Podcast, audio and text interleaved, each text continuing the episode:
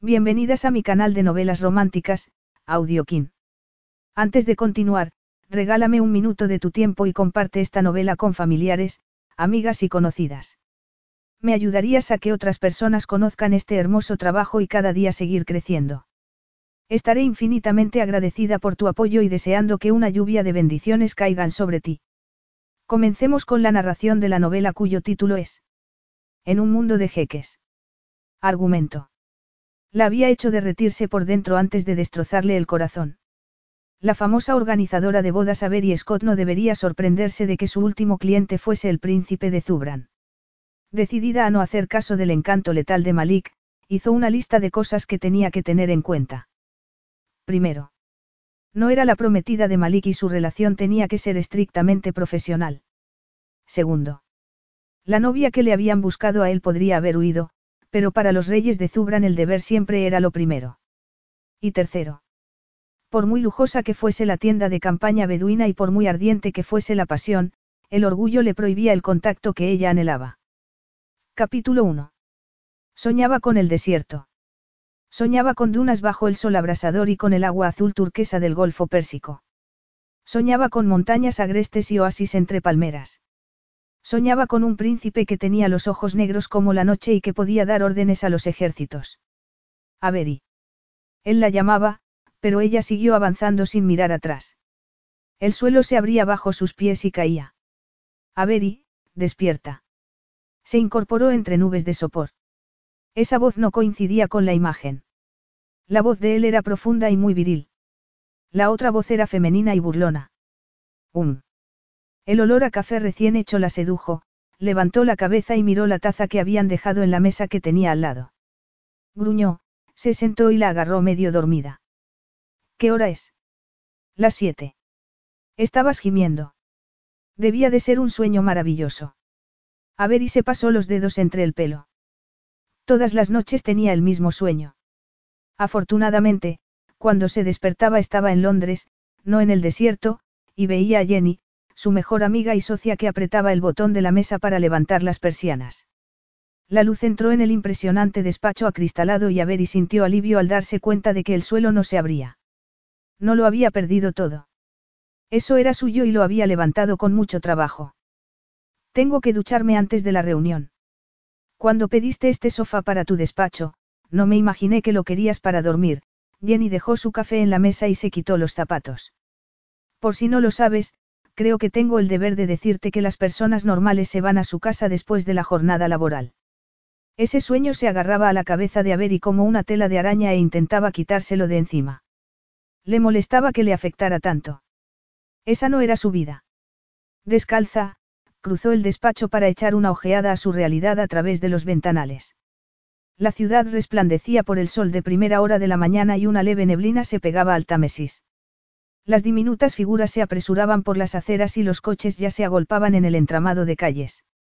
Le escocían los ojos por el insomnio, pero ya estaba acostumbrada. Llevaba meses padeciéndolo, como la sensación de vacío en el pecho que nada podía llenar. ¿Quieres hablar de eso? Le preguntó Jenny mirándola.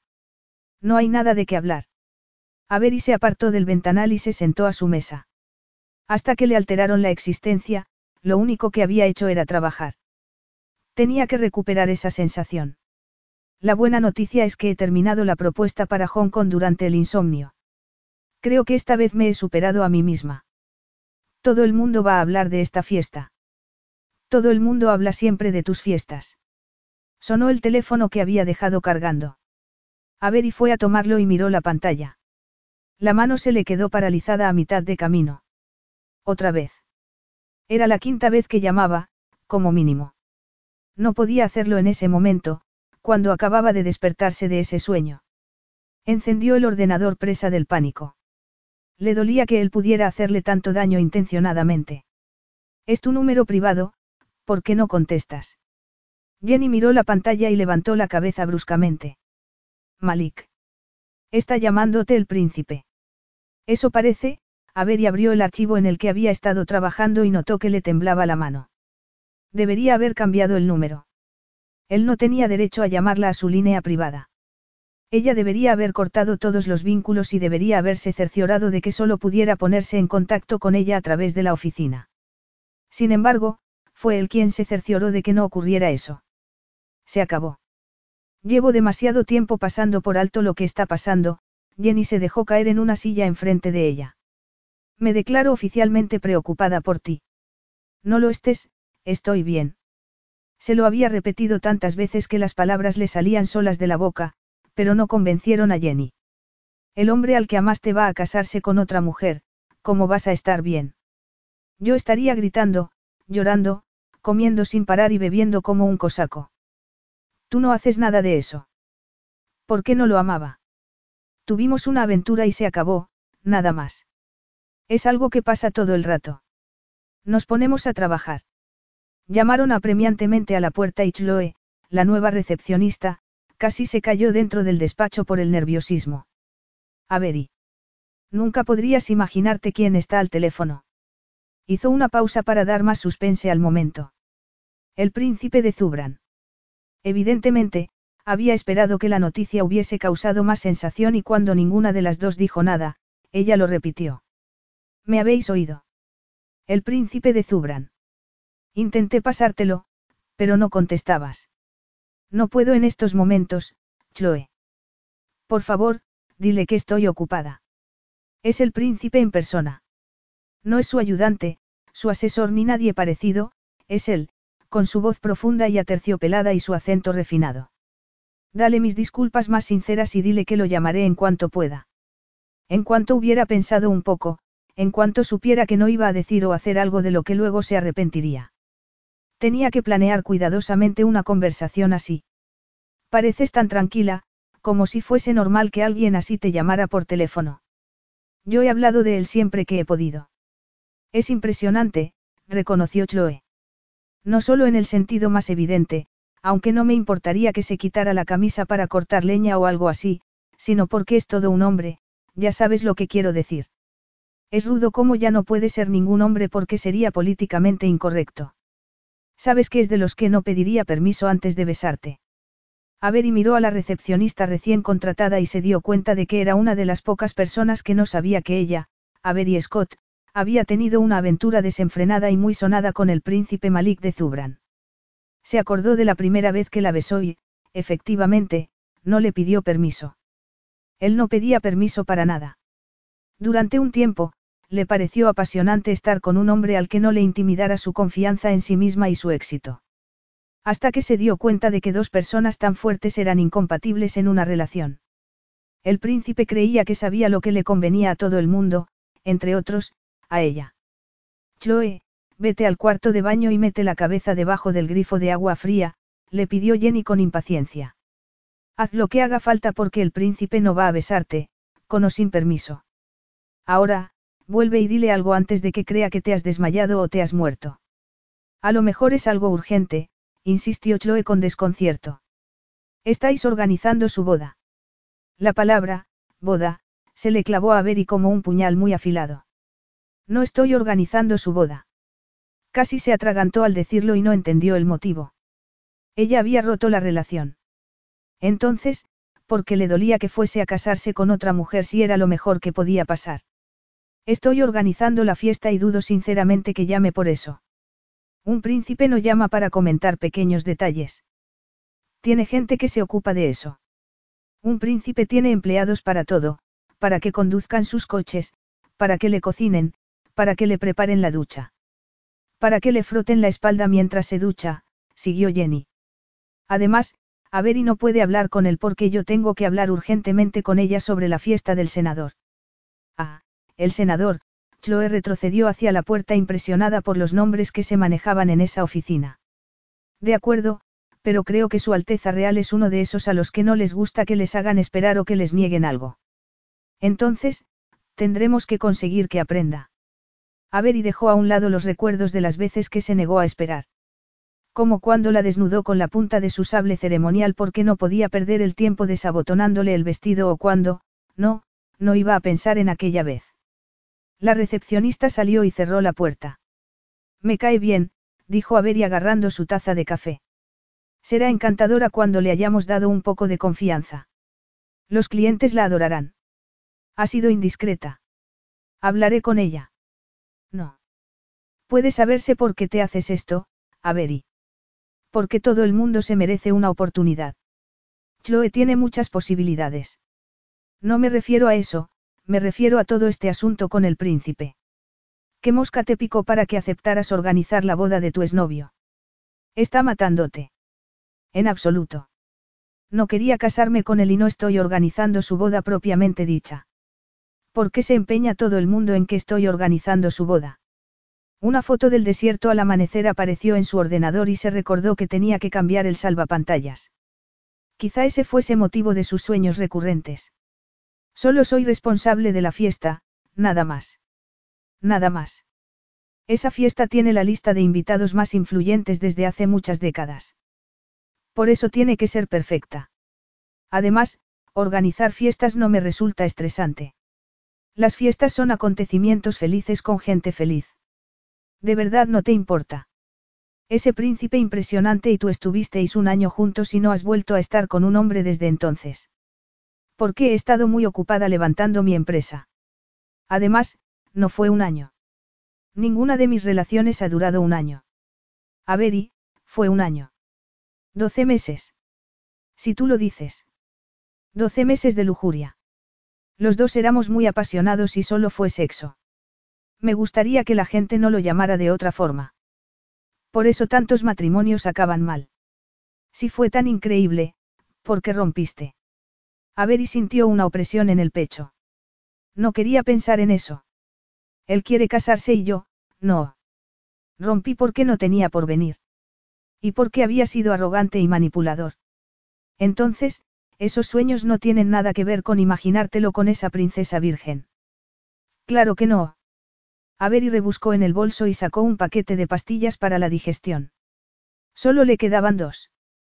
Tenía que comprar más. No las necesitarías si bebieras menos café. Empiezas a parecerte a mi madre. Creo que no. Sin ánimo de ofender, tu madre estaría diciendo que no podía creerse que estuvieras en este estado por un hombre, que eso era exactamente lo que te advirtió cuando tenías cinco años, que eres la única responsable de lo que pasa en tu vida, hasta de los orgasmos. Tenía más de cinco años cuando me enseñó eso, masticó la pastilla. ¿Quieres saber por qué acepté este encargo?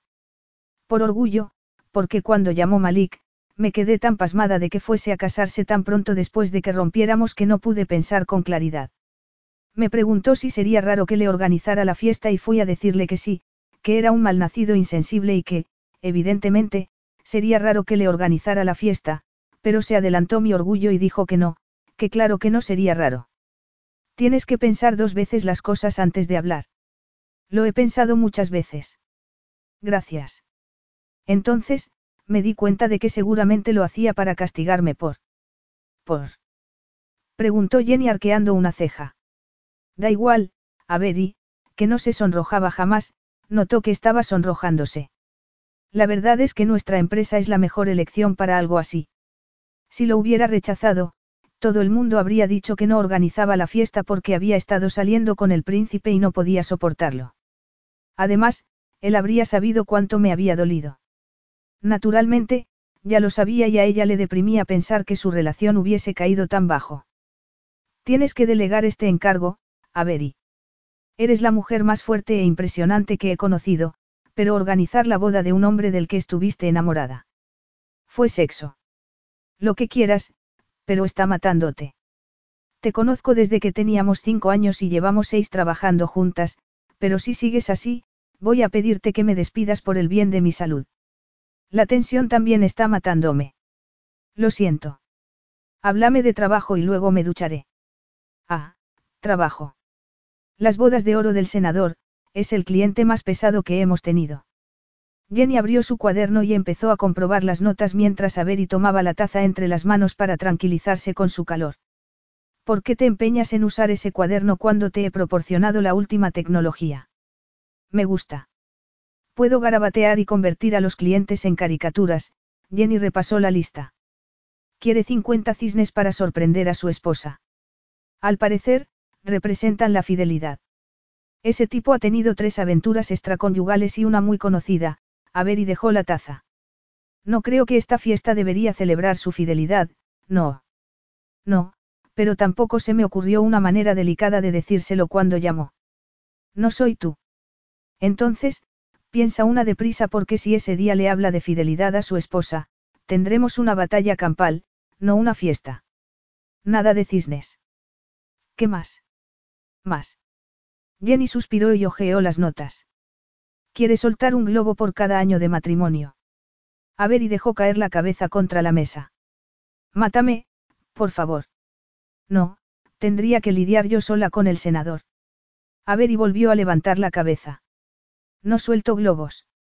Aparte de que soltar globos está prohibido en muchos sitios, no está trabajando con un grupo medioambiental en estos momentos. No le interesa una publicidad así. Propón palomas. Las palomas no dañan el medio ambiente y los invitados pueden soltarlas con la sensación de estar haciendo algo bueno, a ver y intentó concentrarse. Pero no 50, claro. Con dos bastarán o los invitados acabarían cubiertos de excrementos. Dos palomas, Jenny lo anotó pensativamente en su cuaderno. Me preguntará qué significan dos palomas. Mucho menos jaleo que 50 cisnes. Perdona, ya sé que no puedes decir eso, a ver y dio un sorbo de café. Dile qué significan paz y tranquilidad. No, no le digas eso tampoco. Dile, ella no sabía nada de relaciones duraderas. Dile qué significa camaradería, que representan el viaje de su vida en común. Ha estado lleno de... Efectivamente, a ver y cerró el archivo del ordenador antes de que pudiera meter más errores. Que Chloe te ayude con la fiesta del senador. Tenemos que curarla de su pasión por los famosos. Será una buena experiencia para ella que se mezcle con famosos y podrá ayudar si las palomas tienen incontinencia. ¿Por qué no nos dejas que hagamos la boda del príncipe de Zubran sin ti? Porque todo el mundo dirá que no puedo hacerlo y, peor aún, mal creerá que no puedo hacerlo. Seguiría enfadado con ella. Se había puesto furioso y sus ojos negros llegaron a parecer un cielo que amenazaba una tormenta espantosa. Ella también se enfureció con él. Fue una colisión en la que ninguno de los dos cedió. Lo echas de menos, ¿verdad? Echo de menos el sexo y las discusiones. ¿Echas de menos las discusiones? Preguntó Jenny con incredulidad. Eran, estimulantes. Malik es muy brillante. Algunas personas hacen crucigramas para mantener la cabeza activa, pero a mí me gusta una buena discusión. Es porque mi madre era abogada. En la mesa no hablábamos, debatíamos. Lo sé. Todavía me acuerdo de una vez que me invitaste a tomar el té. Fue aterrador, pero explica el por qué no reconoces que querías al príncipe. Tu madre dedicó su vida a liquidar matrimonios. Ya estaban rotos cuando participaba ella. Jenny cerró el cuaderno. Entonces, ¿te parece bien la boda? Tu orgullo va a acabar contigo, lo sabes, ¿verdad? Eso y tu obsesión por salir ganando. Otra cosa que le reprocho a tu madre. Yo se lo agradezco. Hizo que fuese la mujer que soy. Una perfeccionista desmesurada que está hecha un lío con los hombres. No voy a disculparme por querer hacer bien mi trabajo y no estoy hecha un lío con los hombres. Que sea la hija de una madre fuerte y sin pareja. A ver y, te quiero, pero estás hecha un lío. Cuando fui a tomar el té, tu madre defendía que había que deshacerse de los hombres de una vez por todas. ¿Alguna vez te dijo quién era tu padre? De repente, sin saber por qué, se encontró otra vez en el patio del colegio y rodeada de niños que le preguntaban muchas cosas. Si sabía quién era su padre y recordaba la noche cuando su madre le contó la verdad como si hubiese sido la noche anterior. Recordaba que se quedó sin fuerzas y que sintió náuseas. Mi padre nunca ha formado parte de mi vida, replicó Avery sin mirar a Jenny. Seguramente, porque tu madre no quiso que entrara. Lo ahuyentó, ¿verdad? Es brillante como el sol y está como una cabra. Además, no te engañes diciendo que tuviste que aceptar la fiesta. Ya hiciste la fiesta de lanzamiento del Hotel Ferrara Zubran. Fue más que suficiente para demostrar al príncipe que no te quitaba el sueño. y notó que algo le atenazaba las entrañas, pero también sintió cierto alivio por dejar de hablar de su padre. No tenía ningún motivo para negarme. Deseo que Mal sea feliz con su princesa virgen, tenía que dejar de hablar de Mal. Notaba un zumbido en la cabeza. Voy a hacer la fiesta y luego, se acabó. Llámalo, dile que estoy fuera del país, entérate de lo que quiere y resuélvelo. ¿De verdad que su novia tiene que ser virgen? Preguntó Jenny con curiosidad. Creo que sí, contestó Avery con algo parecido a una náusea. Tiene que ser pura y obediente. ¿Cómo pudisteis mantener una relación el príncipe y tú? Preguntó Jenny entre risas. Yo era, implacable. Se me da mejor mandar que obedecer, el zumbido fue mayor y se dio cuenta de que llegaba de fuera de su cabeza. Alguien está llegando al helipuerto. No esperamos a nadie hoy, ¿verdad? Jenny negó con la cabeza y a ver se dio la vuelta para mirar, pero el helicóptero había desaparecido y estaba aterrizando encima de ella. Será alguien que viene a otra empresa del edificio. Malik se bajó del helicóptero acompañado por dos guardaespaldas armados. ¿Qué planta es? La última, señor, pero... Iré solo. Esperadme aquí. Pero, Alteza, no podéis. Es una empresa que organiza fiestas. ¿Quién va a hacerme algo en una empresa así? Entró en el edificio antes de que los guardaespaldas pudieran reaccionar. A Avery le había ido bien desde que se separaron y el dolor creció en la misma medida que la rabia. Ella había preferido su empresa a su relación. Sin embargo, no podía pensar en eso. Hacía mucho tiempo que aprendió a distinguir entre los deseos personales y el deber. Después de pasarse años detrás de los primeros, en ese momento estaba entregado al segundo. Por eso, esa visita era profesional, no personal. Si conocía a Avery tan bien como creía, su orgullo le impediría echarlo de su oficina o abofetearlo. Estaba seguro de eso, o, quizá, ya no le importara lo bastante como para hacer ninguna de las dos cosas. Quizá nunca le hubiese importado y también se hubiese equivocado en eso. Mal no se encontró a nadie por las escaleras y cruzó las puertas de cristal que daban paso a la próspera empresa de Avery Scott. Ese era el centro de operaciones de una empresa dedicada al placer y la diversión dirigida con una precisión militar. Desde allí, Avery organizaba fiestas para los ricos y famosos. Había levantado la empresa con mucho arrojo, había rechazado encargos que no consideraba a la altura de su empresa. Al convertirse en alguien tan exclusivo, había que reservar sus servicios con años de antelación y sus fiestas eran un símbolo de categoría para quienes podían pagarla. Era la primera vez que iba a su oficina y pudo ver al instante que era un reflejo de ella. Era contemporánea y elegante, propia de una triunfadora que no necesitaba a nadie. Desde luego, a él no lo había necesitado. Apretó los labios. El vestíbulo estaba acristalado y en lo más alto del edificio. La luz banaba unas plantas exóticas y unos sofás bajos y muy modernos. Detrás del mostrador curvo había una chica bastante guapa que contestaba los teléfonos. Él se había vestido con un traje en vez de la vestimenta tradicional, pero eso no sirvió para ocultar su identidad porque la recepcionista se levantó de un salto en cuanto lo vio. Alteza, sois, Dios mío. No soy Dios, replicó mal frunciendo el ceño al ver que se quedaba pálida. ¿Le pasa algo? No, creo que no. Nunca había visto un príncipe, ella se llevó la mano al pecho y luego se abanicó. Me siento un poco. Mal consiguió agarrarla antes de que cayera al suelo. Entre irritado y divertido, la sentó en su silla y le bajó la cabeza con delicadeza. Respire. Muy bien. Se le pasará enseguida. Le traigo un vaso de agua.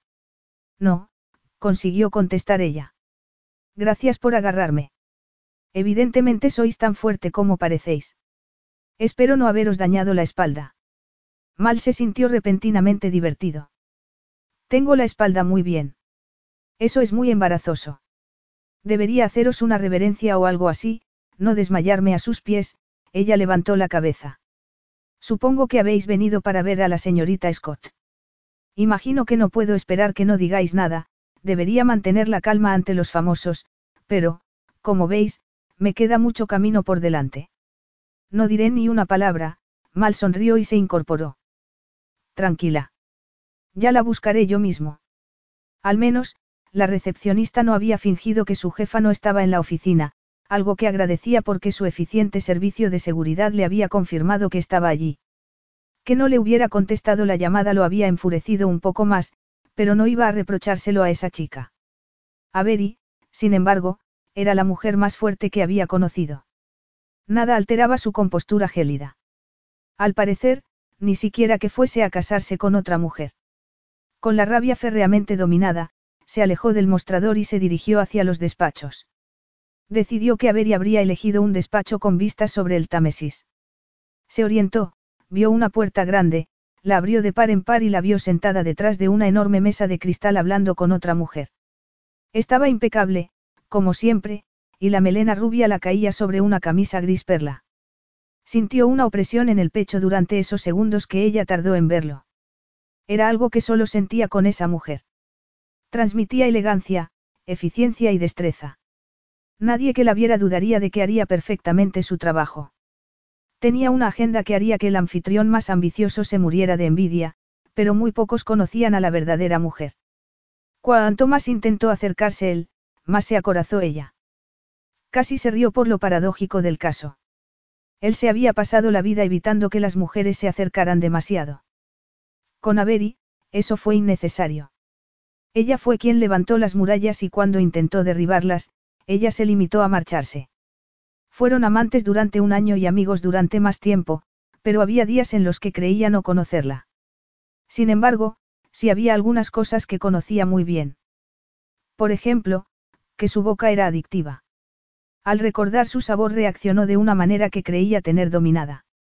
La primera vez que la conoció le atrajo su confianza en sí misma, su empuje, su éxito y que creyera tanto en sí misma. Sin embargo, las virtudes que lo atrajeron fueron el motivo para que se separaran.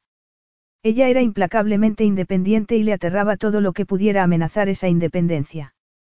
Él la amenazó. Todo lo que tuvieron en común la amenazó y ella lo dio por terminado. Solo quedó el dolor. La gente daba por supuesto que alguien como él tenía todo lo que quería. No sabía lo equivocada que estaba. Se quedó un instante paladeando la mezcla de arrepentimiento y rabia y, entonces, ella levantó la cabeza y lo vio. Intentó captar alguna señal de que su inesperada aparición la había afectado de alguna manera, pero no vio nada. Se levantó con la misma calma imperturbable que mostraba siempre. Vaya sorpresa. ¿En qué puedo ayudarte, mal? Aparte de que lo hubiera llamado mal, no hubo ni el más mínimo indicio de que hubieran estado todo lo juntos que podían estar dos personas. Su nombre le había brotado sin querer y solo un puñado de amigos íntimos lo llamaba así. Ella estuvo en ese círculo de privilegiados. Conocía a sus amigos más íntimos porque ella fue uno de ellos, una de las pocas personas a las que les daba igual su fortuna y su categoría social.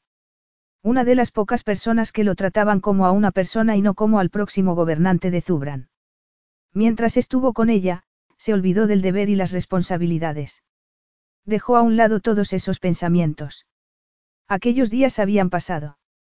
Esa visita era profesional y no iba a convertirla en algo personal. No podía. Estaba a punto de casarse con otra mujer. No me has contestado al teléfono. A él le parecieron innecesarios los formalismos o las cortesías. Estaba en una reunión. Tú, un líder mundial y experto en diplomacia, comprenderás que no podía interrumpir a un cliente, replicó ella en el tono neutro que él le había visto emplear con los clientes complicados. Notó una descarga de adrenalina y recordó que esos combates verbales eran la segunda mejor manera que habían tenido de pasar el tiempo. En cuanto a la primera, la libido se despertó y él se dirigió hacia la otra mujer que había en la habitación porque era esencial que la conversación que iban a tener fuese en privado. Déjenos solos, por favor. La mujer se levantó, salió del despacho y cerró la puerta. A ver y lo miró con los ojos azules como témpanos. No puedes evitar decirle a la gente lo que tiene que hacer, ¿verdad? No pienso mantener esta conversación en público. Es mi despacho y mi empresa. Tú no mandas aquí. Sea cual sea el motivo para que estés aquí, nada justifica que hayas entrado sin llamar e interrumpiendo una reunión. Yo no te lo haría a ti y no creas que vas a hacérmelo a mí. Fue como si una descarga eléctrica hubiese llenado el despacho de tensión. Y te da resultados no contestar las llamadas de tus clientes. Siempre había supuesto que el servicio al cliente era clave en tu actividad. No llamabas por mi actividad. Ni tú estabas pensando en tu actividad cuando no quisiste contestarme. Dejemos de fingir que no sabemos lo que está pasando. Alterado por la intensidad de sus sentimientos, Mal fue hasta un ventanal y se recordó que el motivo para estar allí no tenía nada que ver con la relación que tuvo con esa mujer. Una vista preciosa. Te ha ido muy bien, tu empresa prospera mientras otras se hunden. ¿Por qué te parece tan raro? Trabajo mucho y conozco el mercado. Su réplica hizo que quisiera sonreír, pero se contuvo. No llevamos ni cinco minutos juntos y ya estás buscando pelea. Tú eres quien ha aterrizado con su helicóptero en mi tejado y se ha metido en mi despacho sin permiso. Creo que eres tú quien está buscando pelea, mal. Por primera vez desde hacía semanas, notó que la energía le corría por las venas. A nadie le reconocería lo que le gustaba que hubiera alguien que hablara sin reprimirse, que discutiera con él, que lo desafiara. Solo quería felicitarte por el crecimiento de tu empresa en unos momentos tan complicados. Podrías haberlo hecho por correo electrónico. No tengo ni idea de por qué has venido o por qué has estado llamándome cada dos minutos, pero me imagino que no quieres hablar de la lista de invitados o de los colores del. No me interesan lo más mínimo los detalles de la fiesta. Ese es tu trabajo. Por una vez, estamos de acuerdo. Ahora, te agradecería que te marcharas para que pueda hacer mi trabajo. Nadie, menos tú, se atrevería a hablarme así. Entonces, despídeme, mal. Adelante, haz el encargo a otro. Ella lo miró a los ojos y él se preguntó por qué lo retaría para que abandonara algo que para ella tenía que ser muy importante. Parecía cansada a pesar del maquillaje perfecto. Le miró las manos y vio que daba vueltas nerviosamente a un bolígrafo. A ver, y nunca hacía algo así, nunca estaba nerviosa. La miró un momento e intentó interpretarla. No voy a despedirte. Entonces, vayamos al grano. ¿Qué haces aquí? He venido porque la fiesta no puede seguir por el momento. Falta algo esencial. La mera insinuación de que había algo que no estaba perfecto hizo que se pusiera a la defensiva, como le pasaba siempre que alguien cuestionaba su competencia. Ella entrecerró los ojos mientras repasaba mentalmente todo lo que había que hacer. Te aseguro que no falta nada, mal. He comprobado personalmente hasta el último detalle. Tenía confianza plena en su capacidad y esa confianza estaba justificada porque a Ver y Scott no se le escapaba nada. Su equipo se volvía loco por su obsesión por los detalles. También le había vuelto loco a él, pero aún así la admiraba porque había levantado una empresa próspera solo con su trabajo. Nunca le habían regalado nada ni nunca había pedido nada a nadie. Era la primera mujer que había conocido que no estaba interesada en nada de lo que él podía ofrecerle. Sintió una punzada de arrepentimiento, pero no podía permitirse el arrepentimiento. Me has entendido mal. Estoy seguro de que todo está perfecto, como siempre. Entonces, ¿qué puede faltar? Mal vaciló porque estaba a punto de confiarle algo que no había confiado a nadie. Incluso, se preguntó si no habría sido un error acudir allí. ¿Qué me falta? Lo más importante de todo. Me falta mi novia. Capítulo 2. Tu novia. Tuvo que hacer un esfuerzo enorme para decir la palabra. Bastante espantoso era que él estuviera allí, pero que hubiera ido a hablarle de su novia era insoportable. No tenía delicadeza ni sensibilidad. Estaba atónita. Tenía que pensar, pero no podía hacerlo si él dominaba su despacho con ese traje oscuro que le resaltaba la ancha espalda y su musculoso cuerpo. Le preocupaba haberse fijado en su cuerpo, pero más le preocupaba la reacción de su propio cuerpo. Ese despacho era su espacio personal y que él se lo hubiese invadido hacía que se sintiera fatal, pero no soportaba sentirse fatal porque no quería sentir nada en absoluto. Estaba acostumbrada a dominarse en todos los momentos y era lo que más quería en ese momento. Sin embargo, sintió un zumbido de pánico cuando el dominio de sí misma empezó a abandonarla.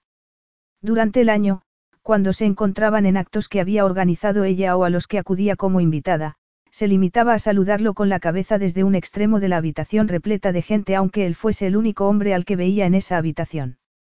Intentaba recuperar el control de su vida y de sus sentimientos y todo lo que hacía lo hacía para protegerse.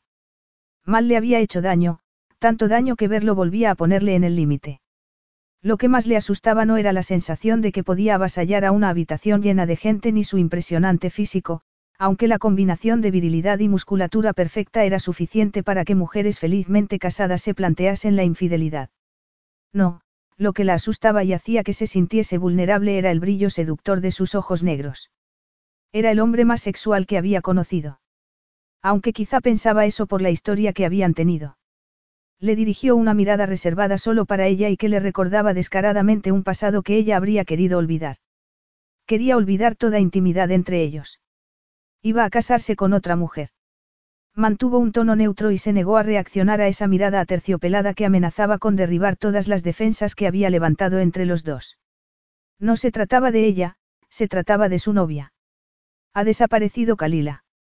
Sintió un arrebato de preocupación a pesar de su instinto de autoprotección. Había estado un par de veces con Kalila y le había parecido simpática, aunque algo tímida. Le había parecido abrumada por el príncipe aunque, en teoría, se conocían desde hacía mucho tiempo. ¿Estás diciendo que la han secuestrado o algo así? No, no la han secuestrado. Pero si ha desaparecido, ¿cómo puedes estar tan seguro de que no la han secuestrado? Quiero decir, es una princesa y me imagino que habría gente que... Me han entregado una nota. Una nota. Pero...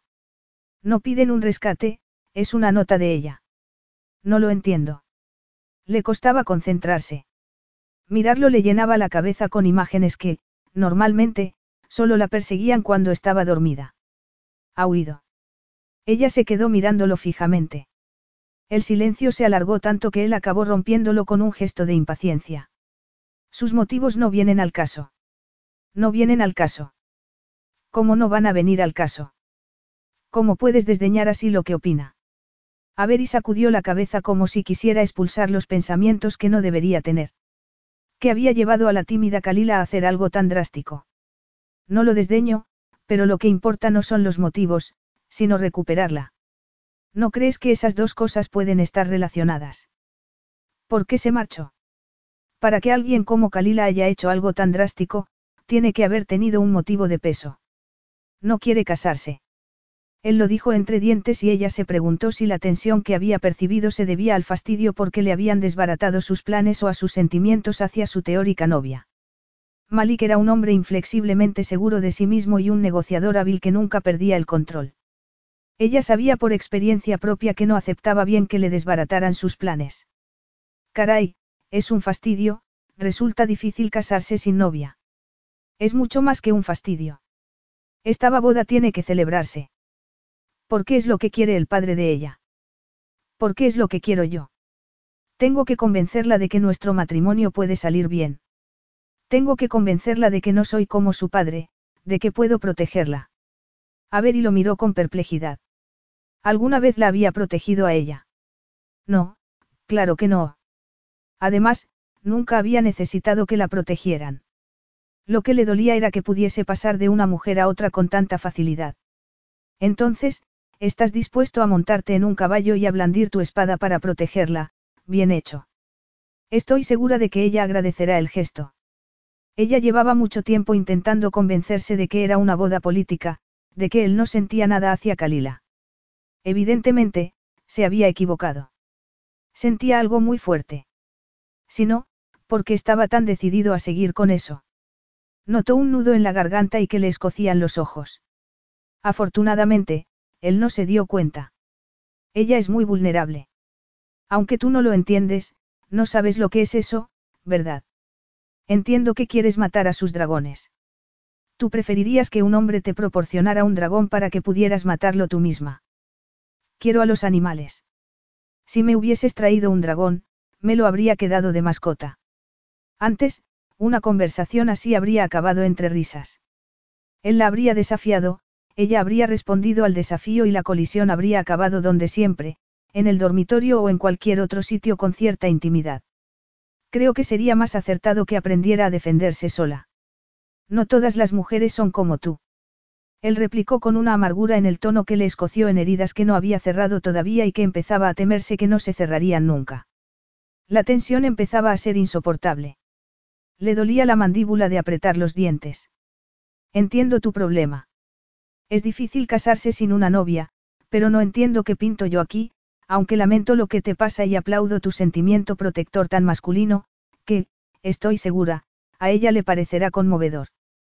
Tengo repuestos para casi todo, pero no para la novia. Kalila te apreciaba, te admiraba, te consideraba su amiga. Al menos, todo lo amiga que alguien con la vida de ella podía tener, a ver y notó que él estaba tan tenso como ella. Te pido tu ayuda. Mi ayuda. No entiendo cómo podría ayudarte. Lo miró y se preguntó cómo habían podido mantener una relación tanto tiempo. Él era un déspota, el príncipe, un hombre con un poder indescriptible. No quedaba rastro del hombre que se había reído con ella y que había discutido de filosofía hasta altas horas de la noche. Ese hombre era serio e intimidante. Sus ojos veían lo que ella no quería que vieran. Una vez le dijo que él podía juzgar mejor a una persona por lo que hacía que por lo que decía. Era un don que le permitía manejar tensiones diplomáticas entre países vecinos. No sé cómo podría ayudarte. Organizo fiestas. Llevo una vida de frivolidad sin reparos.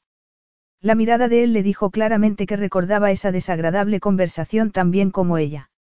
Su actividad había sido otro motivo de conflicto entre ellos. Eres una mujer independiente y con recursos. Además, la conocías. Hablo contigo y me preguntaba si tendrías alguna idea de a dónde ha podido ir.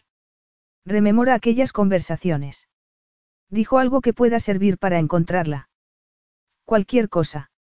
Ella había intentado olvidar aquellas conversaciones, había intentado olvidar a Kalila porque cuando se la imaginaba, se la imaginaba entrelazada con él y era una imagen tan dolorosa que le daban ganas de gritar. Las manos empezaron a temblarle otra vez y se las agarró a la espalda. Sinceramente, yo no. Piensa, a ver y. ¿De qué hablasteis? Le preguntó con aspereza. Hablaste con ella en varias fiestas. La ayudaste a elegir un vestido cuando fue la anfitriona de aquella cena benéfica. La pusiste en contacto con el modista de su vestido de novia. Ella te idolatraba, era su modelo. De verdad. y dejó escapar una ligera risotada y cerró la boca para no parecer histérica. Bueno, siguió ella, estoy segura de que la disuadiste enseguida. La reacción de él a esa referencia indirecta a su pasado en común fue apretar un poco los labios. ¿Dijo algo? Preguntó él. No. Ya estaba bien, ¿por qué no paraba? Naturalmente, no lo hacía porque el príncipe no paraba hasta que él quería. Sinceramente, no sé a dónde ha podido ir. La preocupación fue abriéndose paso lentamente en ella porque Kalila era vulnerable y a ella no le gustaba pensar que una mujer era vulnerable. La llamaría en cuanto mal se marchara. No tenía ninguna certeza de que Kalila fuese a contestar, pero lo intentaría. ¿Te habló de algún sitio concreto? Sus ojos color ébano se clavaron en ella para aumentar la intensidad de sus palabras. Sin embargo, solo aumentó la intimidad y la química entre ellos. Él frunció el ceño y ella retrocedió por la necesidad casi insoportable de tocarlo. Él, naturalmente, se dio cuenta del movimiento porque se daba cuenta de todo. La tensión entre ellos se incrementó. Sintió un calor casi abrasador en la pelvis. Aún así, él la miró y ella le aguantó la mirada porque su orgullo no le permitía desviarla, o, quizá, era porque no podía. La mirada los unía mucho más que cualquier palabra y ella notó que se le alteraban las entrañas. Tienes un servicio de seguridad con tecnología de última generación. No pueden encontrarla. Por ahora, no. Creemos que ha podido disfrazarse, pero no puedo indagar sin despertar sospechas y quiero resolverlo lo más discretamente posible. ¿Has hablado con sus amigos? No podía tener amigos. La criaron en un ambiente muy cerrado para protegerla.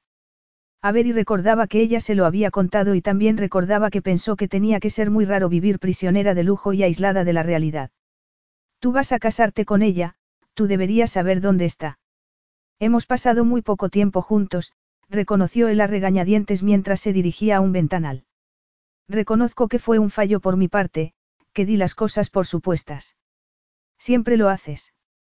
Siempre sabes que es lo más conveniente para los demás. Eso no tiene importancia ahora. Lo importante es encontrarla. Si el matrimonio no sale adelante, las consecuencias diplomáticas serán graves. Consecuencias diplomáticas. A ver y puso los ojos en blanco por sus prioridades. No me extraña que Kalila se haya marchado, no es muy romántico, no. Me sorprende que sepas lo que es romántico. ¿Por qué? Porque yo no soy romántica. No estamos hablando de mí. Realmente no te dio ningún indicio de lo que sentía. Os conocíais desde hace años. No nos hemos dicho más de cinco palabras. Ah, a ver y disimuló la sorpresa. Si no amaba a Kalila, ¿por qué había tenido tanta prisa para casarse con ella? Solo se le ocurrió una explicación. Habían roto, estaba enfadado y lo había hecho para hacerle daño. Las veces que habló conmigo solía limitarse a darme la razón en todo lo que decía. A ver y se acordó de las vibrantes discusiones que habían tenido sobre cualquier tema, desde economía a los derechos humanos, y se preguntó cómo era posible que un hombre como Mal pudiese ser feliz con una mujer cuyo único objetivo en la vida era darle la razón. Tendría muy merecido ser desdichado si iba a dar un paso tan trascendental solo para darle en las narices. Si es tan obediente, podrías haberle ordenado que se sentara, como si fuese un perro. No es el momento para el sarcasmo. He venido para ver si sabías dónde puede estar. No lo sé y, sinceramente, tampoco sé por qué me lo preguntas. Ya estaba deseando que se marchara. No solo por lo que conseguía que sintiera, sino porque quería llamar a Kalila y hacer sus averiguaciones. Fuimos buenos amigos, él se dio la vuelta y ella vio fugazmente el pasado en sus ojos. Lo que él había metido en esa habitación era mucho más aterrador que cualquier dragón. Mal. Te lo pido como amigo. Confío en muy pocas personas, pero, a pesar de todo, confío en ti. Pasara lo que pasase, sigo confiando en ti y me doy cuenta de que esta situación puede ser rara, su mirada oscura se clavó en ella como si fuese un dispositivo pensado para sonsacarle la verdad. Si siguieses sintiendo algo por mí, no te habría mezclado. Tú rompiste y por eso he dado por supuesto que no es el caso. Si me he equivocado, dímelo ahora. ¿Qué quería que le dijera? Que soñaba todas las noches con él. Que le costaba concentrarse y que le costaba el doble hacer tareas muy sencillas. Que algunas veces se miraba en el espejo y le parecía ver a una desconocida. Tenía la boca seca y el corazón acelerado.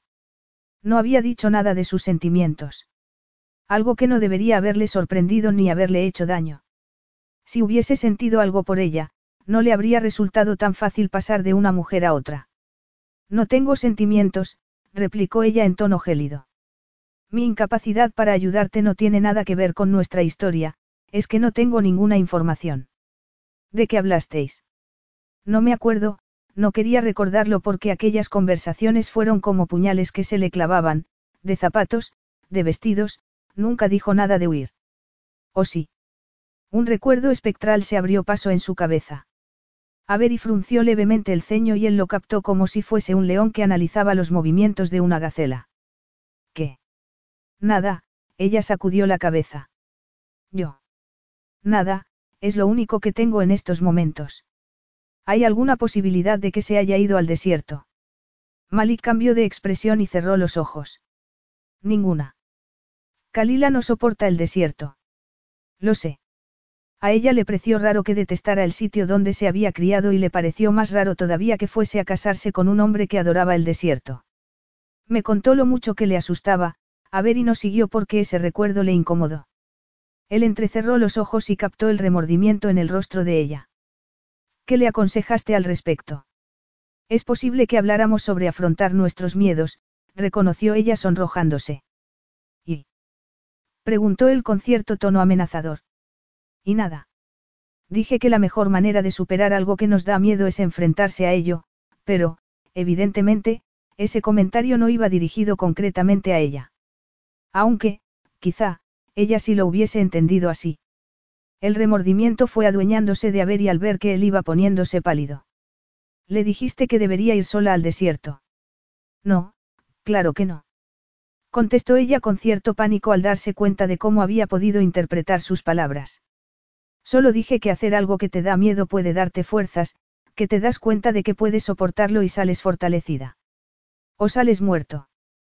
Te das cuenta de lo peligroso que puede ser el desierto para alguien que no tiene experiencia en la supervivencia allí. Sí. No sé por qué me culpas. No le dije que fuese sola al desierto. Entonces, esperemos que no lo haya hecho. No duraría ni cinco minutos. Mal, con expresión de angustia, sacó el teléfono, hizo una llamada y habló precipitadamente con su servicio de seguridad mientras ella lo observaba con preocupación y remordimiento. Habría tomado al pie de la letra sus palabras y se habría ido sola al desierto. No era posible que hubiese hecho algo tan necio, ¿o sí? Es posible que yo pueda. Ya has hecho bastante. Gracias por tu ayuda. Me has contado todo lo que tenía que saber. Él le habló con una frialdad y una dureza que no le había visto nunca. Era implacable y sabía que a mucha gente le parecía intimidante, pero a ella nunca se lo había parecido. Además, ella tampoco le había parecido intimidante a él. Al contrario que a la mayoría de los hombres, a él no le abrumó su éxito y eso le pareció estimulante. No es culpa mía, aseguró ella con poco convencimiento. Además, si eso es lo que ha hecho, es posible que no sea una idea tan mala. Es posible que le dé confianza en sí misma. Si ha ido al desierto, creo que ha sido muy valiente y... Valiente. La interrumpió él con desprecio y acritud. Te parecerá valiente cuando le pique un escorpión o se pierda en una tormenta de arena. Es posible que te sorprenda, replicó ella con un genio espoleado por el remordimiento. Además, también es posible que esa experiencia le dé valor para ser ella misma y decirte lo que quiere. Lo haga o no, deberías preguntarte por qué prefiere eso a casarse. Se ha metido en el desierto para escapar de ti. Das por supuesto que su desaparición es una especie de declaración sobre nuestra relación. Es lo que parece desde donde yo estoy. Ella aceptó, quería este matrimonio. ¿Por qué lo sabes? ¿Se lo preguntaste alguna vez o lo diste por supuesto como haces siempre? Es posible que no quisiera casarse y que tuviera miedo de decírtelo. Es posible que el matrimonio fuese lo que menos quería en el mundo. No todas las mujeres creen que el matrimonio es un cautiverio que hay que evitar a toda costa. La miró a los ojos y se le aceleró el pulso porque ya no estaban hablando de Kalila. Estaban rivalizando como habían hecho siempre, pero ese combate no iba a acabar con sus bocas y cuerpos entrelazados. Él estaba pensando lo mismo porque una arruga diminuta apareció entre sus cejas negras y los ojos se le oscurecieron peligrosamente. El ambiente se hizo sofocante y ella se preguntó cómo había podido cambiar la conversación de un terreno seguro a otro resbaladizo. ¿De quién había sido la culpa? Estábamos hablando de Kalila. Sí, de Kalila, confirmó él en un tono que le indicó que tampoco le gustaba el sentido que había tomado la conversación. Solo digo que, a lo mejor, ella expresó su opinión de la única manera que podía. No sé nada de los entresijos de esta situación ni quiero saberlo, pero me has preguntado qué opinaba y... No, sé qué opinas del matrimonio y nunca te lo preguntaría. Nuestras opiniones son opuestas. ¿Por qué insistía en sacarle el tema cuando debería hablarlo con su futura esposa? Como has dicho, yo no sé qué siente Kalila, pero me parece evidente que la boda le dio pánico.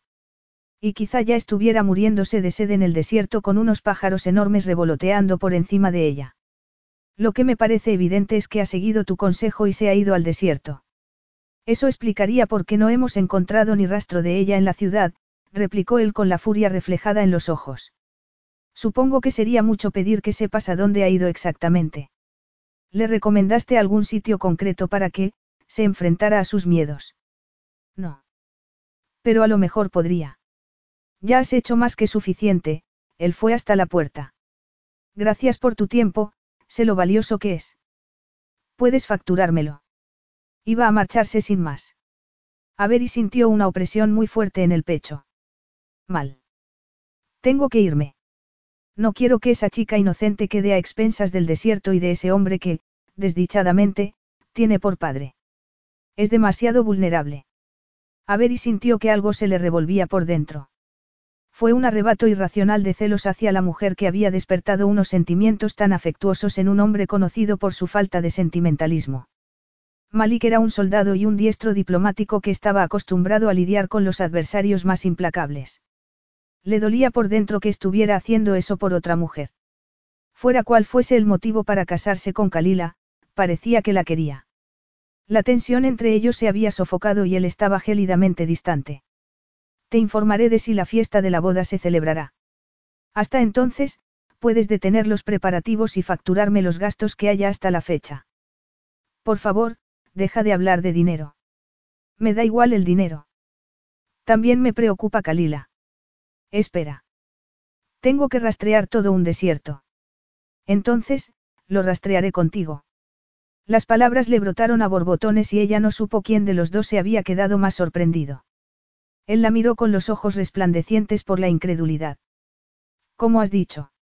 Ella retrocedió un paso, pero ya lo había dicho y no podía retirarlo, aunque no se creyera que lo hubiese dicho. Hacía un momento estaba deseando que se marchara y en ese momento estaba proponiéndole acompañarlo al desierto, ¿qué estaba haciendo?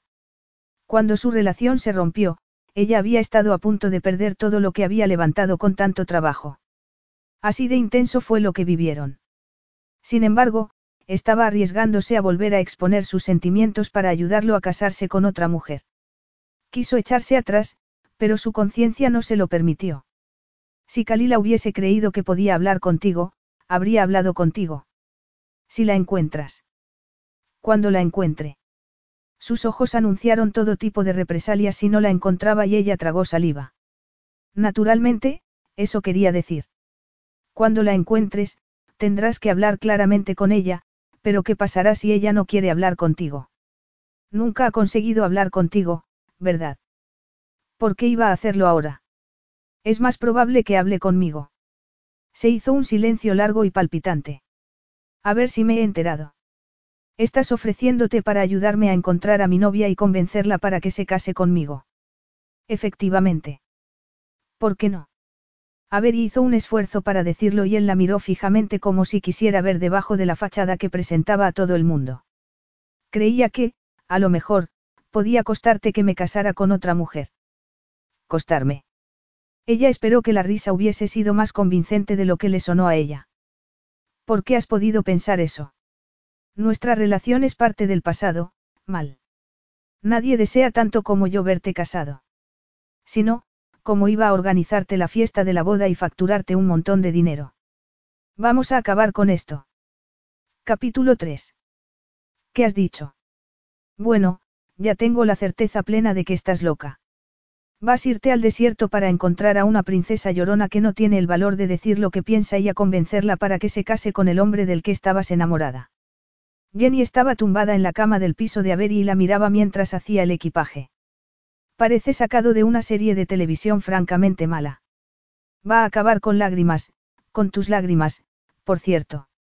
Nunca en mi vida he llorado por un hombre y deja de decir que estaba enamorada de él, a ver y guardó un par de camisas. Además, Kalila no es llorona. No tiene la culpa de que su padre la sometiera toda su vida. Siento lástima. Es mejor no tener padre que tener uno malo. Dejemos los conflictos paternales al margen. Bastante tenemos. No tengo conflictos paternales. Lo que no entiendo es que el príncipe te pidiera que lo hicieras.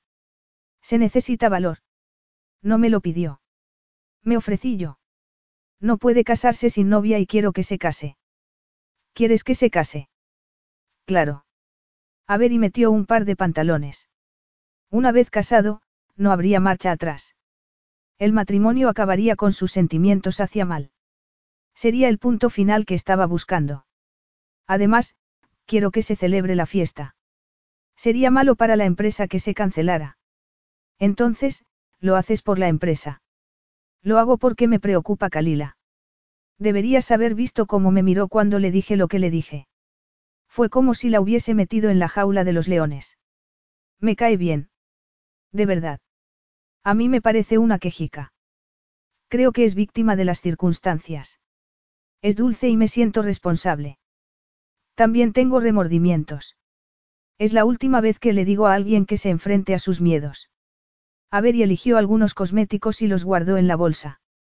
No eres responsable de que hiciera algo irreflexivo y absurdo. Es posible que sí sea responsable. Yo le metí esa idea en la cabeza. Eligió ropa pensada para taparla, no solo del sol, sino de que pudiera parecer provocativa. Lo que le faltaba era que mal pensara que estaba intentando llamar su atención. Es ridículo. Diriges una empresa, Avery. No tienes tiempo para irte a buscar a una mujer que no conoces casi con el hombre con el que saliste. Deberías, ¿qué es eso? Preguntó Jenny con inquietud mientras Avery guardaba sus robustas botas de senderismo. Eso, van a librarme de las mordeduras de las serpientes y de los escorpiones. Bueno, olvídate de mi última frase. No me extraña que la princesa saliera corriendo. No es llorona, es sensata y piensa a largo plazo. Es mejor pasar un tiempo en el desierto que toda la vida. Si yo tuviera que llevar unas botas así, tampoco me casaría con el príncipe. El desierto es precioso, es conmovedor y asombroso. Eso lo dice una mujer que no puede estar a menos de diez minutos de un spa. En realidad, estuve en un spa cuando fui allí, pero también en una tienda de beduinos y disfruté lo mismo. Es un sitio muy romántico. Tú no eres romántica. Estás metida en un lío, lo sabes, ¿verdad? Claro que lo sabía. No estoy metida en un lío. Sé lo que hago. Me imagino que tendré que llamar yo al senador y darle la noticia de los cisnes y los globos. Sí. Habla con autoridad. Si hay algún problema, llámame. Llevaré el teléfono, aunque, a lo mejor, no tengo cobertura. Sin embargo, mal llevará su teléfono vía satélite y podré llamarte. No le digas a nadie dónde estoy. Vamos a rescatarla y luego inventaremos alguna historia. ¿Qué historia? No lo sé.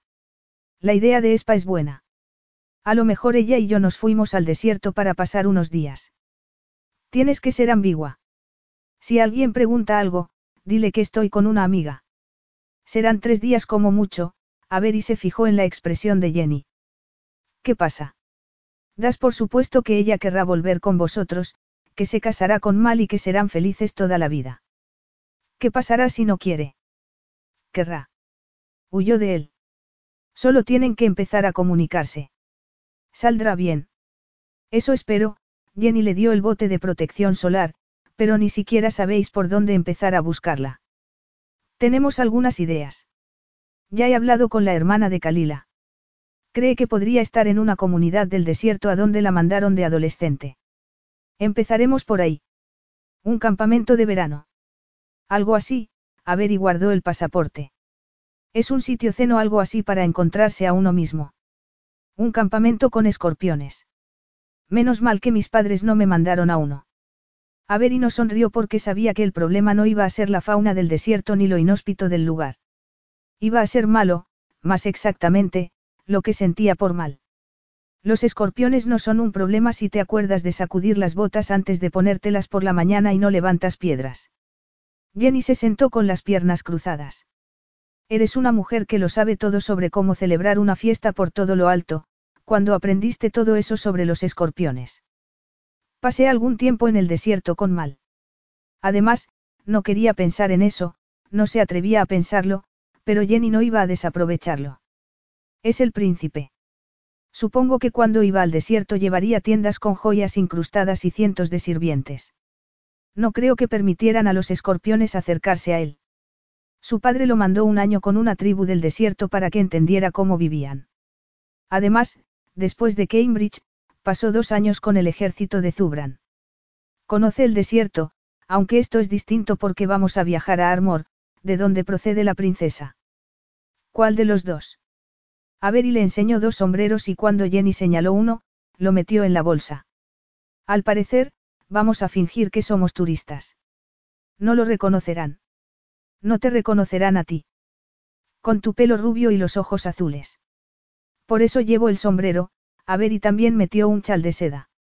Además, nadie esperará ver al príncipe de Zubran en un todoterreno y como no esperarán verlo, no lo verán. Sin embargo, tienes razón. No creo que viajar disfrazado sea lo suyo. Puedes darme una gorra de béisbol que diga, amo Londres, o algo así. Si tengo que hacerlo, estás completamente segura de que no te importa viajar por el desierto con un hombre del que estuviste enamorada. No estuve enamorada de él. Te lo he dicho mil veces. Es posible que te crea dentro de otras mil veces, Jenny se bajó de la cama. Solo me preocupa que vaya a ser doloroso para ti. No lo será. Me curará, a ver y cerró la maleta. A los cinco minutos de haber estado con Mal en el desierto, me habrá sacado de quicio y estaré haciendo todo lo posible para que se case con otra mujer. Es más, a lo mejor voy arrastrándola yo misma por el pasillo de la iglesia. Ella estaba sacándolo de quicio. Después de haber pasado cinco minutos con ella, Mal estaba preguntándose cómo habían podido pasar un año juntos.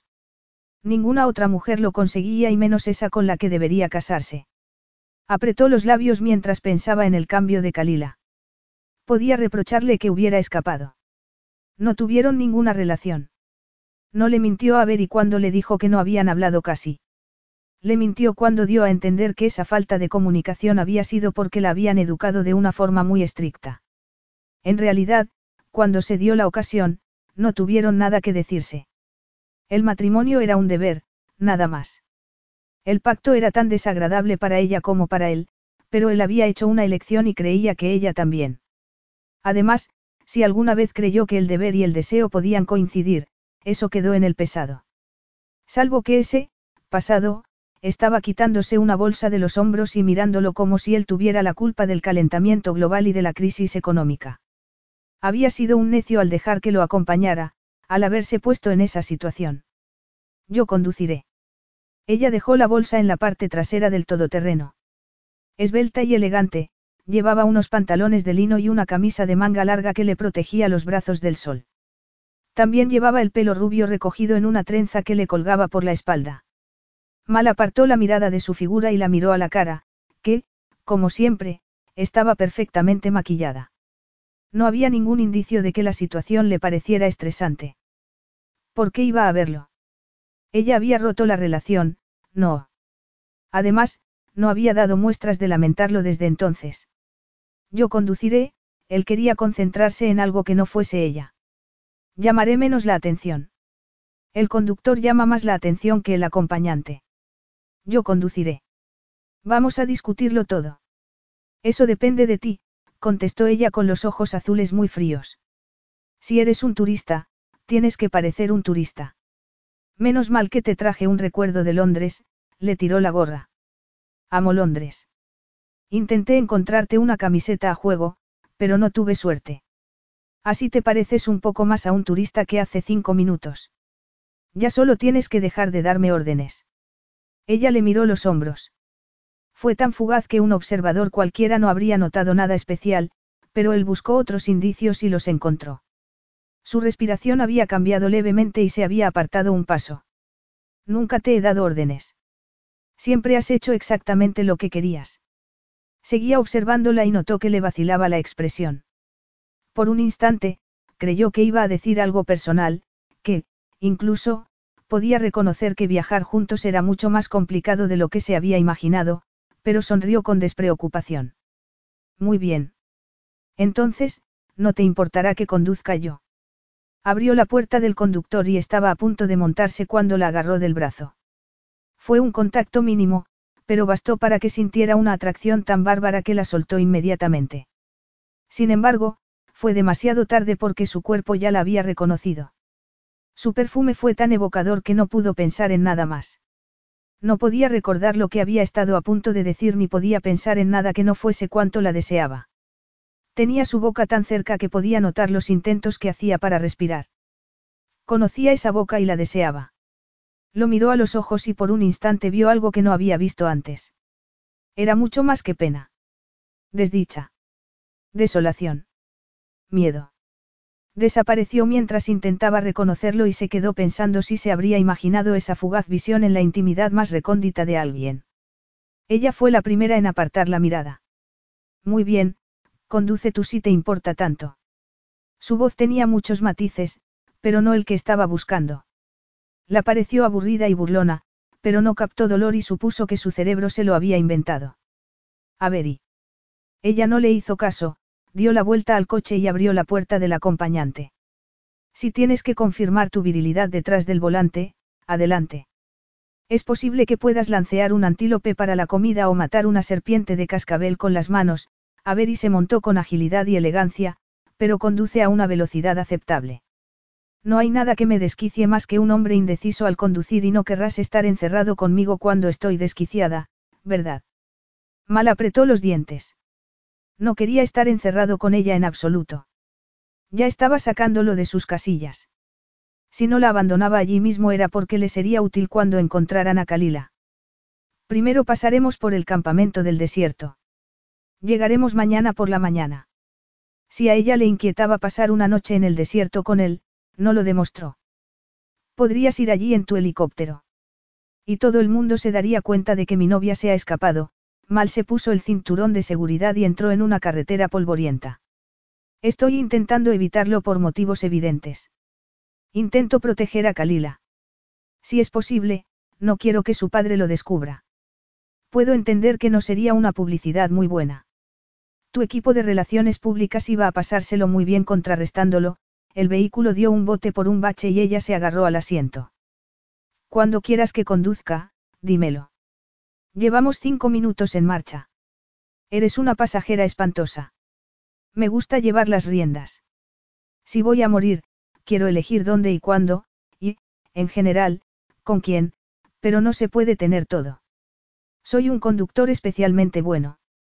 Para hacer algo especialmente bien, hay que practicar y se puede decir que tú naciste en una limusina blindada y conducida por un chofer. Conduzco mucho salvo que tenga que trabajar. También piloto y lo sabes. La miró de soslayo y ella lo miró con el ceño fruncido.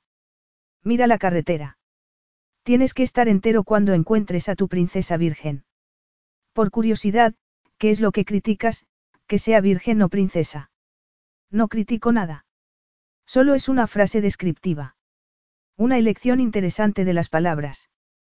¿Te cae mal Kalila? Me cae muy bien. Me parece perfecta para ti, contestó ella poniéndose unas gafas de sol. ¿Qué quieres decir? Nunca te llevará la contraria. Hagas lo que hagas o digas lo que digas, ella te admirará y pensará que tienes razón porque no le cabría en la cabeza que no la tuvieras. A lo mejor es porque tengo razón, él vio que ella sonreía levemente y sintió un arrebato de rabia.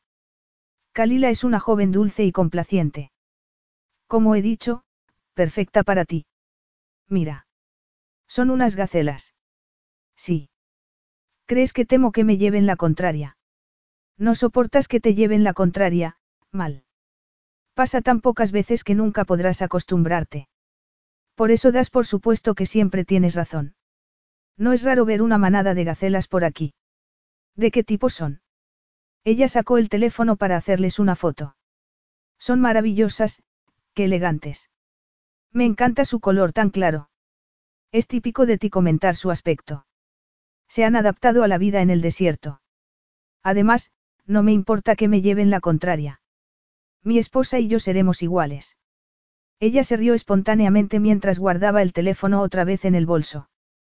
Perdona, pero reconocerás que tiene gracia. ¿Qué tiene gracia? Que digas que seréis iguales. ¿En qué mundo? Él hizo un esfuerzo para contener la ira. Seremos iguales. Siempre que te dé la razón. Ella dejó de reírse y replicó con frialdad. Él, repentinamente, quiso que no fuese tan fría. Entonces, ¿no te molesta que me case? ¿Por qué iba a molestarme? Puedes casarte con quien quieras, no es asunto mío. Debería haber llamado a Kalila para hablar de mujer a mujer. Pobrecilla. Pobrecilla. Tú y yo estuvimos más de un año juntos. Pareció mucho más tiempo, no. Ya no estamos juntos y es un alivio enorme para los dos. Si lo que me preguntas es si me sorprendió que fueses a casarte, la respuesta es, no. Siempre supe que te casarías. Eres de los que se casan, mal. Ella respondió demasiado deprisa, demasiado despreocupadamente y tapada por las gafas de sol. ¿Qué quiere decir que, soy de los que se casan? Que eres de los que quieren casarse, evidentemente. Las personas se casan por distintos motivos. Unos lo hacen por conseguir seguridad económica, otros, porque no les gusta vivir solos o, cada vez más, porque el divorcio les parece una operación lucrativa. En tu caso es porque te sientes responsable hacia tu padre y tu país. Sientes el deber de tener hijos y para eso necesitas una esposa porque no te plantearías otra posibilidad. Mal se había olvidado de lo escéptica que era ella sobre el matrimonio.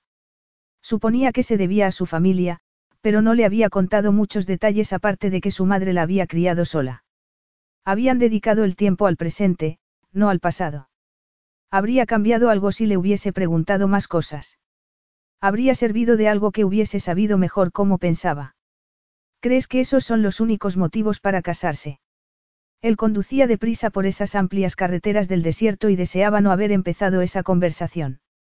No quería hablar de su inminente matrimonio, no quería pensar en él hasta que llegara el momento. Lo había retrasado todo lo que había podido, pero ya estaba agobiantemente cerca y lo abrumaba como unos nubarrones muy oscuros.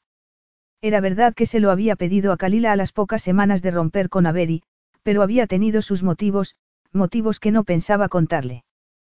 ¿Para qué? Sonó el teléfono de ella y lo contestó. Esa mañana ya había hablado cuatro veces con su oficina. Palomas. Preguntó mal intentando disimular el sarcasmo cuando ella dejó de hablar. Te ocupas de asuntos muy importantes, ¿verdad?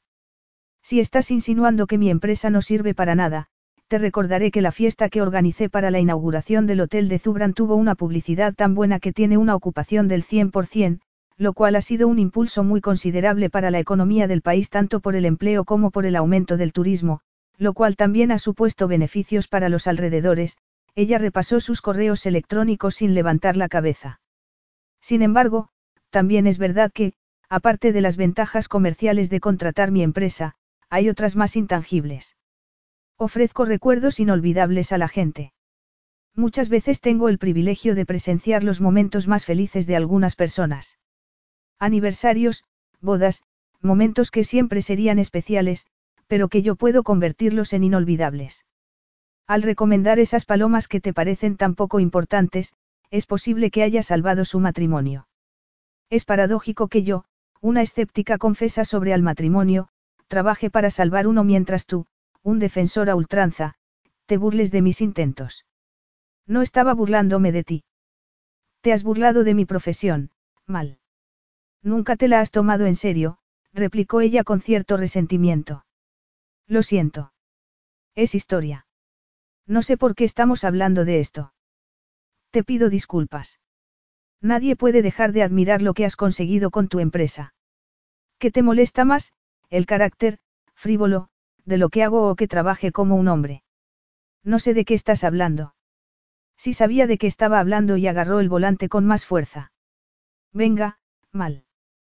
Te gusta considerarte progresista, pero no te sientes cómodo con una mujer que hace su trabajo con la pasión que le pondría un hombre. ¿Crees que yo no debería viajar por el mundo y dormir de vez en cuando en el despacho? Eso es lo que hacen los hombres, no. ¿Crees que las mujeres trabajan hasta que encuentran a un hombre, se casan y forman una familia? Sería gracioso si no fuese tan desesperante. No tengo objeciones a tu forma de trabajar, la admiro. Desde lejos. No puedes reconocer la verdad ni ahora mismo. ¿Cuál es la verdad? Dímela tú. Estaban liberando de la única forma que podían la tensión casi insoportable que se creaba cuando estaban juntos. ¿Quieres una mujer descalza y embarazada en la cocina? Sin opiniones ni vida propias. Por eso vas a casarte con Kalila. Iba a casarse con Kalila porque era la única posibilidad que le había quedado. Es una conversación inútil. Los hombres siempre dicen eso cuando han perdido, ella sonrió. Nunca dicen, tienes razón, he metido la pata. Por cierto, aquí ponen multas por exceso de velocidad. Van a ponerte una. Pareces enfadado, lo estás. Estaba atosigándolo y se dio cuenta de la facilidad que tenía para conseguirlo. Me preocupa Kalila. Es importante que lleguemos al pie de las montañas al anochecer, desaceleró un poco y molesto consigo mismo por permitir que ella lo desquiciara. Conozco un buen sitio para acampar, pero quiero llegar mientras haya algo de luz. Entonces, es imposible que encuentres a tu novia esta noche. Si está donde sospecha su hermana, sí. Tendremos que pasar la noche. La idea de pasar una noche en el desierto con esa mujer le apetecía casi tanto como su boda.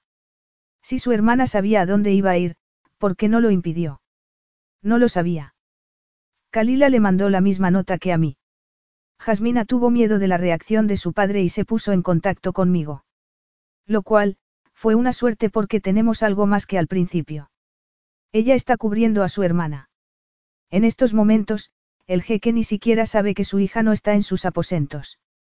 Su padre parece un encanto. Es mejor no tener padre que tener uno que da miedo. Era la primera vez que él le oía hablar de su padre. La miró, pero ella miraba hacia el frente con el ceño levemente fruncido. Me encanta cómo cambian los colores y las formas con la luz. Es fascinante, añadió ella.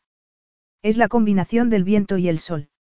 Él había visto cómo se enamoró de las misteriosas dunas la primera vez que estuvieron allí y todavía podía recordar el placer reflejado en su cara cuando vio la primera puesta del sol en el desierto. Otra paradoja. Esa mujer criada en una ciudad occidental podía sentir afinidad con el sitio donde él había nacido mientras Kalila, con orígenes en el desierto, lo encontraba espantoso. Tu padre no estaba contigo cuando eras pequeña. Ahora vamos a pasar al psicoanálisis. Nunca has hablado de tu padre desde que nos conocemos. ¿Por qué no hay nada que decir? Su tono fue gélido y sus palabras solo querían disuadirlo. Sin embargo, No pensaba darse por vencido aunque tampoco sabía por qué se lo preguntaba cuando ya era tarde. Se marchó cuando eras pequeña. Era una pregunta personal e improcedente porque se había prometido no meterse en el terreno personal, pero la hizo. Siempre había dado por supuesto que su padre era el responsable, en alguna medida, de su rechazo al matrimonio, pero ella nunca había comentado nada. ¿Por qué tienes este interés repentino en mi padre? Estábamos hablando de Kalila, no de mí. Estaba pensando que criarte sin un hombre en tu vida ha tenido que ser complicado para ti. Vuelves a dar por supuesto que una mujer necesita a un hombre para sobrevivir. No doy por supuesto eso, mal resopló. ¿Por qué malinterpretas voluntariamente lo que digo? Te conozco, mal. Es posible que no me conozcas. Se preguntó cómo había podido estar tan ciego. Ella tenía miedo. ¿Por qué no lo había visto? Los dos sabemos que tienes una opinión muy tradicional sobre el papel de la mujer. No des por supuesto que sabes lo que pienso. Es fácil adivinarlo. Vas a casarte con una mujer que no conoces casi para tener una vida tradicional y criar hijos. Es tan malo pensar en las ventajas que tiene que un hijo se críe en una familia tradicional. Yo no me crié en una familia tradicional y me va bien. Él pensó que no le iba tan bien. No digo que a un hijo no pueda irle bien sin un padre, pero la familia ofrece seguridad. Eso es una sandez. Mira el padre de Kalila. No le iría mejor con una madre que le enseñara a ser fuerte e independiente que con un padre que la intimida. A ver y lo dijo demasiado deprisa, estaba deseando cambiar de conversación. Mal pensó en su padre. Era estricto y muchas veces estaba ocupado, claro, pero nunca tanto como para no pasar tiempo con su hijo. Tu madre no se casó otra vez. No sé por qué sigues con los padres. El de Kalila la asustó tanto que se escapó y el tuyo te ha presionado para que te cases con una desconocida. Ella no había contestado la pregunta. No me ha presionado. Era el momento de contarle la verdad sobre su boda con Kalila, pero hubo algo que lo contuvo. Somos una buena pareja, añadió él. Porque tú das las órdenes y ella las obedece, mal. Eso no es una relación, es servidumbre. Ni siquiera habéis tenido una conversación. No sabes lo que le gusta y lo que le disgusta y no tienes ni idea de por qué se ha escapado ni a dónde. Eso no parece un lazo inquebrantable. Sus conversaciones siempre habían sido apasionadas, pero ella nunca había sido tan antagónica. Era como si quisiera provocarlo. Respeto mucho a Kalila y valoro sus opiniones. Cuando ha dado su opinión. Cuando ha expresado un pensamiento que no fuese tuyo. Es posible que pensemos lo mismo. Es más probable que le dé miedo decirte lo que piensa o que ni siquiera sepa lo que piensa porque nunca le han permitido descubrirlo. Tenéis que hacer algo al respecto, Alteza. No solo es políticamente incorrecto tener una esposa pasiva, es que os aburrirá a los cinco minutos, el coche dio un bote. Además, también deberíais hacer algo por el estado de vuestras carreteras. Y por el estado de sus nervios. Estaba tenso y enfadado. Esta carretera no es mía. Salimos de Zubran hace una hora. Ahora estás en Armor y las infraestructuras nunca han sido una prioridad para el jeque, estaban acercándose a las montañas y la carretera era más rudimentaria, como todo en Armor. Esperemos que no pinchemos. Entonces, el jeque, en vez de arreglar las carreteras, quiere levantar un imperio. Me imagino que el matrimonio es por eso, no. Tu país es el más próspero. Supongo que espera que tú arregles las carreteras si te casas con su hija. El matrimonio tendría ventajas políticas, es verdad, pero no es el único motivo. Kalila es una princesa con un linaje impecable.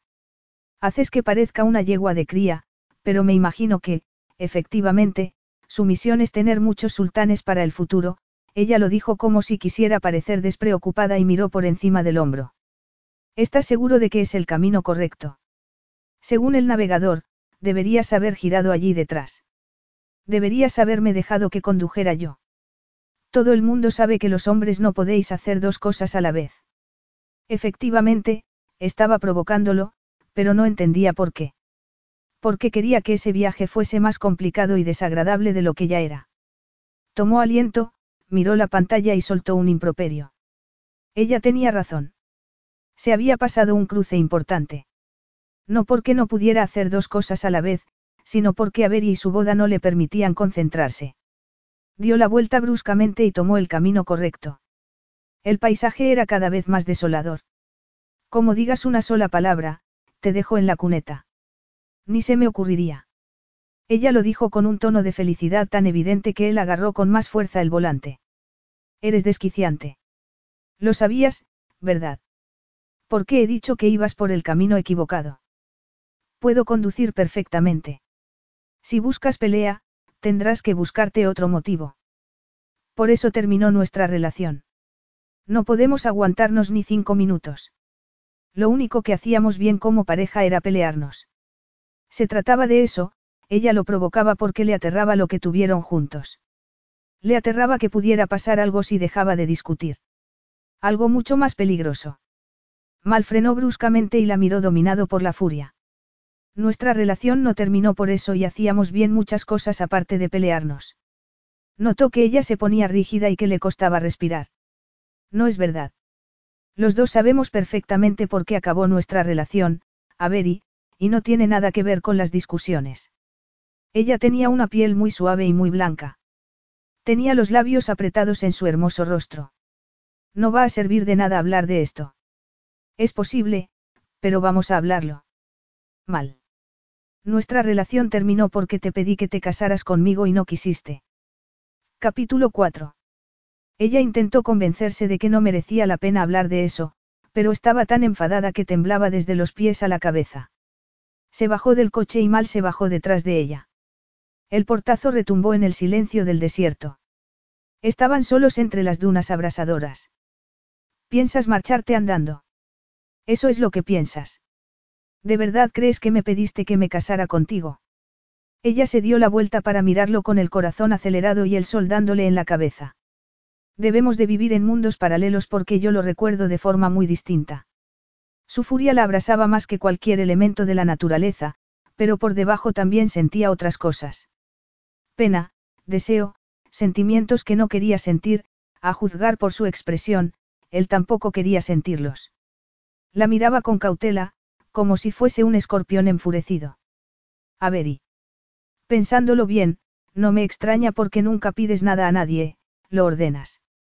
¿Has terminado? Preguntó él con un brillo peligroso en los ojos negros. Casi ni he empezado. Eres tan arrogante que nadie participa en tus decisiones. No me extraña que tu novia virgen se haya escapado al desierto. Deja de llamarla así. Dime una cosa, ella se puso en jarras sin dejar de temblar. ¿Le pediste que se casara contigo o preparaste la boda y se lo comentaste de pasada? A lo mejor eso fue lo que pasó, a lo mejor nadie le recordó que tenía que casarse. Él apretó las mandíbulas. Reconozco que la petición, fue indirecta, pero hubo circunstancias. No fue indirecta, no hubo petición. Lo diste por supuesto con toda tu arrogancia. La furia, la humillación y el espanto volvieron a adueñarse de ella. Estuvo a punto de perderlo todo, absolutamente todo. Diste por supuesto que aceptaría porque quién no aceptaría. Siguió ella. Estabas tan seguro de ti mismo que ni siquiera te paraste a pensar lo que yo necesitaba, estabas tan seguro que ni siquiera te molestaste en preguntarme mi opinión. No hay ninguna circunstancia que pueda explicar o justificar tu arrogancia. Y si las hubiera, no estarías dispuesta a escucharlas. La primera vez que me enteré de tu petición, no fue cuando estuvimos solos y me preguntaste si me había planteado casarme contigo, fue cuando uno de mis mayores clientes me llamó para cancelar su contrato porque había oído que yo ya no iba a dirigir mi empresa. Cuando le pregunté dónde había oído ese rumor, me dijo que te lo había oído a ti, que tú le habías dicho que cuando te hubieras casado conmigo, yo ya no seguiría con mi actividad. Perdí clientes por tu culpa. Podría haber perdido toda la empresa, mi empresa, la que levanté de la nada. Eso es lo que saqué de nuestro, romance. ¿Te extraña que no sea romántica? Yo no le dije eso. ¿Qué le dijiste? Él estaba muy seguro de las cosas cuando se llevó su encargo a otro sitio. Un encargo muy importante, un encargo que me habría proporcionado más encargos. En cambio, me encontré explicando a algunas personas muy perplejas por qué no iba a casarme. Y al hacerlo me humillaste, replicó él con una mirada amenazante. No. Tú me humillaste a mí, mal. Hiciste que pareciera una mujer tonta e inútil que estaba esperando a un príncipe guapo y rico que la rescatara de su triste existencia. Decías que me amabas por ser lo que era, por mi fuerza e independencia, y luego me dejaste a la altura del betún. Creía sinceramente que iba a dejar la empresa y casarme contigo. Creía que confiarías en mí. Habíamos estado un año juntos. Éramos felices. Éramos felices hasta que intentaste adueñarte de mi vida. ¿Acaso no le dijiste que cuando estuviésemos casados yo no tendría tiempo para ocuparme de sus fiestas? Se hizo un silencio cargado de tensión. Sí, pero hubo motivos. Los dos sabemos qué motivos. Tú tenías que llevar las riendas. Has estado dando órdenes desde que aprendiste a hablar y no has hecho otra cosa. El problema es que yo no sé acatar órdenes. Me gusta ser dueña de mi vida. Pero, ¿por qué estamos teniendo esta conversación? Ella, furiosa porque le escocían los ojos, agarró el picaporte de la puerta del coche, pero él le puso la mano encima, suéltame, me toca conducir. No hemos terminado la conversación. Yo, sí. Reconozco que lo que pasó con Richard Kingston fue un error por mi parte, pero hubo circunstancias que... No hay ni una sola circunstancia que pueda justificar que un hombre comente sus intenciones conyugales con otra persona antes que con la mujer con la que piensa casarse. Ella notó la calidez de su mano y tuvo que hacer un esfuerzo para apartarla. Estás llorando. No seas ridículo. Se me ha metido arena en los ojos. Llevas gafas de sol. Pues está claro que no sirven de mucho. Averi, furiosa y desdichada, abrió la puerta y se montó. Tenía el corazón desbocado, el dominio de sí misma perdido y los sentimientos en carne viva. ¿Por qué habría decidido meterse en eso? Además, en el desierto, en un sitio tan asociado a su relación con Mal que no podía ni mirar una foto sin ponerse triste. Se enamoró en su primera visita a Zubran. Por partida doble. Primero del país y luego del hombre. Los dos se habían entrelazado hasta el punto que no podía imaginarse al uno sin el otro. Sus sentimientos hacia él la habían aterrado y seguían aterrándola. Efectivamente, por eso había estado discutiendo con él desde que se montaron en el coche. La alternativa era que esa peligrosa química se adueñara de todo y no estaba dispuesta. y sujetaba con fuerza el volante mientras conducía y su presencia la abrumaba por mucho que intentara evitarlo. Mal estaba repantingado y miraba hacia adelante con los ojos entrecerrados detrás de las gafas de sol. Los dos estaban en silencio, pero ese silencio no aliviaba la tensión. Pasaron dos horas sin que ninguno hablara. Ella se alegró de estar conduciendo, de tener algo en lo que concentrarse que no fuese él. Aunque, naturalmente, no daba resultado porque sentía su presencia en el asiento de al lado por mucho que se concentrara en la carretera. Podía tocarlo, pero tenía vedado tocarlo. Esa sensación fue creciendo hasta que el aire se hizo casi irrespirable, hasta que las ganas de tocarlo fueron casi insoportables y tuvo que agarrar el volante con tantas fuerzas que los nudillos se le pusieron blancos. Por eso quería que él se casara. Solo entonces saldría de su cabeza y de su corazón. No era de las que podían seguir sintiendo algo por un hombre casado. Volvería a llevar una vida normal. Él acabó hablando después de lo que parecieron muchas horas en silencio. Acamparemos junto a aquellas rocas, dijo él en tono neutro. Deberían protegernos un poco de los elementos. Ella necesitaba protección de él, o era de sí misma. Ya no lo sabía. Nerviosa y desconcertada, aparcó y se bajó de un salto. Tú puedes acampar junto a esa roca y yo lo haré junto a la otra. Se metería en su tienda de campaña y no volvería a verlo hasta la mañana siguiente. Solo hay una tienda, Avery. ¿Qué? Solo una. ¿Por qué? ¿Qué importa? Él parecía especialmente interesado en sus reacciones y ella alejó de su cabeza la imagen de su musculoso cuerpo tumbado junto a ella. Bueno, no está muy bien que un hombre duerma con una mujer cuando está prometido a otra. Además, podría matarte dormida. Si dormía. Algo bastante improbable. No pienso dormir contigo, Mal sacó una bolsa del todoterreno. Solo voy a compartir la tienda de campaña contigo. Ya lo hemos hecho antes. Cuando eran amantes, tozudos y vehementes y esas discusiones solo habían dado más intensidad a la sintonía sexual entre ellos. y lo observó mientras sacaba la tienda y las demás cosas. ¿Por qué no has traído dos tiendas? No esperaba compañía. Tú te empeñaste en venir.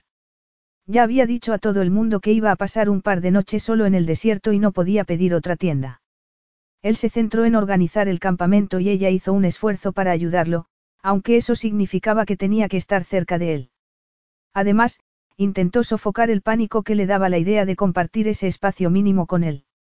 Dormirían con las cabezas casi tocándose y con el cuerpo de él al alcance de la mano. Miró sus hombros y desvió la mirada inmediatamente. ¿Qué pasaría si tenía una de sus pesadillas e intentaba agárralo? Decidió que se quedaría despierta hasta que él estuviese dormido y lo ayudó a instalar la tienda en silencio. Era desesperante comprobar que era tan competente en eso como en todo lo demás. Apretó los dientes. No quería admirarlo cuando iban a pasar la noche muy cerca el uno del otro. Al menos, no hacía frío. Se quedaría fuera hasta el último minuto y, con suerte, ya estaría dormido cuando entrara. Me alegra saber que puedes hacer cosas sin empleados. Ella lo observó mientras encendía una fogata y empezaba a cocinar la cena. Él había puesto una alfombra en el suelo y ella se había arrodillado para mirar las llamas. Entonces, mañana llegaremos al oasis. ¿Qué pasará si no está allí? Creo que estará. Podrías haber pedido a tu servicio de seguridad que lo comprobara. Quiero que esto sea lo más discreto posible. Para proteger tu vanidad. Para proteger a mi novia. Al menos, hasta que decida cómo solucionar esto de la mejor manera. Él cocinaba con naturalidad. Era cordero con especias hecho a la parrilla y servido con arroz. Como ella quería por todos los medios que aquello fuese menos íntimo, se empeñó en cocinar su parte. Quemó los bordes, pero estaba bueno y lo comió con avidez hasta que lo sorprendió mirándola. Entonces, se quedó sin apetito, como si alguien hubiese apagado un interruptor. ¿Qué? Está delicioso. No es una exquisitez. Comes en restaurantes de cinco estrellas y llevas a los cocineros más famosos para que den de comer en tus fiestas. Es distinto. Eso es mi trabajo. Comer en el desierto, al aire libre, tiene algo especial. Siempre me ha encantado. Se arrepintió inmediatamente de haberlo dicho porque todo lo que le encantaba del desierto estaba asociado a todo lo que sentía hacia él. Sabía que estaba mirándola y, agradecida por la oscuridad, miró al cielo y eligió un tema inofensivo. Porque parece que las estrellas brillan mucho más aquí. Hay menos contaminación lumínica, contestó él lacónicamente antes de levantarse, apagar el fuego y señalar hacia la tienda de campaña. Tenemos que descansar. Quiero salir al amanecer. Él tampoco quería alargar el tiempo que iban a pasar juntos. Eso debería haber sido un alivio para ella, pero se sintió vacía y aturdida. Me parece muy bien. Todo lo que supusiera que iba a pasar menos tiempo en la tienda con él tenía que estar bien. Limpió su cuenco mientras intentaba no pensar en el primer viaje al desierto que hicieron juntos. Fue al principio de su relación, durante aquellos primeros meses embriagadores en los que les dominaba lo que sentían el uno por el otro. Él organizó un viaje secreto. Decían en broma que él la había secuestrado. Él fue sin servicio de seguridad y ella dejó el teléfono. Fue la primera vez que estuvieron juntos de verdad, lejos de sus disparatadas vidas. Fue la semana más feliz de su vida. Pensar en eso le formaba un nudo en la garganta. Lo miró de soslayo y comprobó que estaba mirándola con intensidad. Dilo. ¿Qué?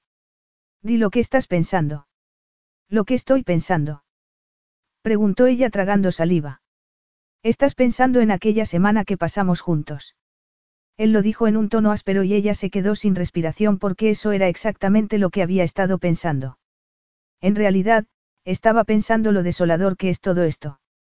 La expresión de él le indicó claramente que no la había creído, pero no insistió. Se dio la vuelta y la dejó con una sensación de vulnerabilidad que no había sentido en toda su vida. ¿Qué hacía? No hablar de sus sentimientos no quería decir que no existieran. La idea de entrar en esa tienda hizo que se quedara allí. Retrasó todo lo que pudo el momento de tener que meterse en ese espacio pensado para ofrecer intimidad incluso a las personas que querían evitarla. Se habría empeñado en acompañarlos si hubiese sabido cómo iban a tener que dormir. Seguramente, no.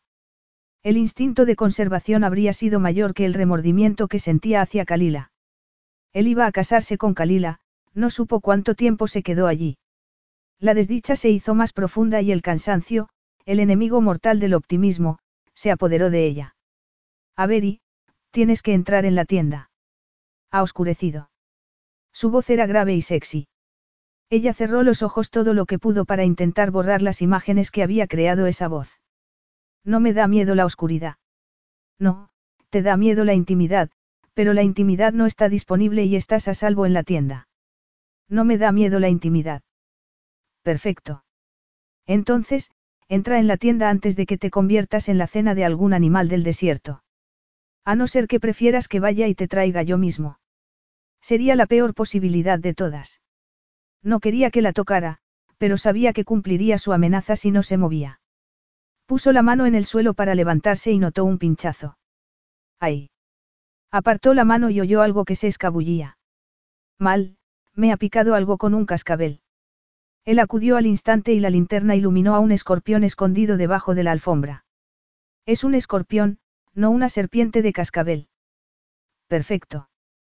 Perfecto. ¿Qué te parece perfecto? A mí me parece espantoso, a ver y se llevó la mano al pecho. Hay más. Seguramente, habrá cientos. Salen por la noche. Cientos. Ella, aterrada, se abalanzó sobre él. No me dejes en el suelo. A ver y. Hagas lo que hagas, no me dejes en el suelo. No voy a volver a tocar el suelo. Se había olvidado de lo fuerte que era. La rodeó protectoramente con los brazos. Creía que te gustaba la vida animal del desierto. Me gusta la teoría, no tanto la realidad si me pica. Además, Alteza, si os atrevéis a reíros, os mataré. Os lo aviso. No estoy riéndome, pero tampoco voy a dejar que lo olvides fácilmente. Estoy segura de eso. Ella apoyó la cabeza en su hombro y se preguntó por qué tenía que oler tan bien. Hay que paladear el momento en el que Avery Scott se convirtió en una damisela en apuros. Nadie te creerá si lo niego hasta el último aliento, algo que puede estar muy cerca si es verdad que hay cientos de esos bichos por ahí. No estoy en apuros, he perdido la compostura. Te aseguro que es la primera vez en mi vida que me abalanzo sobre un hombre. Es un halago. Por curiosidad, vas a bajarte. ¿Siguen por ahí? Preguntó ella agarrándolo con todas sus fuerzas. Sí. Entonces, no voy a bajarme. Me amenazaste con llevarme a la tienda. Adelante, le ordenó ella. Estás asfixiándome. Me da igual. Si me muero, caerás al suelo y te devorarán. Tienes un sentido del humor con muy poca gracia, le soltó un poco el cuello. Vamos, mal, quiero estar en la tienda. Las damiselas en apuros no suelen dar órdenes. Además, yo ya estaba en la tienda. Fuiste tú quien prefirió los escorpiones a mí. Estás diciéndome que estás pensándote esa elección. No te sientas halagado. Solo quiere decir que eres mejor que un escorpión. Estás riéndote. No. Mejor. Si estuvieras riéndote, tendría que darte un puñetazo con mi mano sana, la otra me duele. Voy a morirme. Las picaduras de los escorpiones no suelen ser mortales. ¿Quieres decir que algunas veces sí lo son? No. Sí, pero para personas muy jóvenes o con problemas de salud y tú no entras en ninguna de las dos categorías. No es muy tranquilizador. Deberías decir claramente que no voy a morirme. ¿Por qué los hombres no saben decir lo adecuado en cada momento? Si los hombres dijésemos lo adecuado en cada momento, seríamos mujeres. Entró en la tienda, la bajó a una colchoneta que se había preparado para él y la soltó delicadamente. Sus rostros quedaron muy juntos. Ella notó su aliento en la mejilla. Si giraba la cabeza, los labios se encontrarían. No hacía falta que se preguntara qué sentiría al besarlo porque lo sabía muy bien, y él también lo sabía. Se miraron a los ojos. Ella captó la pasión y supo que él había captado lo mismo porque la química estaba tan presente y poderosa como siempre. No había besado a un hombre desde que lo besó a él. Era un momento peligroso y le pareció que duraba una eternidad. En realidad, no fueron ni un par de segundos y estaba a punto de apartarlo con un empujón cuando él se dio la vuelta con eficiencia y rapidez. Reaccionas a las picaduras de las avispas. Solo reaccionaba a él. Tenía la boca tan seca como si se hubiese tragado todo el desierto. No lo sé. Nunca me ha picado una. La atracción entre ellos la había alterado casi tanto como la picadura del escorpión. Se sentía vulnerable y eso era algo que detestaba. La última vez que se sintió así fue cuando rompieron. ¿Qué sientes? La mano me palpita. Él vaciló, pero acabó levantándole la manga de la camisa para mirársela a la luz. Sus dedos eran fuertes y firmes y ella tuvo que concentrarse para no moverse ni reaccionar. Ni él era de ella ni ella de él. Le miró la cabeza inclinada. Sabía lo que se sentía al pasarle los dedos entre el pelo y al pasarle la boca por la piel, por todo el cuerpo. Él, como si hubiera sentido sus pensamientos, levantó la cabeza. Ella retrocedió ligeramente y con remordimiento aunque solo hubiese mirado. Iba a casarse con Kalila. Que casi no se conociesen no era de su incumbencia, como tampoco lo era que ella se hubiese escapado. Él dijo algo en voz baja mientras le miraba la mano. Creo que tengo una linterna ultravioleta ahí fuera. ¿Para qué sirve? El caparazón de los escorpiones tiene una sustancia que brilla con la luz ultravioleta. Podríamos ver dónde están. Parecen espectros verdosos. Ella miró hacia otro lado para no ver la mano de él que sujetaba la de ella. Es asqueroso. ¿Por qué sabes esas cosas? Es mi país. Tengo que saberlo. Escorpiones como espectros verdosos, ella se estremeció. ¿Por qué vine? Porque querías ayudar a Kalila. ¿Te duele mucho? No lo sé. Más que un dolor de cabeza y menos que cuando salté de un trampolín y caí de cabeza en el suelo del gimnasio. ¿Te importaría no fruncir el ceño? Eso significa que estás preocupado o que algo es grave. Por cierto, la mano me abrasa. ¿Te parece bien? Debería haberte obligado a que entraras en la tienda antes. Yo no quería. Y los dos sabemos por qué. La atracción que ninguno de los dos quería volvió a surgir. No empecemos otra vez. No, pero de ahora en adelante no te separarás de mí por muy incómoda que te sientas. No te muevas. Ahora mismo vuelvo. Te marchas. Ella lo agarró del brazo sin darse cuenta. ¿A dónde vas? Lo soltó al darse cuenta de lo que había hecho. ¿Qué le pasaba? Estaba sufriendo una transformación completa de la personalidad. Voy al coche por hielo, apoyó una mano en su hombro. No te pasará nada, Abiti. Abiti, se quedó petrificada porque la última vez que la llamó eso estaban juntos en la cama, desnudos, con las piernas entrelazadas, besándose con voracidad, él debió de recordar lo mismo porque se le oscurecieron los ojos, la miró a la boca y volvió a mirarla a los ojos. Esa mirada resumió todo su pasado. Ella apartó la mirada primero. Claro, no me pasará nada. Es que. Se había aferrado a él como una mujer desesperada. Ella, que nunca se había aferrado a nadie ni a nada en toda su vida. No quería ni pensar lo que supondría eso para su vanidad masculina y menos lo que significaría para la reputación de ella. Abochornada, se apartó todo lo que pudo. Trae hielo y trae también una botella de champán. Además, dile a los escorpiones que se busquen otra cena porque yo ya no estoy en el menú. Seguro que no te importa. Hace un minuto estabas aferrada a mí. Aferrada. Su intento de reírse despreocupadamente no fue convincente del todo. Solo intentaba que no me picara otro escorpión. Prefiero que te piquen a ti. Gracias. Si hubiese habido una roca a mano, me habría subido a ella. No te lo tomes como algo personal. Vete por el hielo, tengo sed. Era la primera vez que la veía bajar la guardia aunque fuese por un instante. Él también había bajado la guardia y la había llamado a Viti. Esa palabra había cambiado el ambiente. No sabía si sentirse divertido u ofendido porque lo considerara una amenaza mayor que un escorpión. Aliviado, decidió mientras se acordaba de cómo se sintió cuando ella le rodeó el cuello con los brazos. Abrió la puerta y sacó el hielo y el botiquín de primeros auxilios que llevaba a todas partes mientras intentaba no pensar en lo que sintió al tenerla en brazos. Era esbelta, tenía las piernas largas y, había adelgazado. Sería por él. No, eso habría significado que lo quería y él sabía que no era así. Se quedó oyendo los sonidos del desierto y los fastidiosos ecos de sus pensamientos. Soltó un improperio y cerró dando un portazo. Ella estaba sentada dentro de la tienda. Parecía alterada y un poco pálida, pero no pudo saber si era por la picadura del escorpión o por haber estado tan cerca de él. Intentó concentrarse solo en la picadura y apretó el hielo contra su mano. Ella se sobrecogió. Solo tú puedes conseguir hielo en el desierto. Tengo un congelador en el todoterreno. En ese momento estaba pensando cómo meterse en él.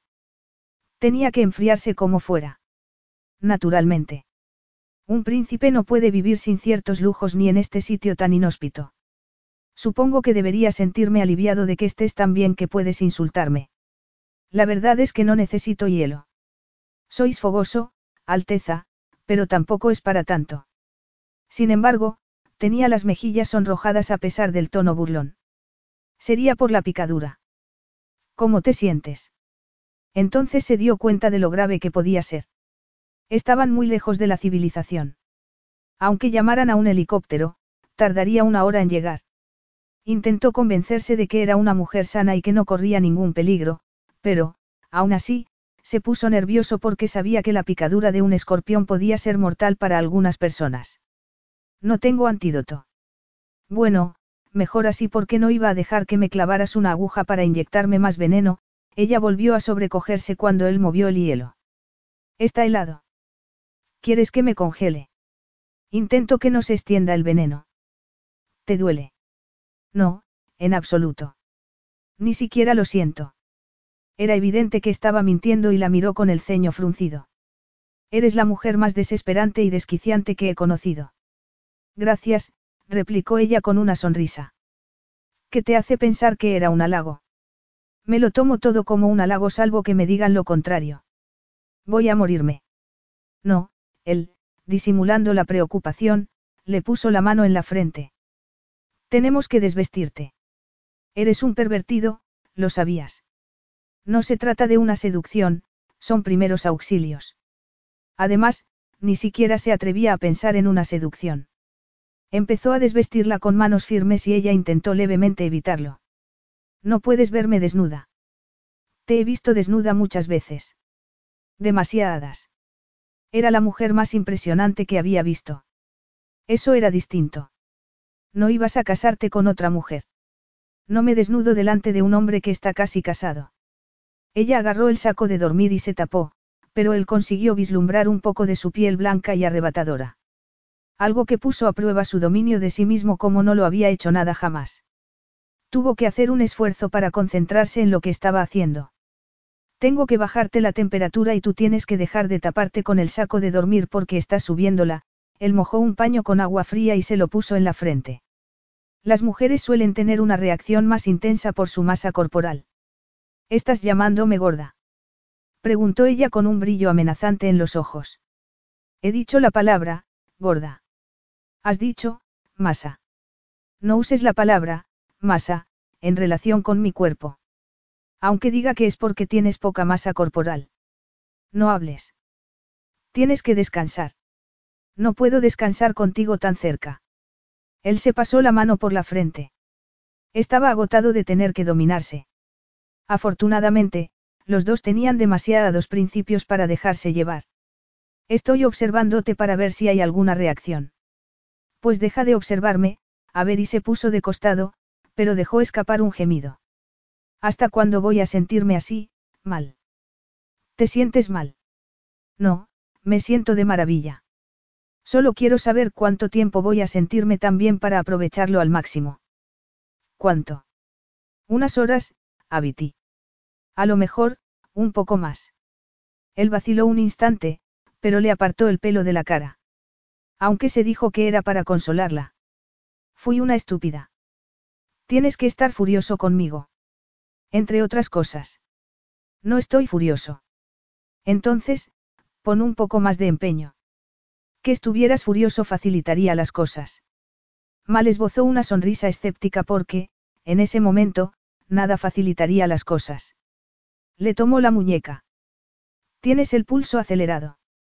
No tiene nada que ver contigo, no te hagas ilusiones. Los escorpiones me alteran. Es el veneno. Tienes que decirme cómo te sientes. Llamaré a un helicóptero si hace falta. Ni hablar. Tenemos que encontrar a tu novia virgen. Mal soltó un improperio en voz baja y buscó una venda en el botiquín. Deja de llamarla así. Perdona, ella se giró un poco y lo miró. ¿Sigues enfadado? No, pero estoy enfadándome. El escorpión también estará enfadado, ella sonrió. Le di un buen sopapo. Era espantoso. Tienen un papel esencial en el ecosistema. Se alimentan de otros artrópodos e, incluso, de ratones y serpientes. Demasiada información. Pueden controlar la cantidad de veneno que inoculan. Creo que a ti fue poco. Eso quiere decir que le caí bien o mal. ¿Qué haces? Estoy vendándote la picadura y levantándote el brazo. Quiero que el veneno se extienda lentamente. Si no da resultado, tendré que pedir un helicóptero. Podríamos dejar de llamarlo veneno. Sinceramente, mal, no estoy tan bien. Podemos dejar el hielo. Está frío. De eso se trata.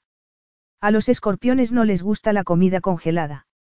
Ella, sin embargo, estaba ardiendo, el brazo le abrasaba. ¿Alguna vez has tenido una reacción alérgica? No, estoy como un roble. Mal sintió un arrebato de desesperación por no haberlo evitado. ¿Por qué no volviste a la tienda antes? Porque, entonces, nos habríamos matado el uno al otro, contestó ella desenfadadamente aunque con una sonrisa vacilante. Perdona. Ahora estoy disculpándome sinceramente. ¿Por qué? ¿Por qué te burlas de mí? No es ninguna novedad y nunca te has disculpado. Por embrollarlo todo. Por complicarte las cosas. No debería haber venido. Estaba preocupada por Kalila y creía que podía ayudar, pero no he ayudado y todo ha sido culpa mía. La disculpa fue tan delicada como inesperada y él sintió que algo se le encogía en el pecho. Me conmueve que quisieras venir y podrás ganarte la confianza de Kalila, algo importante dado que yo he fracasado estrepitosamente. Eso se lo reprochaba a sí mismo. Se reprochaba ser inabordable y dar por supuesto que como su novia no había dicho nada, eso significaba que todo le parecía bien. No habían tenido una relación y era imposible comparar eso con los sentimientos que habían tenido Avery y él. Formaréis una pareja perfecta y seréis muy felices. No estoy siendo sarcástica. Es muy dulce y no te desquiciará. Eso siempre es una ventaja en el matrimonio. Ella lo dijo con un hilo de voz y cuando giró la cabeza, la melena le cayó sobre los hombros como una masa sedosa. Él tuvo que hacer un esfuerzo para no introducir las manos entre el pelo. En otros tiempos, tuvo el derecho a hacerlo y lo hizo siempre que pudo. Había sido la relación más física de su vida. En estos momentos, no estoy pensando en Kalila. No, mal, no lo hagas, le pidió ella con la voz apagada. Era el momento de ser sincero. Dudó por el conflicto entre el deber y sus deseos. Además, sinceramente, solo complicaría más las cosas. Este matrimonio con Kalila. Saldrá muy bien. Si ella está pensándoselo, es porque no has puesto suficiente interés. Puede ser encantador cuando quieres. Naturalmente, el resto del tiempo eres hiriente y arrogante, pero si no le enseñas esa parte de ti durante un tiempo, todo saldrá bien. Tenía los ojos cerrados, con las pestañas, largas y tupidas, que contrastaban con la piel blanca. Mal la miró y no pudo recordar una sola vez en la que la hubiese visto vulnerable. Sin embargo, esa noche estaba vulnerable. Quería abrazarla, pero no se atrevía porque quizá no la soltara. Dime por qué evitaste mis llamadas. Él, todavía preocupado por la picadura, le apretó el vendaje. Estaba ocupadísima. Eres la mujer más eficiente que conozco. Si hubieses querido contestar mis llamadas, las habrías contestado. Cuando rompimos, creí que seguiríamos siendo amigos. Él debería estar pensando en su novia, pero solo podía pensar en la relación que había perdido. Estoy demasiado ocupada para tener amigos. En cuanto al escorpión, solo me picó una vez. Debería sentirme ofendida. ¿Significa eso que no le gustó mi sabor? Ella siempre cambiaba de conversación y él no quería pensar en su sabor. Te daré un par de pastillas para que descanses, replicó él con la voz áspera por la impotencia. No tomo pastillas, no tomo fármacos. Tomarás estas y si la erupción del brazo no ha remitido dentro de una hora o así, llamaré para que te saquen de aquí. Quizá eso fuese lo mejor para los dos. Rebuscó en su bolsa, sacó las pastillas, le dio un par con un poco de agua y sintió cierto alivio cuando ella se las tragó sin rechistar, aunque también sintió cierta preocupación porque era muy impropio de ella que no discutiera. Si te sientes mal, puedo pedir el helicóptero ahora mismo. No, ella volvió a cerrar los ojos. Quiero quedarme, tengo que estar contigo. Mal sintió una opresión en el pecho. ¿Cuántas veces había esperado que ella dijese esas palabras? Las había dicho en ese momento, cuando la vida de él había tomado un rumbo distinto. Por eso habría elegido ese momento. Lo había elegido porque sabía que él no podía dejarse llevar por las emociones que brotaban entre ellos. Tenía que estar con él, dicho por otra mujer, le habría parecido agobiante, pero le parecía una victoria dicho por Avery. Tienes que estar conmigo. ¿Me lo dices ahora? Sí, contestó ella con una voz casi inaudible. Tengo que estar cuando encuentres a Kalila. Tengo que convencerla para que se case contigo. Es lo mejor para todos. Capítulo 5. Soñaba con el desierto, pero esa vez el príncipe la abrazaba y no le dejaba que se marchara. Estaba atrapada. Forcejeó un poco, pero la agarraba con mucha fuerza. Su, solo es un sueño. Duérmete otra vez. La voz grave hizo que se despertara a medias y se dio cuenta de que mal estaba abrazándola. Todavía estaba oscuro y no supo que la asustó más, sí que se sintiera fatal o lo que sentía porque él estaba abrazándola. Tenía la cabeza en su pecho y podía oír los latidos de su corazón. Sabía que debería apartarse, pero no lo hizo. Había pensado dormir en el rincón más alejado de la tienda, pero allí estaba él abrazándola. Se sentía demasiado a gusto. Notaba el roce de sus piernas y la calidez de su cuerpo. La luz de la linterna aumentaba la sensación de intimidad. Mal, por el amor de Dios, aléjate, estás en mi espacio. Estoy preocupado por ti. A ella se le encogió el corazón porque nadie se había preocupado por ella en toda su vida. No te preocupes. No me gusta la idea de que estés esperando a que me quede muerta y, además, no hace ninguna falta que me abraces. Eres tú quien está abrazándome. Lo hiciste dormida porque eres incapaz de aceptar ayuda cuando estás despierta. Eso es porque no necesito ayuda cuando estoy despierta. Ya, supongo que anoche tampoco necesitaste ayuda cuando te encaramaste a mí. Eso fue distinto. Los escorpiones estaban invadiéndonos y, si no te importa, me gustaría olvidarme de anoche. Quería olvidarlo todo. Sobre todo, ese momento. Se preguntaba por qué seguía abrazándola cuando lo seguro y sensato sería soltarla. ¿Desde cuándo tienes pesadillas? No tengo pesadillas.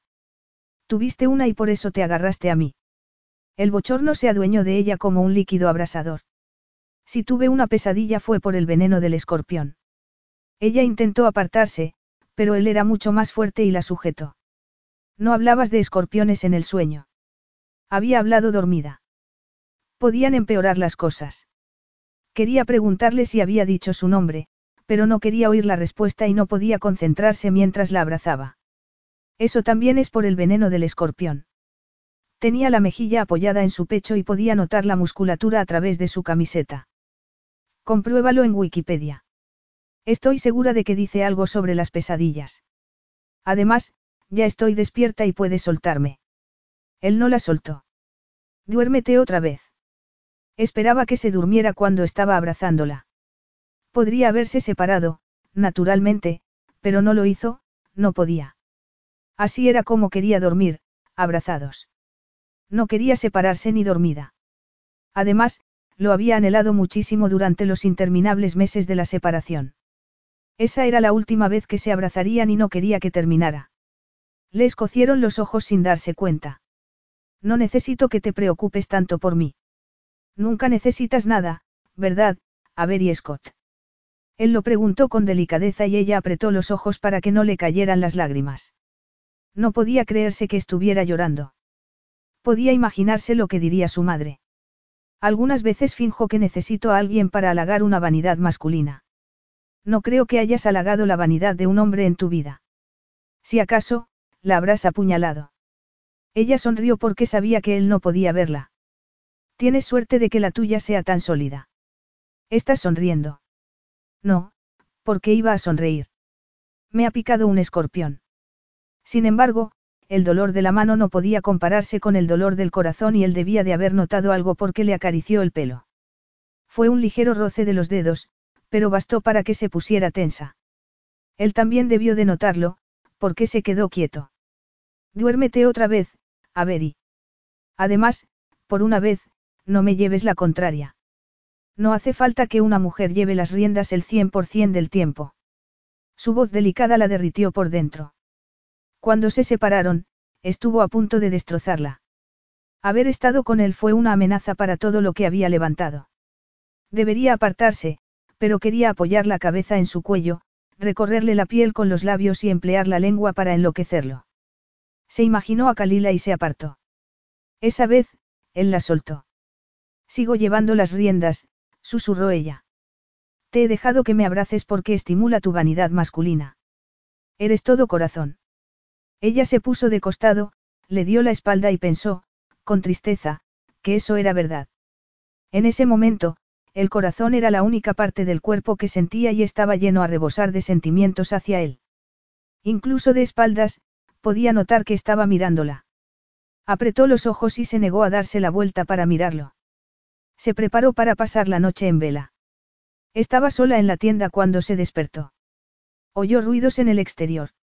Mal, se había levantado y estaba desmontando el campamento. Ella se quedó un momento mirando la tela y recordando la noche anterior hasta el último detalle. Dejó escapar un ligero improperio y se sentó. La picadura había remitido y solo era una pequeña mancha roja. Ojalá los demás sentimientos se desvanecieran tan fácilmente. No quería pensar en su abrazo y menos quería pensar en lo que habría podido decir dormida. Agarró la bolsa, se lavó la cara con una de las toallitas que llevaba siempre, se puso protección solar, se maquilló levísimamente y se recogió el pelo en una coleta. Luego, sacó una camisa limpia de la bolsa y se cambió. Esa era la parte fácil, la difícil era salir de la tienda, encontrarse con él después de lo que había pasado esa noche. Café. Mal le dio una taza con un café muy fuerte y ella la tomó y le dio las gracias sin mirarlo. Ya estás preparado para que nos marchemos. Cuando tú quieras. ¿Qué tal te sientes? Muy bien. Como nunca. Nunca había estado tan abochornada y no sabía si fingir que no había pasado nada o hablarlo. Veamos. Él le tomó la mano y a ver y tuvo que hacer un esfuerzo para no retirarla. Se ha calmado, algo que ella no podía decir de su pulso. ¿Qué tal está el escorpión esta mañana? Contento. Él esbozó una sonrisa. Descontento, más bien. Solo pudo picarte una vez. Estoy seguro de que no fue suficiente. Ella lo miró a los ojos y volvió a desviar la mirada. Pues es todo lo que va a conseguir, ella retiró la mano y se terminó el café. Desmontaré la tienda. No, tienes que descansar la mano. Yo lo haré. Él se alejó y ella tomó aliento. Se sentía muy rara y no sabía si era por la picadura o por haber pasado la noche tan cerca de él, que desmontó la tienda y recogió todo en un tiempo récord mientras ella miraba al suelo buscando más escorpiones y sin saber si decir algo. Escucha. Lo observó meter la tienda en el maletero y se quedó fascinada por los músculos de su espalda. En cuanto a anoche. ¿Qué parte de anoche? preguntó él. Cuando yo, ella se aclaró la garganta. Cuando yo no fui yo misma. Cuando te aferraste a mí o cuando me suplicaste que no te soltara. Ni te supliqué ni me aferré. Ella tiró los pozos del café al suelo.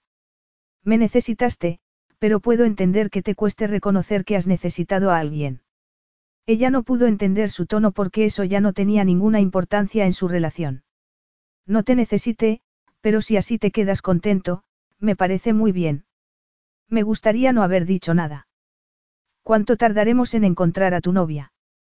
Cuanto antes, mejor. De repente, deseó que su conciencia no la hubiera metido en ese viaje. Daba igual lo que le hubiese dicho a Kalila, si ella había decidido adentrarse en el desierto, era asunto suyo, no. Nada compensaba ese estrés innecesario. Está como a dos horas en coche. Mal terminó de meter todo en el coche y se montó en el asiento del conductor. Dentro de dos horas encontraría a su novia, aclararían las cosas y Mal se casaría con ella. Todo lo que habían vivido juntos era parte de un pasado que él quería olvidar. Se encontrarían de vez en cuando en algunas fiestas, Serían amables y educados y el dolor acabaría disipándose. Se pasó una mano por el pecho. Él captó el gesto y frunció ligeramente el ceño, pero Averi no hizo caso de su expresión y se montó en el asiento del acompañante. Esa vez, no discutieron, hicieron el viaje en silencio, pero no notó la diferencia. Su presencia la abrumaba, estaba pendiente de cada movimiento, de la tensión de su muslo o de la fuerza de sus manos al sujetar el volante. El ambiente estaba tan cargado de tensión que cuando llegaron al campamento, ella fue la primera en bajarse. Quería y tenía que zanjar ese asunto. Quédate aquí. Haré algunas preguntas para saber dónde está. Llamarías demasiado la atención. Ella, sin esperar una respuesta, fue hacia la tienda de campaña con el cartel de recepción, pero, antes de llegar, vio una chica con la cabeza agachada que entraba apresuradamente en una tienda en el extremo opuesto del campamento. Era Kalila. Sí, estaba segura de que era ella y se dirigió hacia la tienda donde se había metido la chica. ¿La has visto? Le preguntó Mal, que estaba justo detrás de ella. No lo sé, contestó ella con el ceño fruncido. Creo que sí, pero, seguramente, no querrá verte o se habría dirigido hacia ti. Creo que deberías esperar en el coche. Tanto miedo doy. Sus ojos negros resplandecieron y, por un instante, notó esa sintonía poderosa e inquietante. Sí, daba miedo. Estuvo a punto de perderlo todo por él. No sé lo que piensa de ti y no lo descubriré si te quedas ahí con el ceño fruncido. Date un paseo por el desierto. Avery entró en la tienda de campaña y se encontró a Kalila abrazada a un hombre que no era su supuesto novio. Intentó asimilar que había brotado otra relación ardiente. A pesar de su escepticismo inalterable, se quedó atónita. Ese era el único supuesto que no se había planteado, o, quizá, no había querido plantearse la posibilidad de que el matrimonio no se celebrase. Tenía que celebrarse. Sintió el pánico que se adueñaba de ella, pero no supo si era por Kalila o por ella misma. Si mal no lo viera, si pudiera hablar con Kalila, intentó retroceder antes de que la pareja la viera y se topó con Mal, quien estaba detrás de ella. No es ella, me he equivocado. Él no se movió, su atractivo rostro contemplaba, inexpresivo, la escena que tenía delante. Era casi imposible adivinar lo que sentía y a ella se le encogió el corazón. No había deseado especialmente un final feliz, pero que ese final llegara antes que el principio era muy doloroso. Él había querido que ese matrimonio saliera bien fuera por el motivo que fuese. Quiso taparse los ojos y apartarlo, atrapar las ilusiones de él con sus manos antes de que se hicieran añicos contra el suelo, pero ya era demasiado tarde. Su dominio de sí mismo la sorprendió. No tuvo un arrebato de furia. Se quedó con las piernas separadas y miró en silencio. Todo él transmitía poder y se quedó sin aliento. Casi siempre lo había considerado primero un hombre y luego un príncipe, pero, en ese momento, era el príncipe. A Kalila, evidentemente, le pareció lo mismo porque en cuanto lo vio, se separó de su amante tan deprisa que casi se cayó. No. Mal entró en la tienda con la mirada clavada en el hombre que había besado a Kalila. ¿Quién eres? No. No permitiré que lo toquéis. Kalila se plantó delante de su amante, sería su amante, y Averi se preparó para lo peor. Habría una batalla por la superioridad masculina. Contuvo el aliento y esperó que se enfrentara a Mal, pero él se quedó detrás de la princesa y, de repente, se postró. Alteza. Avery arqueó las cejas porque había esperado puños y no adulación. Asombrada, miró a Mal y sus miradas se encontraron fugazmente. Sofocó unas ganas absurdas de reírse y se dio cuenta de que la situación no tenía ninguna gracia. Mal quería que ese matrimonio se celebrase como fuese. Estaba segura de que lucharía por Kalila. Levántate. Mal se lo ordenó entre dientes y el hombre se levantó, se tambaleó y se quedó detrás de Kalila con la cabeza agachada. A ver y no podía creérselo. ¿Qué mujer preferiría a ese cobarde antes que a Mal? No quería que se pelearan, pero, al menos, debería haber mirado a los ojos a su adversario. ¿Dónde estaban la fuerza y el valor? Al parecer, en ningún lado porque ese hombre, rojo como un tomate, seguía mirando al suelo mientras Kalila lo miraba con arrobo. Al final, fue Kalila quien se enfrentó al hombre con quien iba a casarse en teoría. No permitiré que le pongáis la mano encima. No tengo intención de hacerlo, pero creo que, dada la situación, lo correcto sería presentarnos. Es Karim, dijo Kalila aterrada. Es mi guardaespaldas. ¿Qué? A ver y miró al hombre acobardado. Tu guardaespaldas. Pero, ella captó la mirada de Mal y no siguió la frase. Lo siento. No voy a decir nada. Mal tomó aliento y volvió a fijarse en la pareja que tenía delante. Al parecer, tu guardaespaldas está atribuyéndose responsabilidades muy considerables. Supongo que te abrazaba así para protegerte de las balas que silbaban por todos lados. Su sarcasmo hiriente hizo que el otro hombre lo mirara con los ojos entrecerrados, pero no dijo nada. Kalila era la que hablaba, aunque estaba tan colorada como el hombre que tenía detrás. ¿Qué? ¿Qué hacéis aquí, Alteza? Estaba buscando a mi novia, contestó mal sin inmutarse. Sin embargo, he descubierto por qué se escapó. Al parecer, he encontrado la respuesta. A ver y lo miró fijamente. No iba a decir nada más. Kalila pareció tan sorprendida como ella. Alteza, puedo explicaros. Puedes llamarme mal. Creo que te lo he dicho más de una vez. Además, la situación no exige más explicaciones. ¿Por qué no iba a luchar? A ver y se preguntó si le había pasado algo en el cerebro. Kalila seguía agarrando la mano de su guardaespaldas y ella se imaginó que era para que no saliera corriendo. No puedo creerme que hayáis venido a buscarme. ¿Por qué lo habéis hecho? Porque es un hombre recto y estaba preocupado por ti, intervino a ver y antes de volver a captar la mirada de Mal. De acuerdo, es que no dices nada y es muy difícil quedarse en silencio. Inténtalo, le pidió Mal con delicadeza. Avery apretó los dientes y, sin darse cuenta, se acercó tanto a él que podía tocarlo con solo alargar la mano. Quería tocarlo con todas sus ganas. Hemos venido a buscarte porque, naturalmente, estábamos preocupados de que te hubiese pasado algo, pero puedo comprobar que estás bien. Mal estaba tan sereno que Avery tuvo que hacer un esfuerzo para no darle un pellizco para comprobar si estaba vivo. Debería estar subiéndose por las paredes por los celos, quizá estuviese conmocionado. Sí, tenía que estar conmocionado. Sin embargo, si no tenía cuidado, se pasaría el momento de actuar. Si él no podía actuar, lo haría ella. Lo que mal intenta decirte es que... No puedo casarme con vos, Alteza, lo interrumpió Kalila. Es demasiado tarde. No es demasiado tarde. Exclamó Averi con los ojos cerrados. Sinceramente, no deberías tomar una decisión precipitada, Kalila. Necesitas un poco de tiempo para pensarlo. Cuando lo hayáis hablado, cambiarás de opinión porque Mal es un partido fantástico para cualquier mujer y eres muy afortunada. Esto no tiene nada que ver con su Alteza, Kalila evitó la mirada de Mal. No quiero ser la esposa del sultán. No serviría. Soy una persona tímida y nada interesante.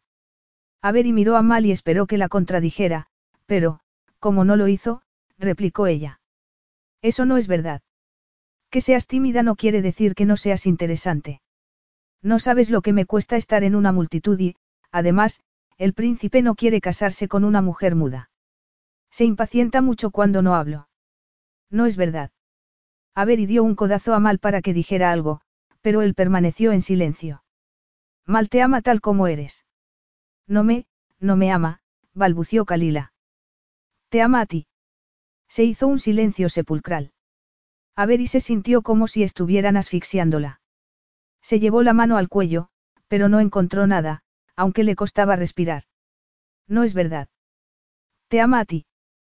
Te ha pedido que te cases con él. Te lo pidió a ti antes. No, no lo hizo en realidad, replicó Avery entre dientes. No sé qué habrás oído, pero eso fue un malentendido monumental. No sabes lo que pasó. ¿Por qué no decía nada mal? ¿Por qué no le decía la verdad? Sí sé lo que pasó. Estaba allí. Oí lo que dijo. Oí la discusión con ese hombre espantoso que dirige la empresa petrolera y que se cree irresistible. Richard. Preguntó a Berry con el ceño fruncido y sin salir de su asombro. Sí. Le dijo a Mal que estabas organizando su fiesta y que te poseería como una bonificación. Mal se puso tan furioso que le dio un puñetazo. Cuando lo levantó del suelo, le dijo que iba a casarse contigo y que no podrías organizarle ninguna fiesta más, ni personal ni de ningún tipo. A ver y se dio cuenta de que estaba boquiabierta. Se dio la vuelta lentamente para mirar a Mal con la esperanza de que él lo negara, pero no dijo nada. Aparte de un leve rubor, no reaccionó. El desconcierto se adueñó de ella. Sabía que no la había amado, que le había pedido la mano a Kalila a las pocas semanas de romper. Lo entendiste mal. Estaba allí, insistió Kalila sin inmutarse. Lo entendí muy bien. Es la única vez que alguien ha visto que mal perdía los nervios. Bueno, Richard puede ser muy exasperante. Yo también he perdido los nervios con él un millón de veces. Evidentemente, intentó desquiciar a Mal y lo consiguió. Por eso dijo lo del matrimonio, eso no tiene nada que ver con lo que está pasando aquí. Claro que quiere casarse contigo. Llevamos dos días buscándote por el desierto. Juntos, añadió Kalila mirándola fijamente. No juntos como, a ver y se sonrojó al acordarse de la noche en la tienda de campaña. Surgió así. Acudió a ti con el problema porque te ama y confía en ti. Acudió a mí porque creía que yo podía saber dónde estabas. Eso no significa que me ame. No me ama. Sería una esposa del sultán espantosa. Es más, sería una esposa espantosa, punto. No tengo ninguna de las virtudes necesarias, en concreto, no tengo la fundamental, el deseo de casarme, replicó Aver y tartamudeando por el empeño de Kalila en que mal la amaba. Solo somos amigos. La mayoría de las veces, ni eso. Mal siguió en silencio. Podía saberse por qué no hablaba y Kalila no callaba. Eres la única mujer que ha amado alguna vez. Iba a casarse conmigo por motivos políticos, porque nuestras familias lo habían acordado. Los motivos políticos son tan buenos para casarse como cualquier otro. Conozco muchos matrimonios que van de maravilla y han empezado con mucho menos. A ver y, mal habló con delicadeza, pero no la miró, ya has dicho bastante. Bastante. Casi ni he empezado. Además, tú no dices nada. Sinceramente, vosotros dos necesitáis un poco de... Él levantó ligeramente la mano y ella se cayó. También se preguntó cómo era posible que la callara con un gesto tan sutil que pasó desapercibido para los demás. No os preocupéis por mí, Kalila se mordió el labio inferior. No me importa que no me améis, Alteza. Yo tampoco os amo. Es sintomático que nos hayamos conocido desde hace años y casi no hayamos hablado. Para ser sincera. No seas sincera, la interrumpió Avery antes de que dijera algo que no debía decir. La sinceridad es una virtud sobrevalorada en ciertas circunstancias y esta es una. Tengo que decir lo que siento, insistió Kalila levantando la barbilla. Entonces, adelante, pero no estás mostrando ninguna de las características propias de la timidez. A mí me estás pareciendo una gran captadora de público.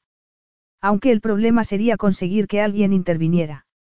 Mal es impresionante, claro, siguió Kalila sin hacer caso a Beri, pero también intimida. Es un príncipe y tiene que hacer eso para que no se aprovechen de él, pero bajo ese aspecto ceñudo es afable y cariñoso, a ver y vio que él arqueaba una ceja y se aclaró la garganta. Bueno, quizá no sea afable precisamente, pero es íntegro. Con principios y bueno y... Basta. Vamos a hablar de esto ahora y nunca más se hablará del asunto. Mal tomó las riendas por fin y a se relajó un poco. Mal tenía la mirada clavada en su novia. No quieres casarte con un hombre que será sultán. A resopló. ¿Qué estaba haciendo? Eso no iba a convencer a Kalila. Kalila, como si quisiera confirmarlo, negó vehementemente con la cabeza. No, no serviría. Sobre todo, en todas esas recepciones y fiestas que celebráis, ella se estremeció. Se vería lo peor de mí. A ver y dejó a Mal a un lado e intervino otra vez. Eso te lo ha dicho tu padre. Sinceramente, es una sandez. Tienes una personalidad encantadora. Deja de rebajarte. Tienes mucha conversación y, además, lo único que tienes que conseguir en esas recepciones es que los demás hablen de sí mismos. Es lo que hago en mis fiestas. El problema está en que la gente deje de hablar de sí misma, no en que empiece. Yo no soy como tú. Lo sé. Por eso eres perfecta para mal exclamó Avery con una sonrisa. Supe que formabais una pareja ideal en cuanto os vi juntos. La mirada de pasmo de Kalila le indicó que quizá hubiera exagerado el entusiasmo. No hay una personalidad adecuada para ser la esposa de un sultán. Serás amable y accesible. Pero no lo soportaré, temeré cada instante, replicó Kalila. Será más fácil con el paso del tiempo. Hay algunas chicas que trabajan conmigo que eran muy tímidas al principio y ahora no puedo callarlas. Vas a hacerlo muy bien, Kalila.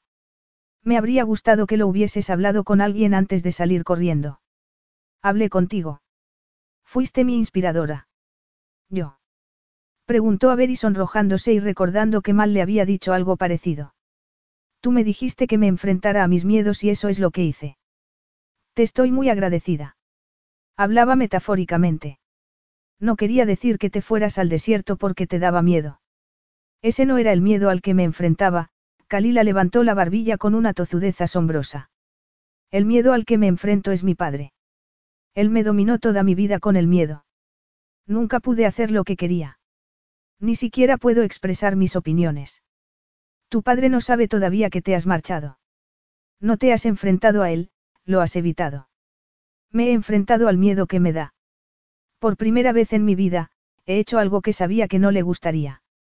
Sé que tendrá consecuencias y estoy dispuesta a aceptarlas. Sabía que si me escapaba, no me lo perdonaría jamás. No volverá a recibirme bajo su mismo techo, ya no seré su hija, y eso es lo que quiero. Entonces, perfecto porque pronto puedes ser la esposa de Mal. Eso no significa que no puedas casarte con el príncipe. Estoy segura de que hay alguna solución que sea buena para todos y... Averi no siguió porque vio la mirada de incredulidad de Kalila y cayó en la cuenta de que estaba siendo absurda. Esa chica, aparte de que había dicho que no quería ser la esposa del sultán por nada del mundo, estaba evidentemente obsesionada con el guardaespaldas. Ya era imposible que Mal se casara con Kalila. Además, ella tampoco lo querría. Ella, que sabía lo mal que acababan muchos matrimonios, nunca querría que uno empezase en esas circunstancias tan adversas. Miró a Mal, pero él parecía desesperantemente tranquilo. Entonces, ¿esto es lo que quieres, Kalila? Preguntó él sin rodeos. Sí, ella se sonrojó.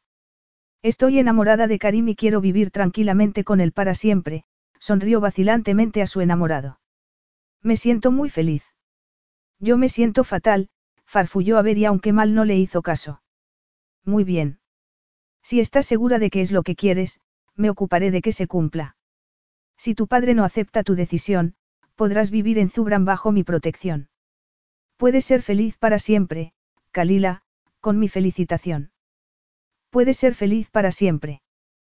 ¿Qué majadería romántica es esa? ¿Te has vuelto loco? Averi, furiosa, lo seguía hacia la tienda de campaña. Ni siquiera has intentado disuadirla. Al contrario, le has ofrecido refugio. ¿Por qué no te has ofrecido a celebrar la ceremonia? Déjalo, Averi. Que lo deje. Casi tenía que correr para poder seguirlo. ¿Acaso no hemos pasado dos días en el desierto para encontrar a Kalila y convencerla de que no huyera?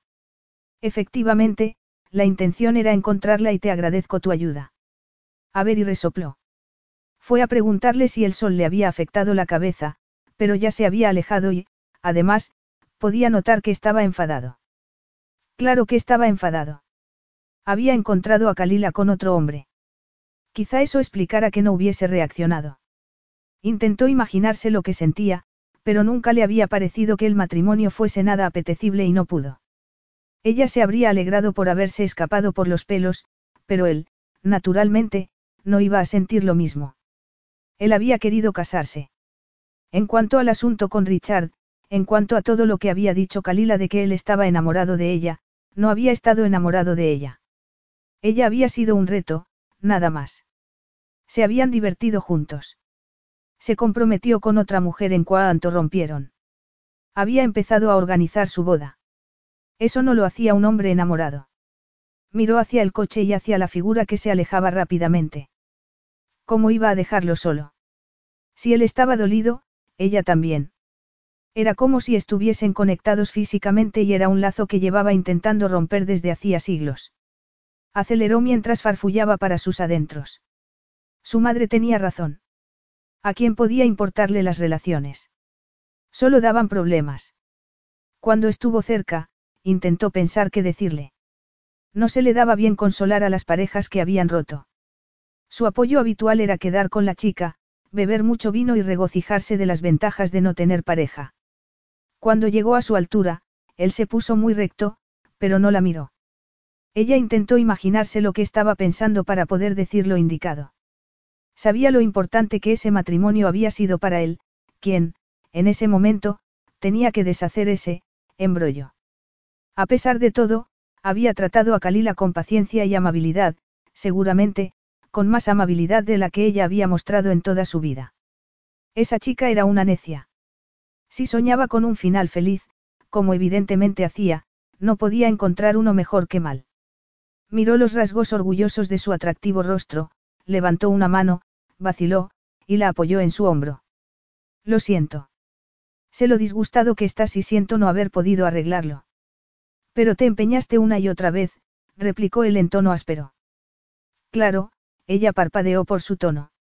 Intentaba convencerla de que cambiara de opinión. Entonces, alégrate de que no lo consiguieras. Alegrarme. A ver y apartó la mano. Querías casarte. Lo sé. Él la miró y a ella le dio un vuelco el corazón. Él esbozó una sonrisa escéptica. Te consideras una especialista en lo que quiero, Abiti. Su mirada la desconcertó. Seguían hablando de Kalila. Habías organizado una boda y hemos ido al desierto para encontrar a tu novia. Me parecen buenos motivos para suponer que eso era lo que querías. Sin embargo, cuando ella se echa atrás, ni luchas ni parece que te haya partido el corazón lo más mínimo. ¿Partirme el corazón? Preguntó él con un brillo muy raro en los ojos. A ver y tuvo que hacer un esfuerzo para dominarse. Claro, no ha podido partirte el corazón porque no tienes corazón. Qué tonta soy. ¿Crees que no tengo corazón? Algo muy peligroso le ensombreció los ojos y ella se sintió como si se la tragara el mar, como se había metido en esa conversación. Deberían estar hablando de Kalila. Solo sé que no haces nada para conservarla. Es por orgullo. Ella lo conocía muy bien. Sinceramente, creo que deberías olvidarlo. Ella es perfecta para ti en muchos sentidos. Vuelve allí ahora mismo, ordénale a ese saco de músculos que se largue y haz que ella entre en razón. Se hizo un silencio que él rompió cuando empezaba a ser muy incómodo. ¿De verdad estás tan deseosa de verme casado con otra mujer? Sí, tenía el corazón desbocado y la conversación le parecía unas arenas movedizas. Sí. Eso facilitaría las cosas. Le preguntó él con una sonrisa implacable. Habría sido inútil fingir que no sabía de qué estaba hablando. Se miraron a los ojos muy fugazmente, pero ella supo que estaba metida en un lío. Mal, dejémoslo. Él le puso la mano debajo de la barbilla para que lo mirara. No vamos a dejarlo. Ya hemos perdido bastante tiempo y hemos tomado muchos caminos equivocados. Que nos equivocáramos una vez no quiere decir que vayamos a equivocarnos más. No salgo de mi asombro. Hace cinco minutos estabas comprometido con otra mujer. Esa no fue mi elección, esta sí lo es. Ella no lo entendía. A pesar del deber y la responsabilidad, él elegía su camino. Puede saberse de qué estás hablando. Mal. Dime por qué estabas tan empeñada en que me casara con Kalila. Dímelo, Averi. ¿Por qué eres un hombre de los que se casan? ¿Por qué ella es perfecta para ti? ¿Por qué? qué me pareció que sería más fácil si estabas casado. Lo fue. Preguntó él con la emoción reflejada en los ojos. No, contestó ella en un susurro. No, pero no por eso voy a dejar de intentarlo y esperarlo. No tienes que hacer ninguna de las dos cosas. Nada ha cambiado, mal. Evidentemente, no fue la respuesta que él había querido y miró un instante hacia otro lado apretando los dientes. No. Si eso es verdad, es porque eres la mujer más tozuda que he conocido en mi vida. Pero yo también puedo ser tozudo. La agarró de una mano antes de que ella pudiera reaccionar y sacó el teléfono del bolsillo. Dio lo que le parecieron una serie de órdenes en su idioma y volvió a guardárselo. ¿Tienes algo en la bolsa que puedas necesitar? Si lo tienes, dímelo ahora. Necesitar. ¿Para qué? ¿A quién has llamado? A Rafik. ¿Te acuerdas de mi asesor jefe? Claro. Me encanta. Le habría ofrecido un trabajo conmigo si hubiese creído que había la más mínima posibilidad de que te abandonara. ¿Qué disparate le has pedido al pobre esta vez? No había terminado de hacer la pregunta cuando oyó un helicóptero. Levantó la mirada y arqueó las cejas al ver el emblema del sultán. Compruebo que la discreción y tú habéis tomado caminos distintos. Ya no hace falta ser discretos. Sin embargo, sí hace falta terminar la siguiente parte del viaje lo antes posible. Tengo que concederte que te marchas a lo grande, mal. Nos marchamos a lo grande, él le apretó más la mano. ¿Vienes conmigo? Fue una orden. A Avery se le paró el pulso, pero no supo si fue por esas palabras inesperadas o por lo que sentía al tener la mano en la de él. ¿Y Kalila? No podríamos dejar de hablar de Kalila. Tiene mi protección y haré todo lo que pueda por ella, pero no quiero perder ni un minuto más pensando en eso. Tengo que volver a Londres. Tengo que organizar la fiesta del senador y no puedo tomarme. Claro que puedes, la interrumpió él. Eres la jefa. Puedes hacer lo que quieras. Llama a Jenny. Imposible, ella tenía la boca seca y el corazón desbocado. Ni hablar. De verdad. Aconsejas a los demás que se enfrenten a sus miedos, pero tú no te enfrentas a los tuyos, replicó él con un brillo burlón en los ojos. No tengo que enfrentarme a nada. No tengo miedo. Si lo tienes. Estás aterrada, tan aterrada que te tiemblan las manos. Te equivocas, a ver y se metió las manos en los bolsillos. Si eres tan listo, dime de qué crees que tengo miedo. De mí, contestó él con delicadeza. Tienes miedo de estar sola conmigo. Capítulo 6. Mal se preparó para oír un millón de argumentos para no hacer eso, pero ella se limitó a levantar la barbilla y a acompañarlo hasta el helicóptero. Él sonrió porque ella era totalmente predecible aunque nunca fuese a reconocerlo. Como la había desafiado, ella tenía que demostrarle que se había equivocado. Cuando el fiel Rafik apareció, él le dio una serie de instrucciones, le entregó las llaves del coche y siguió a Beri dentro del helicóptero. Había un millón de cosas que reclamaban su atención, pero, en ese momento, solo había una que le importara. Además, se alegró de que fuese tan orgullosa y tozuda porque gracias a eso se había montado en el helicóptero sin rechistar. Ese orgullo hizo que se sentara con la espalda muy recta y que saludara al piloto con su sonrisa habitual y sin rastro de tensión. Aquí estoy, le dijo ella mientras se cerraban las puertas. Estoy a tu lado y sin miedo. Siento decepcionarte, pero has perdido. No estoy decepcionado. ¿A dónde vamos? A un sitio donde la intimidad está garantizada. Vio que ella apretaba los labios mientras encajaba la amenaza de intimidad. Me extraña que no quieras volver al palacio. No deberías hablar con tu padre. Ya he hablado con él. Le he dicho que volveré dentro de unos días y que ya hablaremos. Creía que la cancelación tendría prioridad sobre todo lo demás. No sobre todo. Aquello era lo más importante. Se había dado cuenta de cuánto se había equivocado. Él, quien se vanagloriaba de ser un magnífico negociador, había cometido errores de bulto con esa mujer que no se parecía a ninguna otra. Había sido indulgente. Había estado seguro de sí mismo y de ella. Era un error que no volvería a cometer. El helicóptero despegó y ninguno de los dos volvió a hablar durante el viaje de 45 minutos. Hasta que él notó un cambio en ella cuando se dio cuenta del destino. El Zubran de Sertespa. Ella lo utilizó hacía tiempo para celebrar un acontecimiento. Fue donde pasaron de ser amigos a ser algo más. Era un hito importante en su relación. Lo había elegido por ese motivo. Quería que tuviera significado, quería derribar la barrera que ella había levantado entre los dos. Cuando lo miró, supo que había acertado. ¿Por qué aquí? ¿Por qué no? Es una jugada rastrera. Podían acusarlo de emplear maniobras ruines. Quizá, pero no tenía remordimientos. Cualquier maniobra estaba justificada cuando se jugaba tanto. Iba a hacer lo que fuese para que ella cediera. Iba a luchar por su relación hasta que consiguiera lo que quería. No había esperado tener una segunda oportunidad e iba a aprovecharla. No pretendo ser ejemplar, quiero ganar. Tienes que salirte siempre con la tuya. No creo. Si se hubiese salido con la suya, no habrían roto. Fue la primera vez en su vida que se sintió impotente. Se abrió la puerta del helicóptero y se encontraron con el director del hotel y un grupo de empleados muy emocionados. Te han confundido con una estrella de rock, murmuró Avery recogiendo su bolsa. ¿Les dices tú que no eres importante o se lo digo yo? Es mejor que no les estropees la diversión.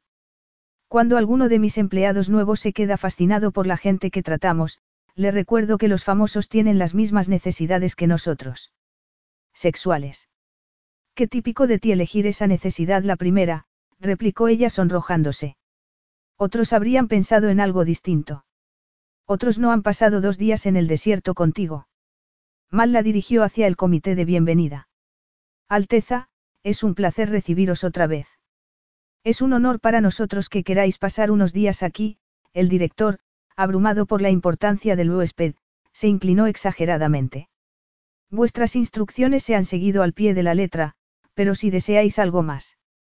Intimidad, mal miró a Beri. En estos momentos, solo quiero intimidad. Nos enorgullecemos de ofrecer precisamente eso a nuestros huéspedes. Os acompañaré a la suite del sultán. La suite del sultán, donde pasaron la primera noche juntos. Avery intentó ir más despacio, pero él la agarró de la mano mientras recorrían el camino que llevaba a la villa. Además, ella no podía fingir que estaba obligándola. Era una mujer adulta e independiente.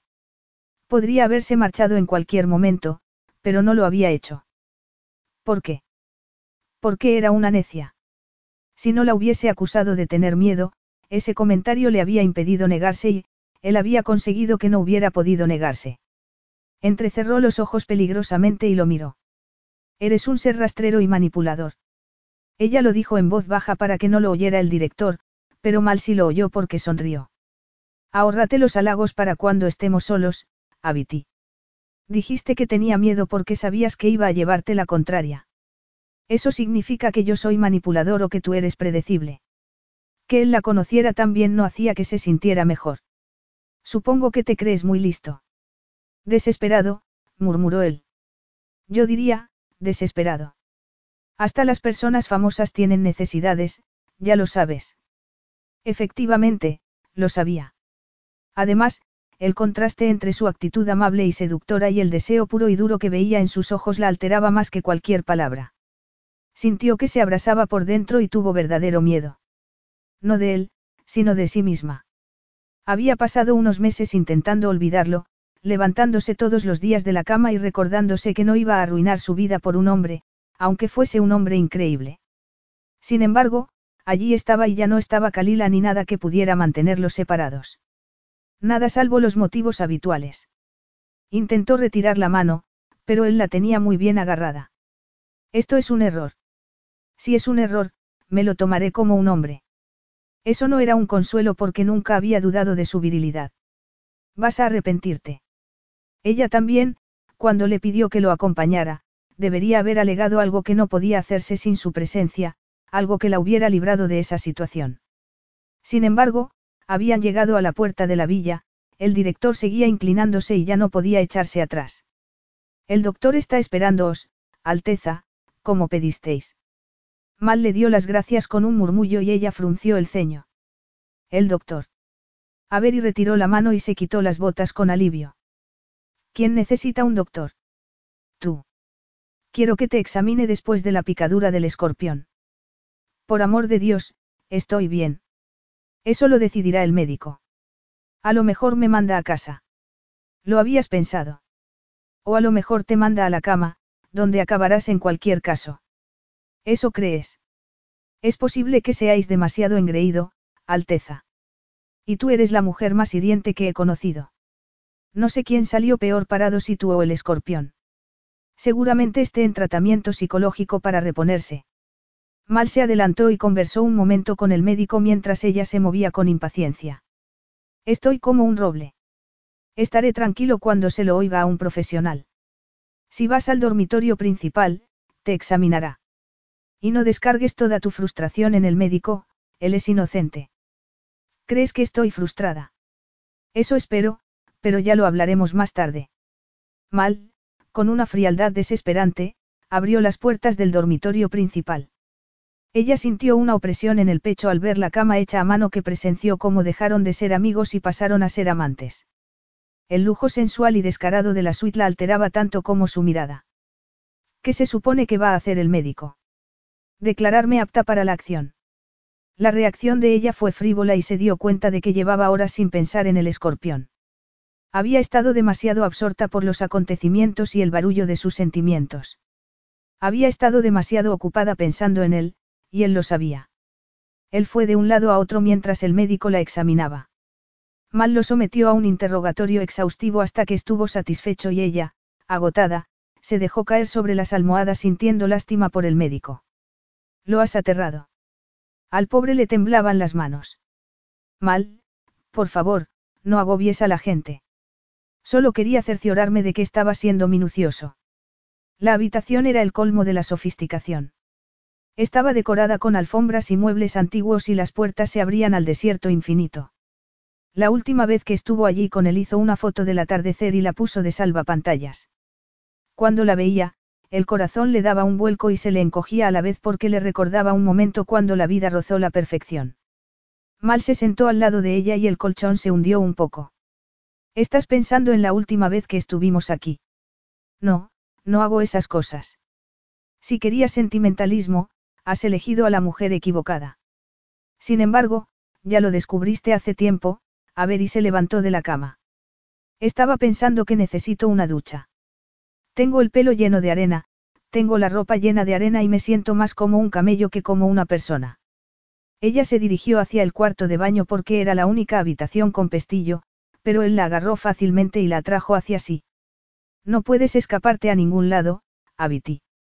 Estamos los dos solos. Eso solo puedes reprochártelo a ti mismo. Te dije que te arrepentirías. Tengo aspecto de estar arrepentido. Él sonrió ligeramente y le tomó la cara entre las manos. ¿Crees que busco pelea? Si eso es lo que quieres, pelearé. También podrías oír alguna idea alternativa sobre cómo podemos pasar el tiempo. No. Ella quiso decirlo tajantemente, pero sonó como una súplica. Él frunció el ceño. ¿Hasta cuándo vas a fingir que no es lo que quieres? Hasta que te enteres del mensaje. Quiero ducharme. Estaba aterrada por la idea de volver a hacerlo, de arriesgarlo todo, de que le hiciera daño. ¿Una ducha primero? Preguntó él soltándole. Primero. Creía que tendrías hambre. Me apetece ducharme, pero no tengo ropa. Deberías haberlo pensado antes de secuestrarme. También puedo solucionarlo, replicó él acariciándole el pelo. ¿Cómo? Algunas veces, ser príncipe tiene ciertas ventajas. Ella tenía el pulso acelerado porque lo tenía muy cerca y estaba acariciándola. Has estado aprovechando tu posición para influir y coaccionar a la gente. Algo así. No me impresiona. Conmigo no da resultado. Nunca lo dio, pero me deseas. Vas a reconocerlo. Antes, el desierto se quedará sin arena. Entonces, tendré que emplear otros métodos para sacarte la verdad. Ahora recurres a la violencia. No a la violencia, contestó él con una sonrisa, pero serás sincera porque he dejado de jugar. Estaban hablando, pero las palabras solo eran una parte de la comunicación. Estaba el delicado roce de su mano en su mejilla, la mirada elocuente, el corazón desbocado, era inútil fingir que no tenían ningún efecto en ella. Era tan vulnerable como lo había sido siempre y él lo sabía. Eso, que lo supiera, la enfurecía consigo misma, pero más con él. Se apartó y fue al cuarto de baño, pero los recuerdos la siguieron allí porque se habían duchado juntos más de una vez. Estás atosigándome y necesito tiempo para pensar. No me sigas, mal. Por si acaso, cerró con pestillo y se quedó mirando la puerta porque sabía que él estaba al otro lado y porque se daba cuenta de que el pestillo no bastaba para dejar atrás sus sentimientos.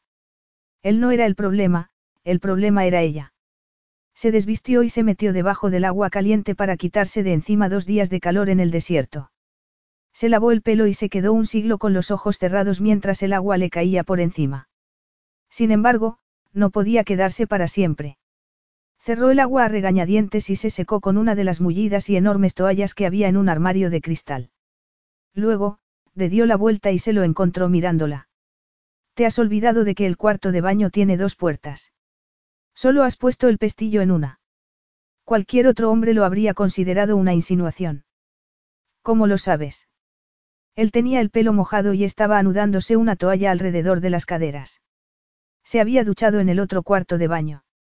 Has tenido otros amantes mientras estábamos separados. Se habría reído por la pregunta si no le hubiese dolido tanto. No tenía ni idea de lo que le había hecho. No podía dejar de mirar su abdomen y la línea de vello que se perdía debajo de la toalla. Claro que he tenido otros amantes. ¿Por qué lo preguntas? Creías que no puedo vivir sin ti. Puedes alegrarte de que sepa que es mentira. Además, me parece una buena señal que intentes protegerte. Si sabes tanto de mí, ¿por qué lo preguntas? Porque quiero que reconozcas lo que sientes. En este momento. Estoy muy molesta porque estás en mi espacio personal. ¿Crees que estoy en tu espacio personal?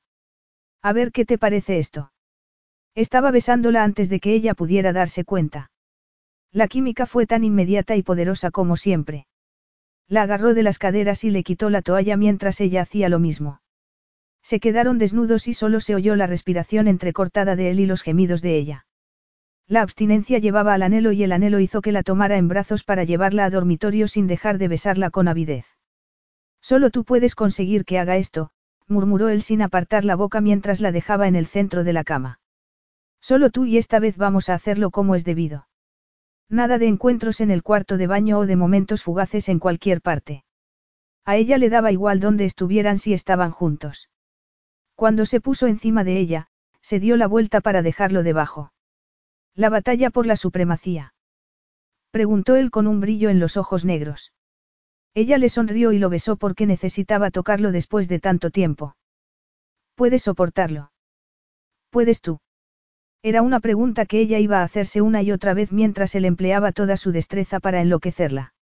Ella no creía en el amor ni en la felicidad para toda la vida, pero sí creía en eso y se preguntó cómo había podido sobrevivir tanto tiempo sin sus caricias.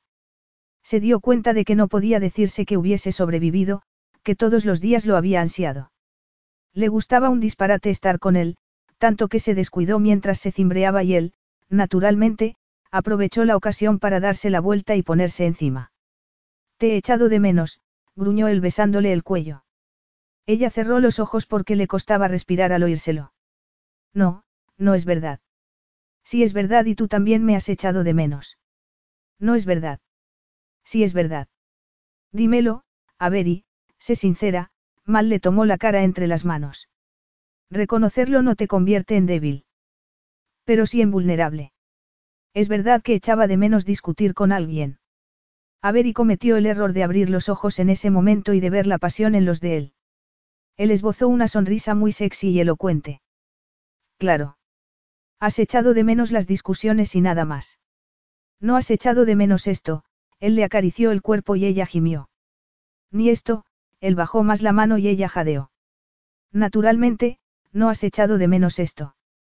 Eso hizo que ella se contoneara debajo de él, que le negó el placer que codiciaba. Se apartó un poco cuando ella se arqueó contra él. Te das cuenta de que la única vez que muestras tus sentimientos es cuando estamos en la cama.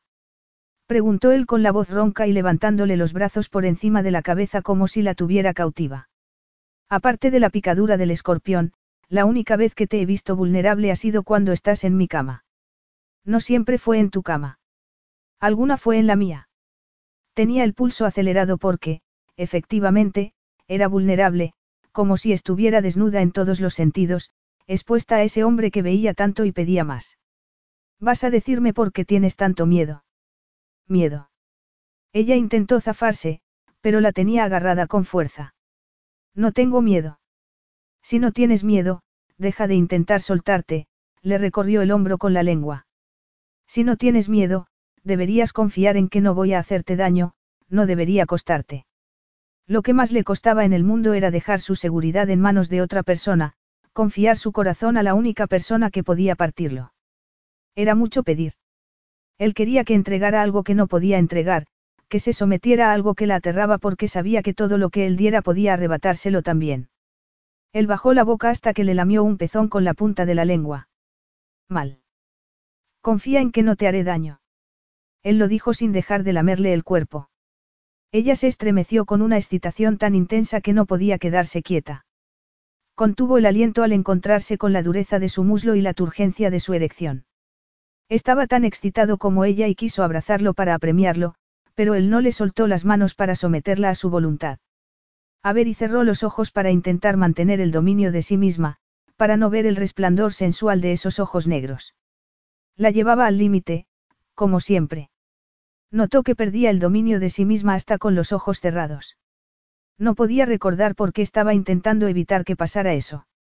La excitación se adueñó de ella y sintió que los sentimientos del cuerpo entraban en conflicto con sus miedos. Le lamió los pezones con tanta destreza que se contoneó sobre las lujosas sábanas, pero él no tuvo compasión. Dejó escapar un gemido, pero él correspondió introduciendo una mano entre sus piernas para satisfacer el anhelo que sentía esa parte de su cuerpo. Sus dedos largos y fuertes la enloquecieron, pero él los retiró cuando notó un ligero espasmo. No, todavía, no. Ella gimió al no alcanzar el placer que anhelaba. No es justo. Te deseo, completa. Él lo murmuró con la boca pegada a la de ella, que separó los labios para intentar robarle un beso, pero con las manos agarradas e inmovilizada debajo de él, no tenía el dominio de la situación. Él mantuvo la boca fuera del alcance de la de ella, pero lo bastante cerca para que ella deseara besarlo con todas sus ganas. Mal. Quiero que confíes en mí. Mal lo dijo con delicadeza, pero sin poder disimular el tono autoritario. Si hubiesen estado en otra situación, ella habría sonreído porque él no podía evitarlo. Tenía que llevar las riendas hasta en ese momento tan íntimo. Solo confío en mí misma.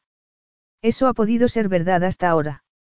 Sus dedos volvieron a acariciarla con tanta delicadeza y destreza que el placer se acercó mucho al dolor. Le palpitaba el cuerpo por el deseo y él lo sabía. Sabía que él lo sabía porque notó su sonrisa cuando por fin bajó la cabeza para ofrecerle lo que anhelaba. Su lengua se unió a la de ella con una sensualidad implacable mientras sus dedos obraban milagros y seguía sujetándole las manos. Evidentemente, era mucho más fuerte, pero no estaba dispuesta a rendirse como él quería que hiciera. Suéltame, quiero tocarte. No, por ahora, yo llevo las riendas. Cuanto antes lo reconozcas, antes te soltaré. Le separó los muslos con la mano y entró con un movimiento suave, profundo y firme, pero desesperantemente lento y delicado. Ese dominio de sí mismo acabó con el poco control que le quedaba. Gimió y él se retiró un poco para volver a entrar más profundamente con la mano en su cadera para que se moviera a su ritmo. Su mirada hacía que le costara respirar y quiso cerrar los ojos para no verlo, pero había algo dentro de ella que se lo impedía y esa conexión se mantuvo para ahondar una vivencia que ya era aterradora. Nunca había sentido algo así. El sexo siempre había sido asombroso y distinto, pero nunca había sentido algo así, nunca se había sentido tan cerca, tan, personal. Él nunca le había exigido tanto y ella nunca le había entregado tanto. Notó que todo su poder la poseía y le rodeó las caderas con las piernas. No podía permanecer pasiva. Él sonrió sobre sus labios porque supo que ella tenía esa necesidad. La conocía muy bien. La conocía completamente y quiso cerrar los ojos otra vez porque tanta intimidad era aterradora. Estaba cautiva porque dominaba su corazón, no porque dominara sus manos. Si se lo rogaba, le soltaría las manos, quedaría libre físicamente, pero sabía que nunca sería libre sentimentalmente.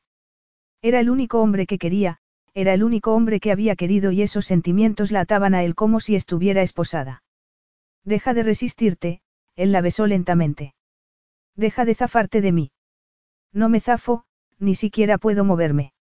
No me refiero a físicamente y lo sabes, él seguía besándola delicada y apremiantemente a la vez.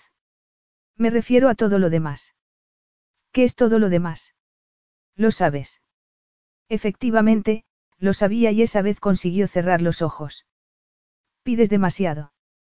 Pido mucho, pero no demasiado. No lo sabes.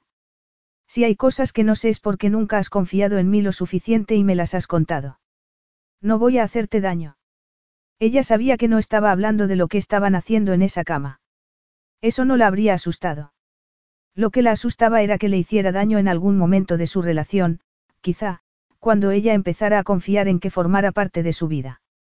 Ya le había hecho daño antes. El pánico se adueñó de ella. Mal. Lo quiero todo, a ver y, todo lo que no me diste antes, introdujo la mano libre entre su pelo. No me conformaré con menos. Ella gimió porque estaba dentro de ella y ya no podía pensar con claridad. En realidad, le resultaba imposible pensar cuando la tomaba con un ritmo lento y sensual que estaba enloqueciéndola. Quiero que me cuentes el sueño. El sueño. Esos sueños que tienes. Cuéntamelos, susurró él mientras la besaba arrebatadoramente, cuéntame por qué gimes cuando estás dormida y te despiertas con ojeras. Estaba mareada por los besos y se derretía con cada embestida. Sueño con el trabajo, ella gimió cuando la lengua de él se encontró con la de ella, trabajo. Trabajo. Él le pasó la mano por la espalda para profundizar la penetración. ¿Gritas por el trabajo? Sí. Ella estaba a punto de suplicarle porque llevaba tanto tiempo manteniéndola en ese punto que creía que no iba a poder soportarlo más. Lo anhelaba de una forma indecente. Mientes. Dime qué sueñas. El tono ronco de su voz era insoportablemente sexy y se preguntó cómo podía decir dos palabras seguidas cuando ella no podía ni gemir casi.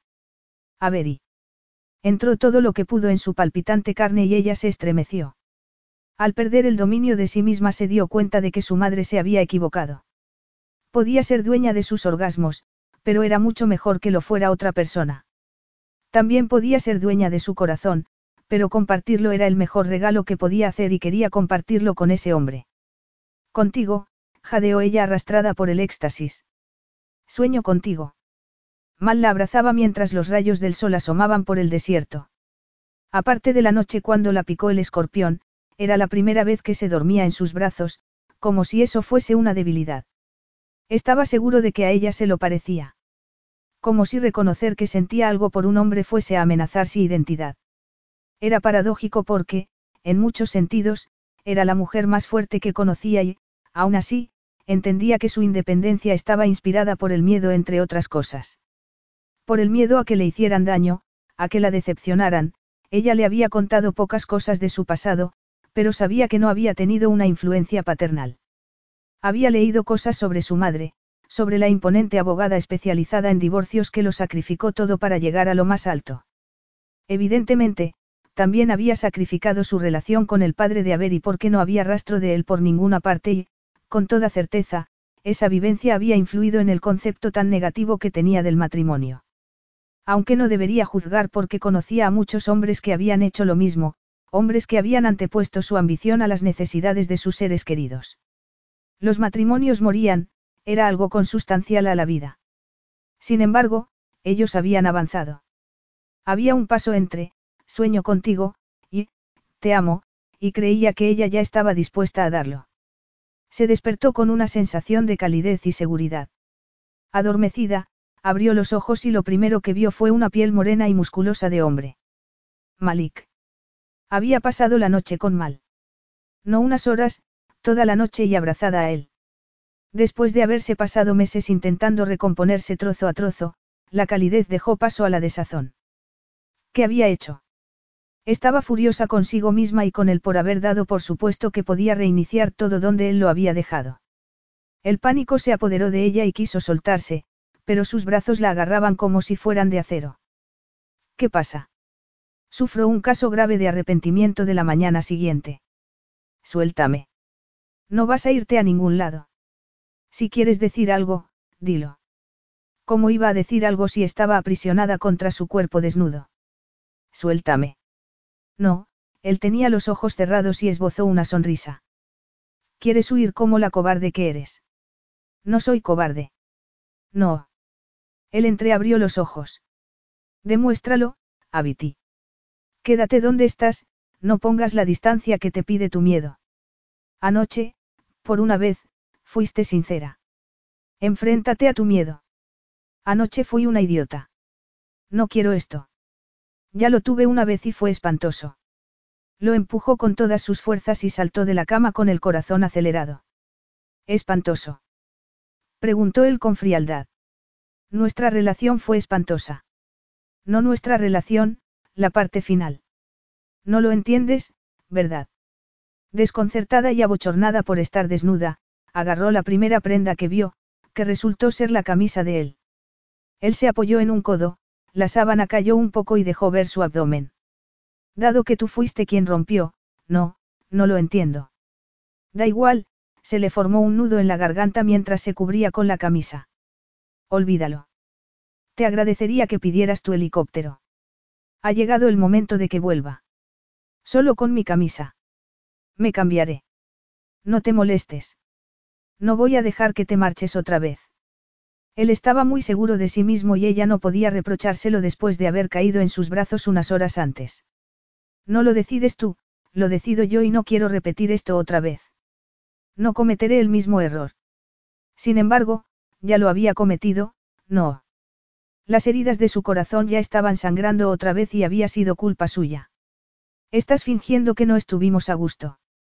Su falta de sensibilidad era como un puñetazo en el estómago y las emociones se desbordaron. No tienes ni la más remota idea, ¿verdad? A ver y fue hasta el extremo opuesto de la habitación con las piernas temblorosas.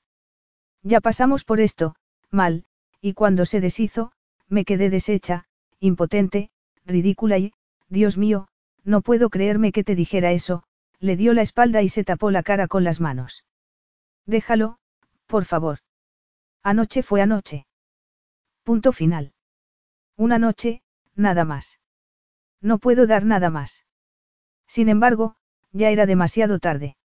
Él se había levantado y estaba al lado de ella, espléndidamente desnudo y sin importarle lo más mínimo. Desecha. Cuando me puse en contacto contigo eras el ejemplo perfecto de una mujer entera, vi una mujer a la que no le importaba nada. Eso es lo que vi cada vez que te miré, hasta anoche. ¿Qué esperabas? exclamó ella. Me hiciste eso después de todo lo que te di. Todo lo que me diste. Sí, contestó ella con la voz quebrada. Contigo hice algo que no había hecho con ningún hombre. Te entregué mi corazón y tú lo cortaste en mil pedazos y lo ofreciste a la gente como si fuese un hígado fileteado. Se hizo un silencio atroz. Ella esperó que él dijera algo, pero se limitó a mirarla fijamente y muy pálido. Tragó saliva aunque pareció costarle un esfuerzo inmenso. Tú fuiste quien acabó nuestra relación. Y tú quien se comprometió con Kalila unas semanas después. La noticia del compromiso apareció en todos lados. No podía entrar en Internet sin ver una foto de la feliz pareja. Todo el mundo me observaba para ver cuándo me desmoronaba. Fue como si estuviera en el zoológico. ¿Sabes lo difícil que era levantarme cada mañana para enfrentarme al mundo? Fue un infierno. Averi, susurró el aturdido por la conmoción. Además, como si eso no hubiese sido suficiente, tuviste las agallas de pedirme que organizara la fiesta de tu boda. Tenías que restregármelo por la cara. Yo tuve que reírme, que sonreír y que decir que no pasaba nada a un millón de cotillas que estaban esperando para presenciar la estrepitosa colisión de nuestra relación. Bastante humillante fue que le pidieras la mano tan pronto después de que rompiéramos, pero pedirme que organizara la fiesta cuando sabías que no podía rechazarlo, a ver y estaba llorando y las lágrimas le caían por las mejillas. ¿Cómo pudiste hacerlo?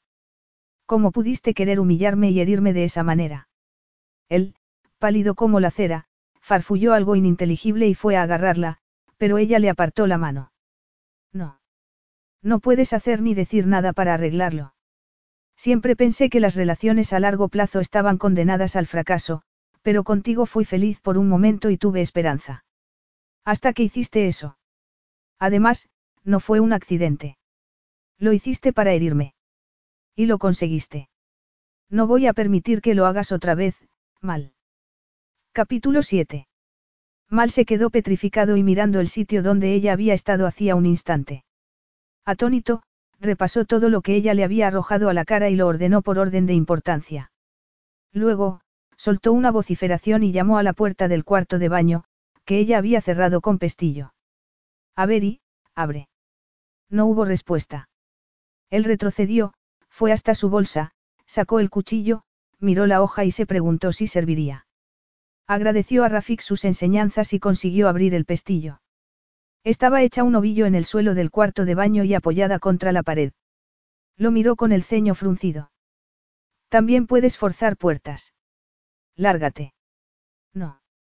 No te conformas con herirme una vez. Tienes que hacerlo una y otra vez. Además, con un cuchillo. Es algún deporte nuevo y sangriento. Él se había olvidado del cuchillo y lo dejó inmediatamente. Nunca la había visto con los sentimientos tan a flor de piel. No te herí intencionadamente, Mal se acercó a ella con mucha cautela, como si fuese un animal herido, y se agachó enfrente de ella. No lo sabía, Abiti. Él habló con toda la delicadeza que pudo, pero, aún así, ella lo miró como si quisiera fulminarlo. ¿Qué es lo que no sabías? Que eres un malnacido insensible. Eso solo significa que tienes una falta de perspicacia deprimente. Él prefirió pasar por alto el insulto porque le pareció la defensa de alguien que estaba aterrado. Hasta hoy no sabía que me habías entregado tu corazón. Creí que era un premio que no había ganado. No dijiste nada y yo, mal resopló, yo no capté los indicios. Según tú, eres un especialista en lenguaje corporal. Al parecer, no lo soy. No hacía falta ser un especialista. Estuve todo un año contigo. ¿Qué crees que indica eso? Para mí, indicó que estábamos pasando un buen rato. Mal vio el resplandor de una lágrima en sus pestañas y se le encogió el corazón. Fue a quitársela con el pulgar, pero ella apartó la cara. La camisa le quedaba muy grande y se le cayó un poco hasta mostrar uno de sus hombros. Eso bastó para recordarle el que lo alteraba como no había hecho ninguna mujer. No me indicó que estuvieras enamorada de mí. No lo supuse ni me lo dijiste. Tú tampoco lo dijiste. Era así de sencillo. Habría bastado con eso. Estoy dispuesto a decirlo. Estaba dispuesto a pedirte que te casaras conmigo. Tenía planes. Entonces, me dijiste que se había acabado y te marchaste. Me enteré de tus planes cuando ese ser abyecto que no podía tener las manos quietas me llamó y me hizo una oferta por mi empresa porque había oído decir que yo iba a dejarlo todo para pasarme el resto de mi vida a cinco pasos por detrás de ti. No sabía que te había hecho una oferta por tu empresa. Estaba provocándome porque sabía cuánto significaba mi empresa para mí. Yo caí, naturalmente, ella cerró los ojos y dejó caer la cabeza contra la pared. Entendió mi punto débil mejor que tú. También entendió el mío. Mal, que estaba muy incómodo, se levantó y también la levantó a ella. Creía que eras el príncipe perfecto. No tienes puntos débiles. El pelo, despeinado, le cayó sobre los hombros. Sin maquillaje parecía increíblemente joven y sintió que algo se ablandaba dentro de él. Era la ver y verdadera, no la empresaria. ¿Crees que no tengo puntos débiles? Él le pasó una mano entre el pelo y le levantó la cabeza. Tú eres mi punto débil, Abiti. Siempre lo ha sido y Richard lo sabía. Sabía qué decir exactamente para provocarme y lo consiguió. Perdí los nervios. Lo siento, pero no puedo imaginármelo. Inténtalo, él esbozó una sonrisa como si se burlara de sí mismo. Fue espantoso. ¿Quieres saber los detalles? Perdí el dominio de mí mismo, como te contó Kalila. No la creí. Nunca pierdes el dominio de ti mismo. Todo el mundo tiene un límite y él encontró el mío con una facilidad bochornosa. Había pensado pedirte que te casaras conmigo y hacerlo como es debido. Sabía que éramos felices. Sabía que eras la mujer con la que quería pasar mi vida.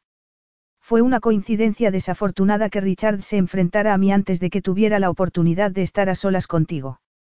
Ella se quedó mirando un punto indefinido en el centro del pecho de él. Habría facilitado las cosas que me hubieras contado tus planes. Soy muy tradicional y quería pedírtelo de una forma tradicional. Ella se apartó con la tensión reflejada en sus estrechos hombros. Sí, eres muy tradicional y eso cierra el círculo. Aunque me hubieses pedido que me casara contigo cara a cara, de la forma convencional, habrías esperado que hubiese dejado la empresa. Ese era el fondo del asunto, de lo que nunca habían hablado. Aun entonces, cuando estaba dispuesto a que todo saliera bien, sabía que era complicado porque, efectivamente, dirigir una empresa como la suya exigía una dedicación que no podría tener la mujer que se casara con él. Vaciló un instante que resultó demasiado largo porque vio que a ella se la hundían los hombros, que tomaba esa duda como la confirmación de sus temores. No habría esperado que hubieses renunciado a tu empresa. Sin embargo, la expresión escéptica de ella le indicó que no lo creía. Es verdad que no habrías podido trabajar 18 horas al día, siguió él con un suspiro, pero habríamos encontrado una solución. Una solución para que yo renunciara a todo y tú a nada. No, lo habríamos hablado, habríamos alcanzado un acuerdo, pero no nos comunicamos como deberíamos haber hecho. En ese caso, es culpa tuya. Estoy de acuerdo, menos en la parte que es culpa tuya, la tomó de la mano para salir del cuarto de baño aunque ella intentó resistirse. Lo siento, pero si queremos aclarar esto, tenemos que hablar en algún sitio que no me recuerde que has estado desnuda en la ducha. También ayudaría que te abrocharas el botón del cuello de la camisa. ¿Estás pensando en el sexo en un momento como este? Tú no. Preguntó él con una sonrisa irónica. Ella apartó la mirada de sus hombros. No, no me excitáis, Alteza, la sonrisa de él hizo que ella se encogiera de hombros. De acuerdo, es posible que esté pensando en el sexo, pero ¿por qué lo empeora todo? Unas buenas relaciones sexuales no consolidan una relación, no impiden que nuestra relación sea imposible. No es imposible. Queremos cosas distintas. Entonces, pactaremos. Es cuestión de negociar. En otras palabras, me intimidarás hasta que te salgas con la tuya. Ya estaban en la impresionante sala con vistas al desierto, pero ninguno de los dos le prestaba atención. Avery se soltó la mano y se refugió en un rincón del sofá, lo más lejos de él que pudo. ¿A qué hora va a llegar el helicóptero para recogerme? No va a venir, él hizo una pausa porque sabía que no conseguiría a esa mujer reteniéndola a su lado. Sin embargo, si sigues queriendo el helicóptero cuando hayamos terminando esta conversación, te llevaré yo mismo a Londres, de acuerdo. Ella lo miró a los ojos y luego desvió la mirada. Adelante, Alteza, despedazadme con vuestras maravillosas técnicas de negociación. Me acusas de insensible y lo acepto, pero tú también tienes parte de culpa porque no tenía ni idea de tus sentimientos. Nunca me lo dijiste, estabas demasiado ocupada protegiéndote y... Algo que, evidentemente, era lo más acertado, lo interrumpió ella. No, si hubieras confiado en mí, si nos hubiéramos conocido mejor, cada vez que intenté hablar contigo me topé con esa empresaria implacable y competente. Nada podía atravesar ese escudo que te pones entre tú y el mundo. No es un escudo, soy yo misma. Es un escudo. ¿Por qué crees que te pedí que organizaras mi fiesta? Creía que ya habíamos aclarado eso. ¿Por qué eres insensible? Ella lo dijo casi con desenfado, pero él captó el dolor en sus ojos, el mismo dolor que sentía él. Ni siquiera me permitiste replicar. Te limitaste a decirme que no estabas dispuesta a hacer el sacrificio que suponía ser mi esposa, algo que me dolió casi tanto como darme cuenta de que tampoco estabas dispuesta a luchar por nuestra relación. Las relaciones se acaban, mal. Son cosas que pasan y luchar solo alarga lo inevitable. Algunas relaciones se acaban, él se dio cuenta de lo mucho que había subestimado las inseguridades de ella. Otras resisten. Si quisiera resistencia, correría el maratón. Él cambió de planteamiento al darse cuenta de que ese camino estaba cerrado. Llegué a considerarte la mujer con menos prejuicios e impresionante que había conocido, pero en lo relativo al matrimonio estás ciega y llena de prejuicios. ¿Por qué no me di cuenta antes? Si eso es una manera de intentar eludir la culpa por ser tan insensible que me pediste que organizara la fiesta de tu boda con otra mujer, vas a tener que buscarte otro argumento. No soy la responsable de tus defectos. Ni siquiera me concediste la cortesía de hablar cara a cara. Solo me dijiste que se había acabado. Te negaste a hablarme hasta aquella llamada telefónica, que tengo grabada en la memoria. Aquella conversación en la que me dijiste que si quería volver a hablar contigo, tendría que contratar tus servicios profesionales. Eso fue lo que hice. Te contraté. La observó mientras asimilaba la verdad, mientras aceptaba su parte en lo que había pasado. No quería decirlo al pie de la letra. Yo me lo tomé al pie de la letra. Elegiste casarte con otra mujer y pretendes que me crea que estabas desolado. Lo siento, pero mira la evidencia desde mi punto de vista. Me entero por boca de un tercero de que vamos a casarnos y de que voy a dejar mi trabajo, pero cuando me niego a un panorama tan poco apetecible, tú te comprometes inmediatamente con otra mujer. Eso solo confirmó lo que ya sabía sobre lo provisionales que son las relaciones. Todo volvía a lo mismo y se dio cuenta de que había llegado el momento de que le contara la verdad sobre su compromiso con Kalila. Sin embargo, si se lo contaba, todo habría acabado y no estaba dispuesto a renunciar a ella sin luchar. Creía que nuestra relación había terminado. Y no tardaste mucho en reponerte, ¿verdad? Si me querías tanto, ¿por qué le pediste a Kalila que se casara contigo? No se lo pedí. Nuestro matrimonio lo organizó el consejo. Fue el trato que hice con mi padre. Eso era verdad, solo faltaba un detalle. El trato. Le dije que quería casarme contigo, él se sentó a su lado y ella, afortunadamente, no se levantó de un salto. Él predijo que no aceptarías. Siempre dije que tu padre era muy sabio, pero no entiendo que lo supiera sin consultármelo. Te conoció. Lo fascinaste como fascinas a todo el que te conoce, pero también vio los inconvenientes. Es posible que viera cosas que yo no quería ver. Me avisó de que sería un sacrificio excesivo para una mujer como tú, como ocurrió. Como no podía casarme contigo, me daba igual casarme con cualquiera. Permití que decidieran lo que quisieran. Se hizo un silencio absoluto y ella lo miró a los ojos. Podrías haberte negado. No podía haberse negado. Mal notó la tensión en los hombros. ¿Por qué? Tengo que casarme, eso es ineludible.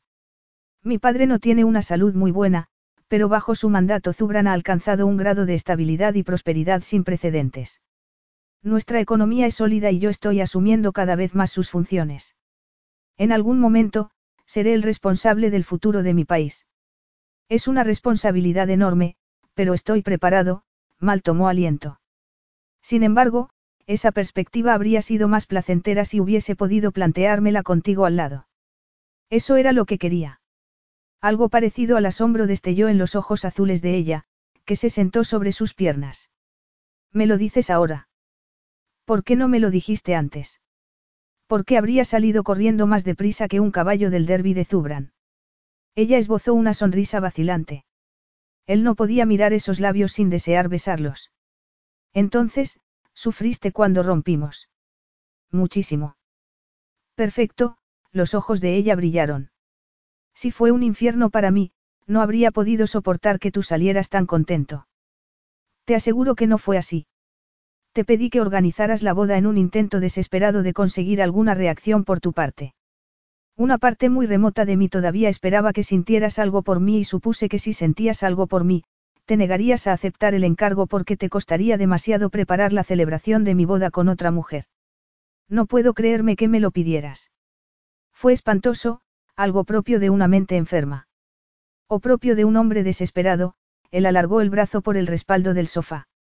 Esperé que si te obligaba a comunicarte conmigo, acabarías reconociendo lo que sentías. Creías que iba a destrozar la relación de otra persona. La verdad es que no me conoces muy bien. Nunca tocaría a un hombre comprometido con otra mujer. Kalila quería esa boda tan poco como yo. Seguramente, se habría alegrado de que yo me hubiese echado atrás porque así no habría tenido que hacerlo ella exponiéndose a la ira de su padre. Ya está bien de este asunto. Ya he hablado bastante de Kalila, del pasado y del embrollo que organizamos con algo especial. Quiero hablar de anoche. Anoche fue anoche y no cambia nada. Anoche vi cómo eres en realidad y me confesaste que soñabas conmigo, mal la levantó y esa vez, ella no se resistió. Te había dicho que estás muy guapa con mi camisa. Deja de intentar ablandarme, sin embargo, a ella le costaba respirar. No podemos hacerlo, mal. Yo no puedo. Le tembló la voz y él se dio cuenta de lo frágil que era lo que tenía entre los brazos. Si puedes. Es una de esas veces en las que deberías enfrentarte a tus miedos. Enfrentarse a sus miedos. Él conseguía que pareciera fácil, pero era una de las cosas más aterradoras a las que se había enfrentado. ¿Crees que voy a arriesgarme a que me hagas daño dos veces? Te parezco estúpida. No te hice daño la primera vez, al menos, intencionadamente. Además, tú también tienes parte de culpa por ese fiasco. No es un fiasco, es una relación y eso es lo que pasa con las relaciones. Se acaban. La cuestión es cómo, a ver y se apartó de él. La gente empieza con optimismo y cree que nada puede salir mal, hasta que empieza a desmoronarse. El único factor desconocido es cómo y cuándo. Eso es lo que dice tu madre, la abogada especializada en divorcios. Pagaste a alguien para que indagara en mi vida. No, te indagué yo, pero no debería haber tenido que hacerlo. Llevábamos un año juntos y creo al menos que deberías haberme confiado la información más elemental sobre tu familia, pero no encontré nada sobre tu padre. ¿Qué importa mi familia? Estabas conmigo, no con mi madre. Podría haberme ayudado a entenderte. Eres tan cautelosa con las relaciones por su profesión. Por eso no nos presentaste. No llevo a la gente a casa para que conozca a mi madre. No tenemos una de esas relaciones encantadoras entre madre e hija que van juntas de compras y se hacen la manicura. No te habría recibido bien, me habría prevenido contra ti. Mi madre considera que una relación que dura más de unos meses en una conducta irresponsable. Además, que seas príncipe no te habría dado más puntos precisamente. Si hay algo que mi madre detesta más que a un hombre es a un macho dominante. Deberías agradecerme que no te la presentara, fue para protegerte. ¿Crees que necesito protección? Mal se puso unos pantalones, pero su torso moreno y musculoso siguió desnudo. Avery estuvo a punto de perder el hilo de la conversación. De acuerdo, quizá fuese para protegerme a mí. Parece una mujer imponente. Imponente y hecha un lío. Más que yo si puedes imaginártelo. Puedo ver sus defectos, pero eso no quiere decir que desdeñe todo lo que cree porque yo también creo algunas de esas cosas. Cuando rompimos, yo me quedé desorientada, le aterraba pensar que había estado a punto de perder su empresa. No puedo hacerlo, mal. Mi empresa me da independencia, es mi vida y no voy a renunciar a ella. Estaríamos locos si solo pensáramos en repetirlo porque acabaría igual. No, esta vez estamos siendo sinceros. Esta vez vamos a entendernos y a encontrar la solución, él no dejó de mirarla. Te amo. Ella se sintió ligera por dentro, como si pudiera volar y bailar en el aire. ¿Me amas? Sí. De los pies a la cabeza, hasta a las partes insultantes, él sonrió con cautela. Sobre todo, a las partes insultantes. A ver y se llevó una mano a la garganta. Era el momento en el que debería decir esas dos palabras que no le había dicho a ningún ser humano. Dos palabras que, según su madre, convertían a una mujer en una estúpida. Yo, las palabras se le amontonaba en la boca como si su cuerpo estuviera librando una batalla definitiva. Yo. Tú. Él la miraba expectantemente y ella se sintió como si estuvieran estrangulándola. Yo necesito tomar al aire. Podemos ir a montar a caballo. Galopar por el desierto montada en un caballo árabe era lo más estimulante del mundo, más que volar. Además, hacerlo con mal al lado era apasionante, era cuando ella se sentía más feliz. Sin embargo, ¿acaso no se sentía así la gente cuando empezaba una relación? Se puso bien el pañuelo que la protegía de la arena y lo miró. Te parezco misteriosa. No tienes que ponerte el pañuelo para parecérmelo, contestó él con sequedad. Con pañuelo o sin él, eres la persona más misteriosa que he conocido. No sé por qué, pero no me parece un halago. Un poco menos de misterio facilitaría las cosas. Deberíamos volver. Vas a quemarte con el sol. No me quemaré. Estás hablando con alguien de piel blanca y adicta a la protección solar, sin embargo, Avery se dio la vuelta y azuzó a su yegua. Esto es maravilloso, pero tengo remordimientos. ¿Sabes cuánto trabajo está esperándome en Londres? Trabajas con gente competente. Delega. Tengo que volver, mal. Los dos sabemos que tus ganas de volver no tienen nada que ver con el trabajo. Estás asustada. Háblame de tu madre. ¿A qué viene esa obsesión repentina con mi madre? Cuando me encuentro con un problema, empiezo por buscar los datos. Fue su trabajo como abogada especializada en divorcios lo que hizo que fuese escéptica sobre las relaciones y fue su escepticismo sobre las relaciones lo que hizo que fuese abogada especializada en divorcios. Siempre fue escéptica. No siempre, conoció a tu padre y tuvo una relación con él. Avery siguió mirando al frente y sintió el escalofrío que sentía siempre que salía ese tema. Créeme, mi madre fue siempre escéptica. Por eso fracasó su relación con tu padre. Nunca había hablado de eso con nadie. Ni siquiera con su madre cuando le contó la verdad sobre su padre. La miró fijamente y le gritó que le dijera que no era verdad, que no había hecho eso. Su madre, al ver la conmoción de su hija, se limitó a encogerse de hombros y a decirle que la mitad de sus compañeros de clase no vivían con sus padres, que no necesitaba un padre en casa ni un hombre en su vida, que una mujer podía vivir perfectamente por su cuenta, que ella, su madre, era la demostración y que eso era lo mejor, que confiara en ella. No fue lo mejor cuando tenía una edad en la que cualquier diferencia con los demás se multiplicaba por mil. Esos chicos siguen viendo a sus padres, argumentó ella a su madre. Pobrecillos. Te he ahorrado el trauma de verte atrapada entre dos padres que se pelean y de crearte un lío emocional. Agradecemelo.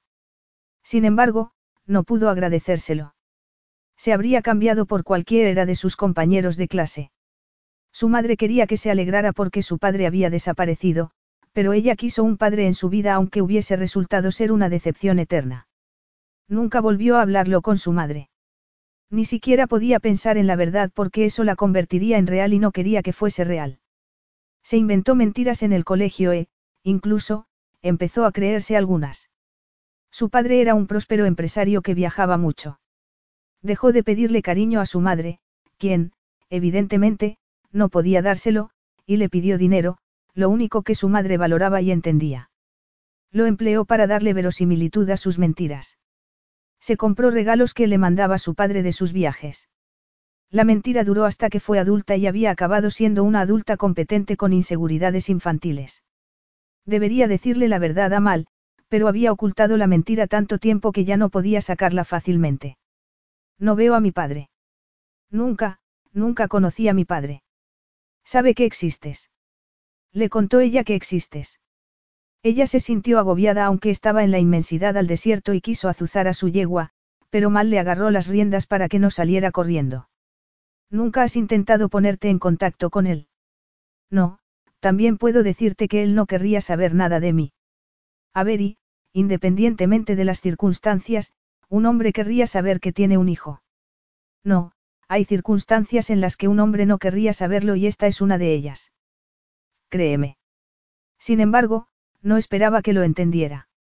A pesar de sus años de desenfreno, o precisamente por ellos, era un hombre que se tomaba en serio las responsabilidades. Fueran cuales fuesen los problemas que tuvieron tu madre y él, eso no significa que vosotros dos no podáis tener un lazo.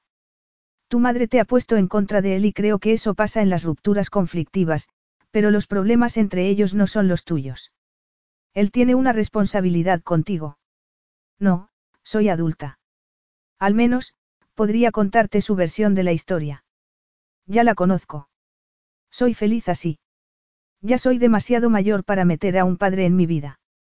Eres una mujer inteligente, no entiendo por qué te afecta tanto este asunto. Estás rodeada de relaciones buenas, no sé por qué te fijas solo en la mala. A ver y acarició a su yegua. Eso sí podía hablarlo y quizás se diera por satisfecho. No puede decirse que mi madre fuese muy cariñosa. Me animó tanto a que fuese independiente que solo nos veíamos durante la cena.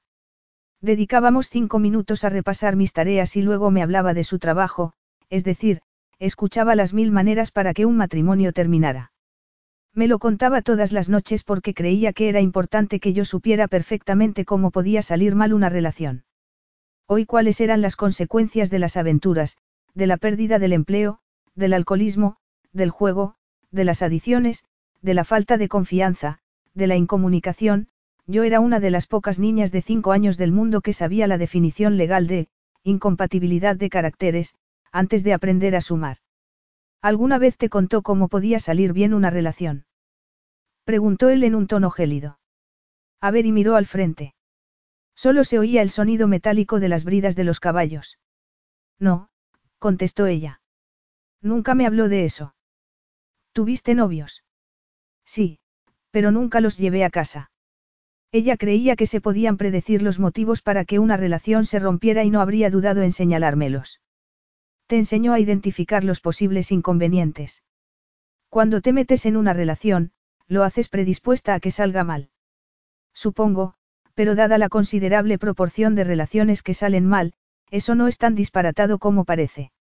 Me parece una forma increíble de educar a una hija por parte de una madre sin pareja y no me extraña que seas tan recelosa con las relaciones. Ser hija de una madre sin pareja no tiene nada de malo. De acuerdo, pero sí tiene mucho de malo que predisponga a su hija contra los hombres por sus propios prejuicios. Creo que tenía la obligación moral de ofrecerte una visión equilibrada de las relaciones. Sobre todo, cuando no tuviste un ejemplo positivo en tu casa. Te pasaste la juventud viendo el lado negativo de las relaciones. Sí, fue la primera vez que ella reconoció las repercusiones que había tenido en ella.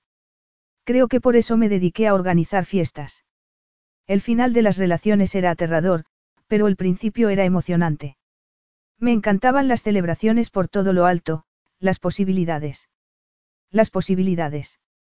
Sí. Aunque fuesen a corto plazo. Sé que la gente es feliz en mis fiestas aunque solo sea un rato. Por cierto, supongo que querrás cancelar tu fiesta. Ella agarraba las riendas con las manos sudorosas, pero decidió que era por el calor. Él la miró fijamente con esos ojos que hacían que las mujeres perdieran el sentido de la realidad. No, todavía, no. Pero. Tú fuiste quien quiso montar a caballo, mal azuzó a su caballo. Vamos. Capítulo 8. Hicieron el amor en la piscina privada a la luz del atardecer y luego cenaron mirando las dunas. No habían conseguido pasar así suficiente tiempo. El frenesí de sus vidas había impedido que tuvieran la intimidad necesaria para tener confianza el uno en el otro. Estás muy guapa con ese vestido. Él levantó su copa con el champán favorito de ella. Te creerás muy listo por haberlo conseguido en mitad del desierto.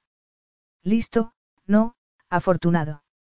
Afortunado por tenerte aquí para que lo lleves, lo del vestido fue fácil, nunca había estado tan inseguro sobre una mujer. No estaba seguro de que fueses a quedarte. El príncipe no estaba seguro de algo o de alguien. Tiene que ser algo desconocido para ti. Ella lo miró con ojos provocadores y él tuvo que hacer un esfuerzo para contenerse. Era esencial no precipitarse, ya se precipitó una vez. Sí, es una novedad, reconoció él con una sonrisa. Una novedad que no me gusta. ¿Sabes lo que te pasa? Ella se inclinó hacia adelante con la copa en la mano. Has tenido una vida demasiado fácil. Tu pasado de Playboy te ha malcriado. Mi padre y mi difunto tío habrían estado de acuerdo contigo, pero os habríais equivocado. Ella dejó la copa y se apoyó la barbilla en la mano para mirarlo por encima de la mesa. Cuando se te ha resistido una mujer? Tú lo hiciste. A ver y se incorporó y se puso las manos en el regazo. El brillo de sus ojos dejó paso a la cautela que siempre estaba al acecho. No te gusta que te lleven la contraria. Siempre tienes que salirte con la tuya. Probablemente, todo se trate de eso. Eso no es lo que está pasando aquí y lo sabes. ¿Alguna vez has tenido que hacer un esfuerzo con una mujer? ¿Lo preguntas en serio? Si es así, ya sabes la respuesta. Ella captó la ironía en su tono y miró su copa. Eres un hombre complicado, mal. Lo dice una mujer famosa por mantener sus relaciones superficialmente. Una estrategia prudente. No lo hice contigo y mira el resultado. Todas las relaciones tienen momentos espinosos. Bueno, tendrás que perdonarme si no quiero ser otro barco que naufrague en tus costas. Ella lo dijo con desenfado, pero sus ojos reflejaban una desolación que le encogió el corazón. Entonces, supo que tenía que arriesgar más si quería algo de ella. Siento haberte hecho daño, no fue mi intención. No sé si eso lo mejora o lo empeora. Lo mejora. Estaba muy enamorado de ti, le costó mucho reconocerlo porque lo habían criado para no expresar sus sentimientos. Nunca había sentido eso por una mujer. Me aterraba tanto como a ti porque lo cambiaba todo, no estaba preparado. Ninguno de los dos había hecho caso a la comida, que permaneció intacta en la mesa. Yo sé, ella vaciló. Necesitabas una esposa virgen. Te necesitaba a ti, replicó él tajantemente. Te necesitaba desde que te conocí al mando de aquella celebración descomunal y tan fría que si te hubiera puesto un cubito de hielo encima, no se habría derretido. Era muy cuidadoso al elegir la mujer con la que estaba. Tu fama dice lo contrario. Mi fama solo dice una parte de la historia. Ella volvió a mirar la copa. Mal, me quisiste porque no me impresionaron ni tu categoría ni tu cuenta corriente. Eso me disuadió porque los hombres que había conocido como tú solían pensar que tenían carta blanca en lo relativo a las mujeres. Me resistí y fuiste tan arrogante que te parecí un desafío. Arrogante. ¿Eso te parece arrogancia? Efectivamente, hubo mujeres, siempre habrá mujeres deseosas de mezclarse con los ricos y famosos, pero eso solo es una parte de la vida que llevé. Hay otra parte, él se cayó porque nunca había sido tan sincero. La parte en la que tus decisiones casi nunca son tuyas y la parte que exige que sirvas a los demás por encima de tus deseos y tu intimidad. Quieres confiar en la gente y cuando confías te equivocas y aprendes que la confianza es un lujo que solo se permiten otros. Es una lección dolorosa, pero aprendes que solo puedes confiar en tu familia más cercana. Ella estaba muy quieta y escuchaba con una expresión seria. Mal. Aprendes lo que es estar solo en la vida y te ves obligado a aprender a confiar en tus decisiones. Eso no es fácil. Al principio tienes miedo de que esas decisiones sean equivocadas, esperas que el mundo se desmorone y que todos se den cuenta de que no por ser un príncipe sabes lo que estás haciendo. Quieres pedir consejo, pero no te atreves porque sería un error político mostrar esa falta de confianza en ti mismo. Vuelves a recordar que no puedes confiar en los demás. Entonces, tomas las decisiones solo y aprendes a no dudar porque cuando lo haces, la gente pierde la fe en ti. Eso es arrogancia. La miró a los ojos y se preguntó si eso tendría sentido para ella. Yo creo que es el resultado de toda una vida tomando decisiones solo. Ella se quedó un rato en silencio, hasta que esbozó una levísima y vacilante sonrisa. Bueno, eso me pone en mi sitio. Nunca me lo habías contado. No, y debería haberlo hecho. Cuando discutíamos, era yo mismo, como no lo había sido jamás. Confiaba en ti, Mal le tomó una mano por encima de la mesa. Me planteaba algo que siempre me había parecido inalcanzable. Podía compartir mi vida y mi porvenir con alguien, podía amar y conocía a alguien que podía soportar la vida que llevaba. Por una vez, lo que yo quería coincidía con lo que quería mi padre para mí. Tomé la decisión como había tomado todas las decisiones, por mi cuenta. Se lo conté a mi padre y me respaldó. Estaba seguro de mí. Estaba seguro de que me amabas tanto como yo a ti, aunque no me lo hubieses dicho. Estaba a punto de decirte lo que sentía y de pedirte que te casaras conmigo, Mal sintió un arrebato de desesperación al recordarlo. Tenía en anillo en el bolsillo la noche que me encontré con Richard y me provocó. Creí que tú y él. Tengo mejor gusto para los hombres. Lo sé. Me excedí y me costó la única relación que me habría salido bien. Ese no fue el motivo, ella se soltó la mano y se dejó caer contra el respaldo. Me educaron para que creyera que el matrimonio estropeaba las relaciones, que era algo que solo suponía un sacrificio personal, que estar con un hombre suponía renunciar a una parte de ti misma. Intenté no tenerlo en cuenta, intenté convencerme de que no siempre pasaba eso y empecé a creerlo contigo, volvió a mirar las burbujas del champán y luego lo miró con la sinceridad reflejada en los ojos. Sin embargo, cuando contesté aquella llamada de Richard no la tomé como un intento de separarnos, sino que permití que aumentara mis inseguridades. Puedes encontrar evidencias si te lo propones y eso me pareció la evidencia de que nuestra relación no podía prosperar, de que estabas adueñándote de mi vida. Querías que dejara el trabajo. Yo estaba esperando un motivo para salir corriendo y él me la dio. Yo te la di. Ahora lo veo. Estaba tan acostumbrado a tomar decisiones por mi cuenta que no te dije lo que pensaba y fue un error fundamental con una mujer como tú. Subestimé tus inseguridades y, sobrevaloré tus sentimientos hacia mí. Es posible que lo primero sea verdad, pero lo segundo, no, ella lo miró con una sonrisa vacilante. No lo sobrevaloraste. Lo sentía y acertaste, pero esos sentimientos no bastaron para superar mis inseguridades. ¿Y ahora? Esos sentimientos bastan para superar todo lo que te enseñó tu madre. Ella se levantó repentinamente y fue hasta el borde de la piscina. Estaba de espaldas a él, como un animal inquieto. No lo hagas, mal. Estoy haciéndolo. Ella se rodeó con los brazos aunque hacía un calor agobiante. ¿Por qué no puedes dejarlo como está? ¿Por qué tiene que ser el matrimonio? ¿Por qué yo no puedo hacer otra cosa? Sin embargo, a mí no me parece que el matrimonio sea algo negativo. Te amo y eres la única mujer con la que quiero vivir. Por eso, el matrimonio me parece lógico. Él también se levantó, pero ella se limitó a mirarlo por encima del hombro como si estuviera pensando si quedarse era seguro o si debería echar a correr. Soy una mujer independiente. Eres una mujer asustada. Él le rodeó la cintura con las manos y la atrajo hacia sí. Ella no se apartó. Es hora de que distingas entre lo que te dijo tu madre y lo que sabes que es verdad. Te amo. Tienes que creerte que te amo. Quiero que te cases conmigo. Él notó que el miedo se adueñaba de ella, pero siguió abrazándola. Ella le puso una mano en el pecho como si fuese necesario mantener cierta distancia hasta en esa conversación tan íntima. ¿Quieres acabar definitivamente con lo que tenemos? No tiene por qué. Eso no nos pasará a nosotros. Eso dice la gente. Hacen promesas, se intercambian anillos y creen que durará, pero las relaciones fracasan constantemente. ¿Cómo puedes saber lo que querrás o sentirás en el futuro? Tuviste miedo de fracasar cuando creaste tu empresa. ¿Alguna vez pensaste que quizá fuese mejor no intentarlo para no fracasar? No, claro que no, pero es distinto. Todos los días fracasan empresas, Abiti.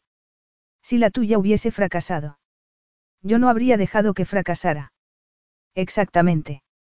No habrías dejado que fracasara. Por eso prospera en esta situación económica.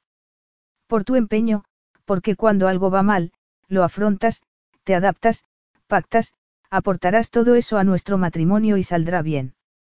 El matrimonio es distinto a una empresa. Pero se necesitan las mismas cualidades para los dos. Empiezas con una pasión abrasadora que mantiene las cosas vivas cuando surgen los problemas. Notó que a Beri lo sospesaba, que sus palabras se debatían con las creencias de ella. Estoy asustada, ella se tapó la cara con las manos y apoyó la frente en el pecho de él. No puedo creerme que lo haya reconocido. Yo me alegro. Estás siendo sincera. Ahora solo me falta conseguir que reconozcas que me amas, él le agarró las muñecas y le quitó las manos de la cara. No puedo esperar que algún día me digas esas palabras. Los ojos de ella tenían un brillo burlón y algo más, algo cálido que él siempre había esperado ver cuando lo miraba. No creo que haya que alentar tu vanidad. Él bajó la cabeza y sonrió mientras la besaba. Inténtalo. Vamos a ver qué pasa. Somos demasiado distintos, queremos cosas distintas.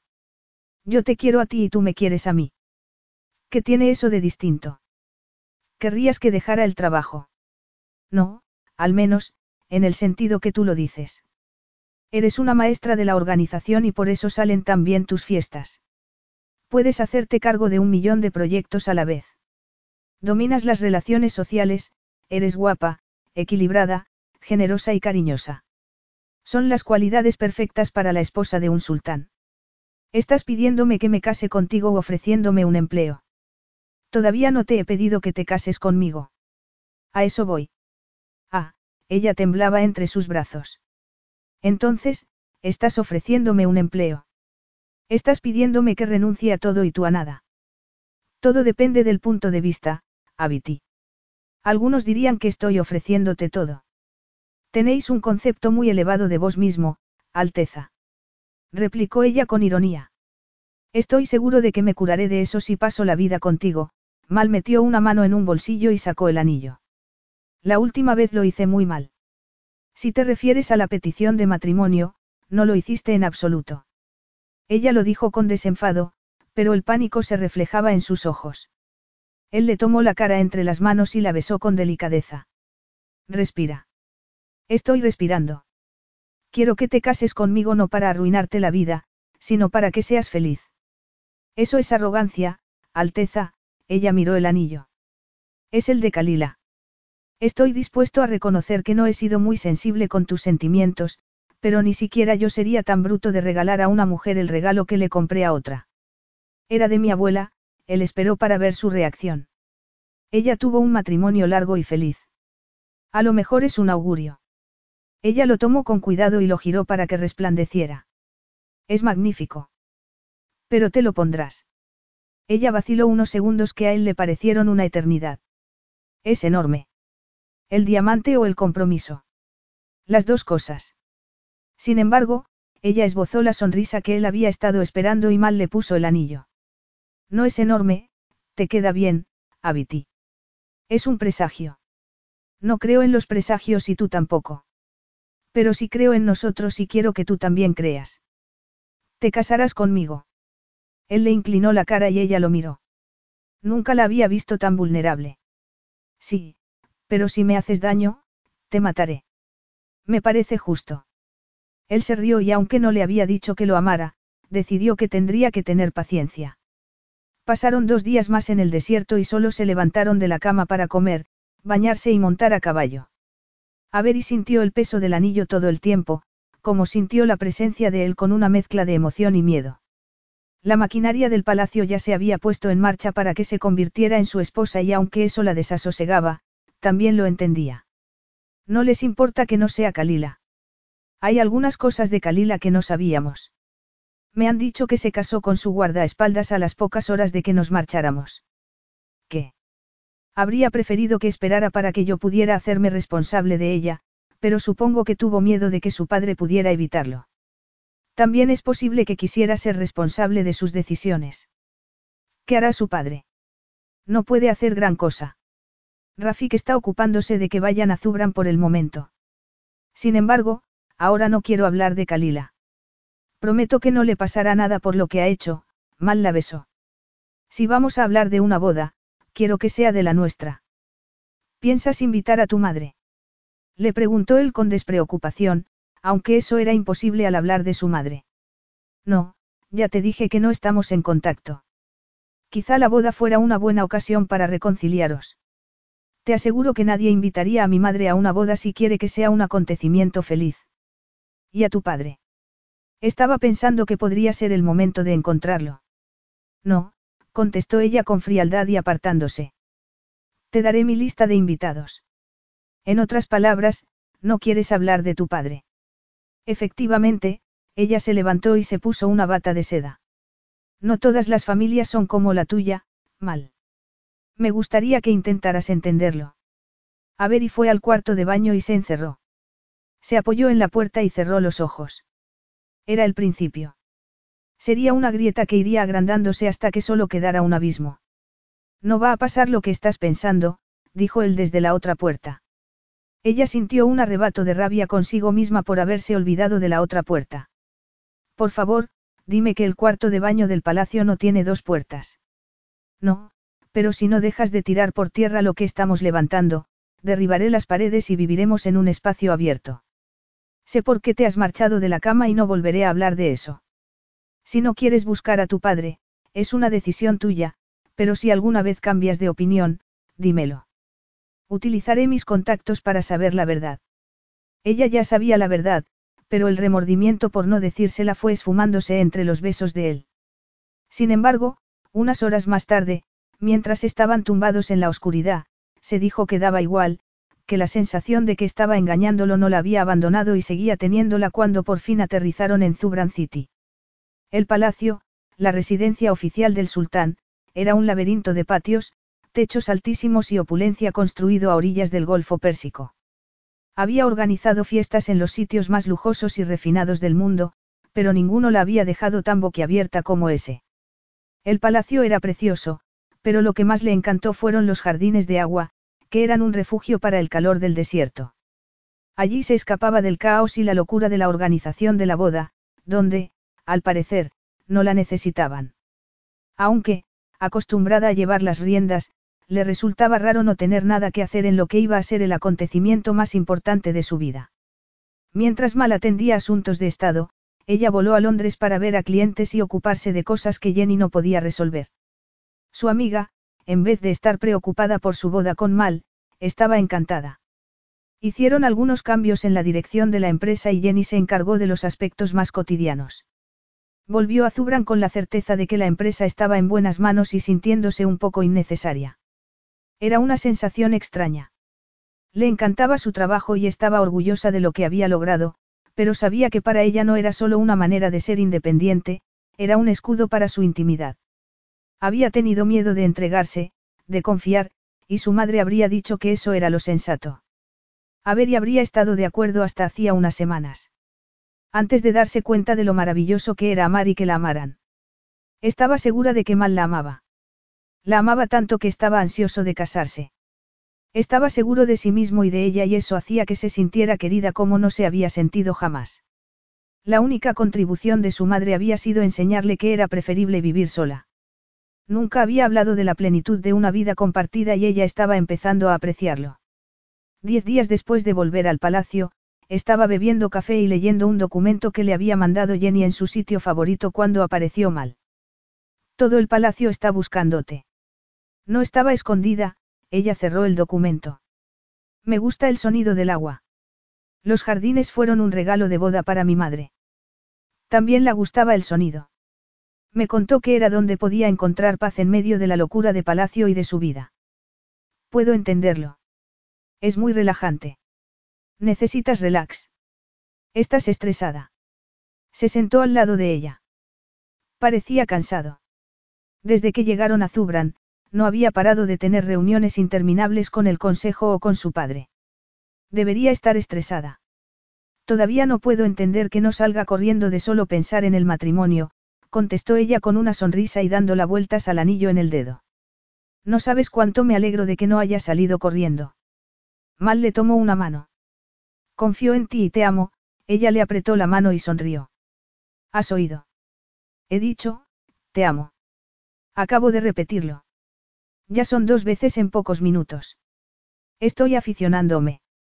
Es una cuestión de práctica. De confianza. La confianza es como una puerta. Siempre había dado por supuesto que si la mantenías cerrada, estarías a salvo. Sin embargo, ahora veo que si la abres, pueden entrar cosas buenas. Cosas que no había sentido antes. A ver y. Aunque estuvimos un año juntos, no me di cuenta de la responsabilidad que tienes. No entendí la presión. Todo el mundo tira de ti y tienes que atender a un montón de cosas, todo el mundo espera que tomes una decisión. Ahora entiendo tu reacción cuando el abominable Richard intentó provocarte. Ya habías tomado la decisión. Fuiste resolutivo porque me amabas. Te amo, él le tomó la cara entre las manos. No lo olvides. Tu destreza para organizar fiestas, también puede aplicarse a fiestas de niños. Le preguntó él mientras se levantaba. ¿Quieres celebrar una fiesta para niños? Mi madre patrocinaba una organización benéfica para que todos tuvieran educación. Todos los años celebramos una fiesta enorme. Reconozco que no sirvo para eso. Averi, complacida por poder hacer algo, sonrió. Cambia el día, mal miró a los ancianos del consejo. Puede retrasarse una semana. Alteza, no podemos. Sabéis que las circunstancias no nos dan ese margen. Lo sabía. Llevaba una década viviendo con esas circunstancias. También sabía cómo reaccionaría a ver y si descubría qué significaba esa fecha. Entonces, se abrió la puerta y apareció ella con los ojos como ascuas. Supo que ya lo había descubierto. Se miraron a los ojos y él se levantó. El arrepentimiento se le mezcló con la decepción y la impotencia. Si hubiesen tenido un poco más de tiempo para que se afianzaran los débiles lazos de la confianza. Dejadnos, le pidió a los integrantes del consejo. Ellos se levantaron inmediatamente y se miraron con preocupación mientras salían de la sala. Él sabía que habría habladurías, pero le daba igual. Lo único que le importaba era la mujer que lo miraba a los ojos. Ella entró y los tacones retumbaron en toda la estancia. Había ido a rechazar su papel como amante, esposa y princesa. La puerta se cerró. Estaba organizando la fiesta cuando tuve una conversación muy esclarecedora con una empleada del palacio. ¿Ibas a decírmelo? Tenía miedo de que lo interpretaras mal. Eso no es una respuesta. Ibas a decírmelo. Esperaba no tener que hacerlo. Si no lo hubiese descubierto, no habrías hecho nada. No, porque no tiene nada que ver con mis sentimientos. No tiene nada que ver con nosotros. Pero tiene todo que ver con nuestro matrimonio, no. Susurró ella con amargura. Me pediste que confiara en ti y confié. No lo había hecho jamás, pero di el salto contigo. A ver y. Me contaste muchas cosas de ti, pero no me contaste lo más importante, no. Que tienes que casarte antes de que acabe el mes. Al parecer, lo sabía todo el mundo menos yo. Cuando tenía dudas, pensaba que estabas ansioso por casarte y que eso demostraba tu amor. Es verdad. Te amo y estoy ansioso por casarme. Pero si estás ansioso no es por tus sentimientos, es por las condiciones del testamento de tu tío. Nunca oculté que tuviera que casarme. No, pero hiciste que pareciera algo genérico, no algo concreto. No mencionaste el testamento ni que tenías que tener esposa en una fecha concreta. Daba igual quién fuese la esposa, ¿verdad? Necesitabas una esposa para cumplir las condiciones del testamento de tu tío. Lo repito, eso no nos afecta. Entonces, cambia la fecha. No lo entiendes, replicó él sin decirle que eso era lo que había intentado hacer. Entiendo que yo era un títere, como Kalila. Es verdad que Kalila fue un intento del Consejo de cumplir las condiciones del testamento de mi tío, pero supo el motivo del matrimonio desde el primer momento. Se lo dijiste a ella y no a mí. Las circunstancias eran distintas. Ese era el único motivo para casarme con ella. No me extraña que se largara, replicó Avery levantando la barbilla. Lo que no entiendo es que fueses capaz de decírselo a ella y no a mí. Fui sincero sobre los motivos de mi matrimonio con ella y lo fui contigo. No es verdad. Sí lo es.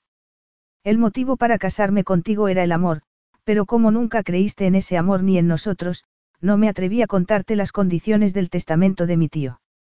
Decidí que te lo contaría cuando hubiésemos estrechado el lazo de nuestra relación, cuando estuviese seguro de que nuestra relación podía soportar una confesión así. Ella se quedó muy quieta mientras lo asimilaba y con la respiración entrecortada. Deberías habérmelo dicho. Aparte de decirlo o no, el testamento de mi tío no afectaba a nuestro porvenir. Me habría casado contigo en cualquier caso. El momento es lo de menos. No es lo de menos, no. Te contaré una historia para que lo juzgues, Mal se dirigió hasta una ventana. Mi abuelo tuvo dos hijos gemelos. Su sucesor era el mayor, claro, pero nadie supo quién era el mayor. No lo entiendo. Hubo una complicación durante el parto y todos se preocuparon tanto por la madre que la comadrona no supo que gemelo había nacido antes. Puede parecerte algo sin importancia, pero te equivocarías. Mi abuelo, al no encontrar otra solución, dividió Zubran y dio una mitad a cada hijo con la condición de que su primer nieto sería el sucesor y volvería a unir al país. Ese fui yo. Mi tío no tuvo hijos, pero estaba muy preocupado por lo que consideraba mi vida disipada. Mi padre intentó tranquilizarlo y le decía que solo era lo que hacía un joven normal. Discreparon un tiempo, pero acabaron llegando a un pacto. Mi tío accedió a nombrarme su sucesor si me había casado antes de cumplir 32 años. Si para entonces no había sentado la cabeza, la sucesión pasaría a un primo lejano. Y el país seguiría dividido. Efectivamente. Siempre supe que tendría que casarme para que Zubran se uniera otra vez, pero también supuse que sería un matrimonio político. He conocido a muchas mujeres, pero a ninguna con la que me habría gustado vivir para siempre. Hasta que te conocí. ¿Por qué no me lo dijiste antes? Le preguntó ella mirándolo a los ojos. Si te hubiese dicho que tenía que estar casado a los 32 años, habrías escuchado algo más. Siempre has estado buscando evidencias de que todas las relaciones están condenadas al fracaso. Dime que no lo habrías interpretado como una señal de que te quería por un motivo nada sentimental, como estás haciendo ahora. Te habría perdido al primer día y no quería. Me callé y esperé que si algún día los descubrías, nuestra relación fuese lo bastante profunda para que confiaras en mí. Efectivamente, la fecha límite está a la vuelta de la esquina y a mi padre y a mi pueblo les importa que Zubran vuelva a ser un país unido. También me importa a mí. Sin embargo, nada de eso afecta a lo que siento por ti y por eso no te lo dije. Y si no hubiese querido casarme, ¿qué habría pasado? Era una pregunta que habría preferido que no le hubiera hecho, que ni siquiera había querido hacerse a sí mismo porque solo había una respuesta. Me habría casado con otra mujer. Cuando eres rico e influyente, siempre hay alguien dispuesto a sacrificar los sentimientos. Ahora te marcharás y lo añadirás a tu arsenal de motivos para decidir que nuestro matrimonio habría salido mal. Oirás la voz de tu madre que te advertía que un hombre que necesita casarse es un hombre cuyo matrimonio está condenado. Esperó que ella lo negara, pero ella se quedó en silencio y con un brillo delator en los ojos. Mal yo. ¿No has pensado que tu madre podía estar equivocada? Ni siquiera te planteas la posibilidad de buscar a tu padre, pero podría ser útil. Podría aclarar la relación que tuvieron. Quizá no fuese culpa de él, sino de ella. ¿Lo has pensado? Quizá fuese ella quien aniquiló su relación como intentó aniquilar todas las tuyas educándote así. Ella se quedó pálida, como si le hubiese propuesto algo inaceptable. Mal la miró con una mezcla de desesperación y rabia y se preguntó por qué eso la paralizaba de esa manera. Le daba miedo que si encontraba a su padre, él la rechazara otra vez. Se quedó quieta como si quisiese decir algo, pero sacudió ligeramente la cabeza, se dio la vuelta y fue hacia la puerta. Mal contuvo la tentación de seguirla y cerrar la puerta con llave. No se trata de que no te dijera que tenía que casarme en un plazo. Se trata de ti, Avery. Otra vez estás buscando una excusa para huir. Esperas que se destroce como tu madre hizo con tu padre. De verdad vas a aniquilar lo que tenemos como hizo ella. Esperó que ella se parara y dijera algo, pero siguió andando y él sintió una opresión en el pecho. Mañana estaré allí para casarme contigo porque es lo que quiero y porque creo en nosotros a pesar de todo. La cuestión es si tú también crees en nosotros, Abiti. Ella se detuvo un instante con la respiración entrecortada, pero volvió a ponerse en marcha y salió de la sala sin mirar atrás. Capítulo 9. Pasó la noche en vela. Vio el amanecer y el atardecer sentada sola en el jardín de agua con los pies descalzos y el pelo suelto, refugiada donde a nadie se le ocurriría buscarla, excepto a Mal, pero no lo hizo. Le había dicho que al día siguiente estaría allí para casarse con ella, pero ¿cómo iba a casarse cuando sabía que él tenía que casarse? Eso lo explicaba todo. No era porque la amara, era por el testamento de su tío. No había sido sincero. Miró al palacio. Todas las luces estaban encendidas y un ejército de sirvientes ultimaba los preparativos de la boda del príncipe con la señorita Avery Scott, a la que habían inculcado que una mujer era más fuerte sin un hombre, que la vida era más segura y feliz si la vivía sola, que las únicas garantías y promesas en las que podía creer eran las que se hacía una misma. No había sido sincero con ella, pero ella tampoco lo había sido con él. Entonces, sonó su teléfono y vio que era un mensaje de su madre. Hacía meses que no se hablaban. He oído el rumor de que vas a casarte. No hagas una estupidez. Eso era exactamente lo que tenía que ver. ¿Qué había estado pensando? ¿Qué había estado haciendo? No podía volver a pasar por tanto dolor.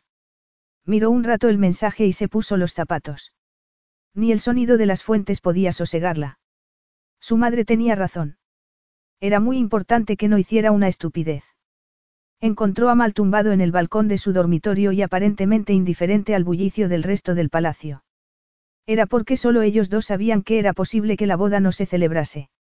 La miró de arriba abajo. Esa es tu decisión. Gracias por decírmela antes de que estuviera delante de mil invitados.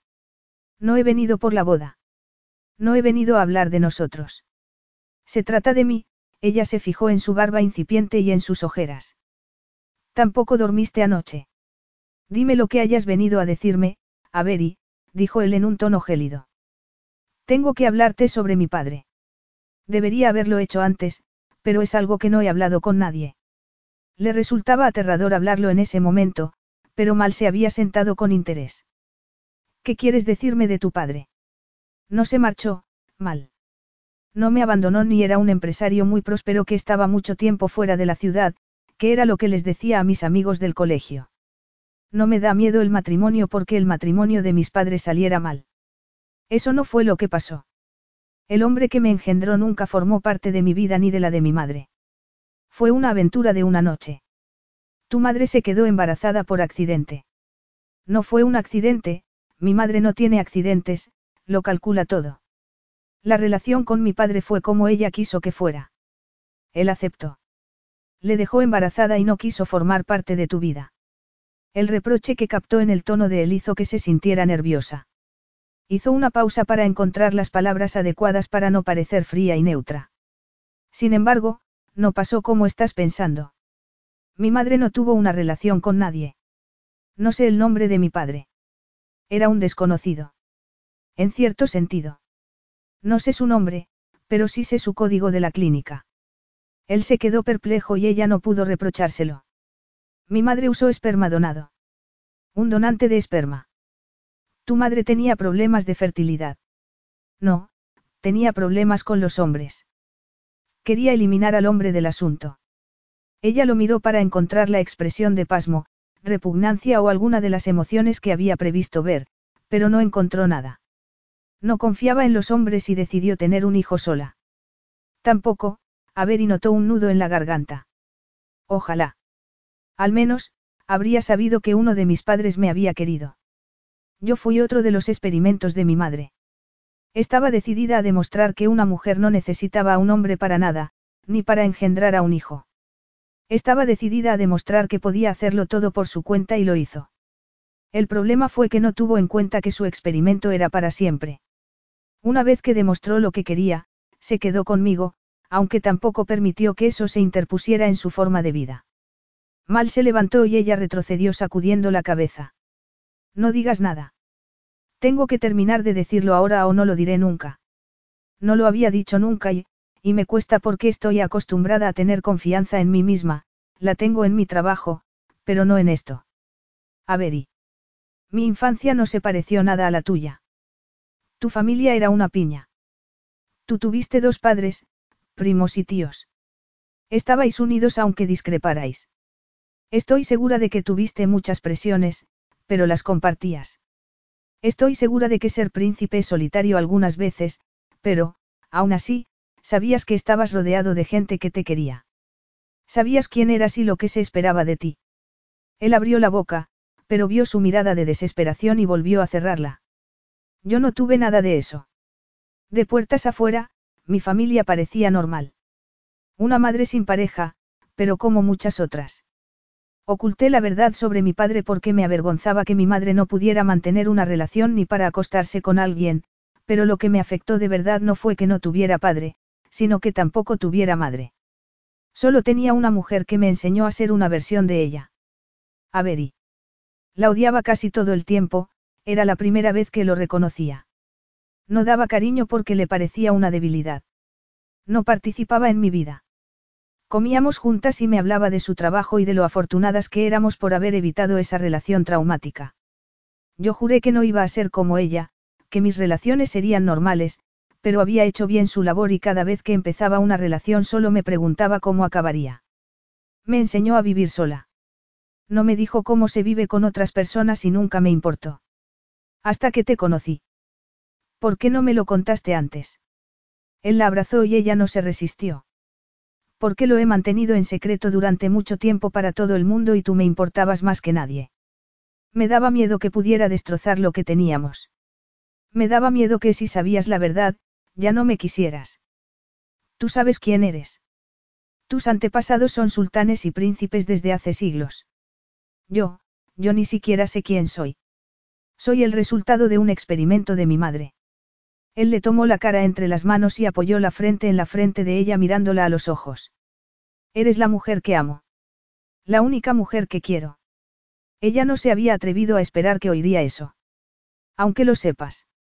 Ella se dio cuenta de que tenía las mejillas mojadas y se las secó con la mano. Estoy llorando. Nunca lloro. No voy a casarme contigo por tus antepasados. Voy a casarme contigo por lo que eres y lo que serás. Eres una mujer muy sexy, inteligente y con talento que será una princesa perfecta. Me da igual tu pasado si no afecta a nuestro futuro. Puedes olvidarte de todo lo que te enseñó tu madre y creer en nosotros o vas a marcharte. Anoche me mandó un mensaje. Se había enterado de que iba a casarme y me dijo que no hiciese una estupidez. Me di cuenta de que tenía razón. Es importante no hacer una estupidez y la estupidez sería no casarme contigo. Sería la mayor estupidez de mi vida. Averi. Te amo. Por eso me arriesgué contigo la primera vez y por eso estoy aquí ahora.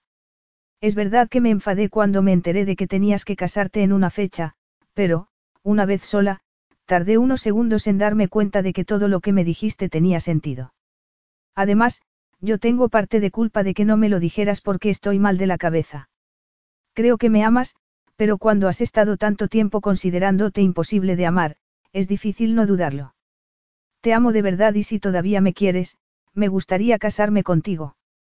Que si todavía te quiero. La abrazó con tanta fuerza que la dejó sin respiración. Nunca lo he dudado. Siempre he estado muy seguro y por eso lo embrollé todo la primera vez, la apartó un poco y le secó las lágrimas con los pulgares. Ahora lo entiendo. Me acusaste de arrogancia y es posible que fuera verdad, pero, sobre todo, fui culpable por estar demasiado seguro de nosotros. Sabía que éramos una pareja perfecta. Me alegra oír que me consideras perfecta. Ella se rió y él sonrió, pero fue una sonrisa vacilante, la sonrisa de alguien que había estado muy cerca de perder todo lo importante. Eres perfecta para mí. Nunca había sentido algo así. Creo sinceramente que nadie me había querido. Aparte de Jenny y la saco de quicio casi todo el tiempo. No será para tanto porque ha aceptado venir a la boda. Ella. A ver y lo miró fijamente. Mi avión aterriza dentro de una hora y ella va dentro. Puede ayudarte a prepararte y tiene instrucciones de que me avises si dices una sola palabra de duda. No la diré. ¿Y si tu madre te manda otro mensaje? No puede. Tiré el teléfono a la fuente. Sin embargo, me da miedo estropearlo todo. No sé sacar adelante una relación. Lo único que tienes que saber para sacar adelante una relación es que no puedes tirar la toalla. Dime todo lo que sientas. Puedes gritar o lo que quieras, pero no te alejes nunca. Mi madre me decía que el matrimonio es un sacrificio, pero parece más un regalo. Estoy deseando desenvolverte, Abiti. Entre tanto, ¿crees que podrías ponerte algo que haga más divertido desenvolverte? Todo el mundo se quedaría muy desilusionado si viera a la elegante Avery Scott vestida con vaqueros el día de su boda. Ella lo agarró de la camisa y lo atrajo hacia sí. ¿Quieres la danza de los siete velos? Me parece una manera perfecta de empezar un matrimonio. Puede saberse a dónde vamos. ¿Podría decirme alguien qué está pasando? Jenny. Tú no estás organizando esto, Avery, tranquilízate. No soy una persona tranquila, tenía las manos sudorosas a pesar del aire acondicionado de la limusina. Debería casarme con Mal y agradecería que alguien me dijera por qué estoy alejándome del palacio en este coche con las ventanas negras. Es una sorpresa. Eres una mandona, no lo sabías. Soy eficiente. Consigo que se hagan las cosas y es difícil celebrar una boda si el novio está en un sitio y la novia en otro. Y, por cierto, tú deberías estar de mi parte. Estoy de tu parte. Estás asustada, Avery, Jenny le tomó una mano. Tranquila. Nunca había visto a dos personas tan hechas la una para la otra como vosotros dos, y he visto varias. Yo, no. No he visto ninguna. Están Peggy y Jim. Llevan casi 60 años. Ya no les quedan dientes, pero eso no ha sido un obstáculo para que fuesen felices. Rose y Michael también acaban de celebrar 60 años. ¿De qué estás hablando? Le preguntó a Berry sin entender nada. Es una lista de personas que conozco que llevan más de 60 años casados para que te olvides de la lista de personas divorciadas de tu madre. Avery se colocó bien el borde del vestido de novia. ¿Conoces a todas esas personas? Mi tía Peggy las conoce. Viven todos en su residencia. Pero, ¿qué tiene que ver con mi boda con Mal? Estaba distrayéndote para que no explotaras de miedo. No tengo miedo.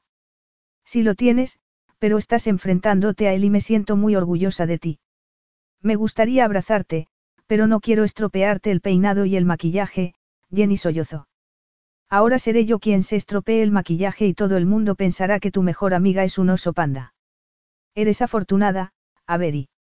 Mal es fantástico. Él fue quien se empeñó en todo esto. El palacio ha sido un caos para cambiarlo todo. Cambiarlo todo. Avery desconcertada, se dio cuenta de que el coche se había parado. ¿Dónde estamos? Se abrió la puerta y vio a Rafik. Bienvenida. ¿Puedo ayudaros con el vestido, Alteza?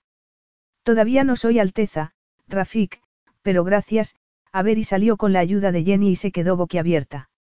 El desierto. La boda iba a celebrarse en el palacio. Pero os encanta el desierto, replicó Rafik sin inmutarse. Tiene que ser un acto público, pero Su Alteza quiso que también fuese privado. La boda es para el pueblo, pero esta parte es para vos. Avery oyó el llanto de Jenny, pero no le hizo caso. Pero, no se enfadará todo el mundo por tener que venir a pasar calor al desierto. Enfadarse porque su futura reina ama a su país tanto como ellos.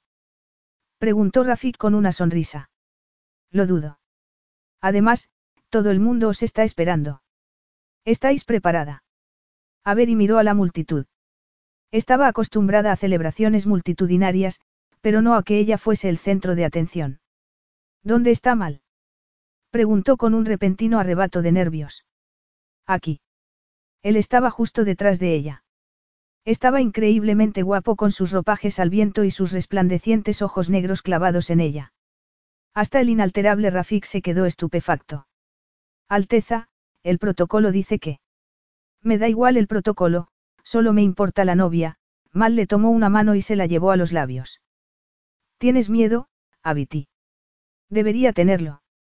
Estaba entregándole todo, su amor, su confianza y su corazón.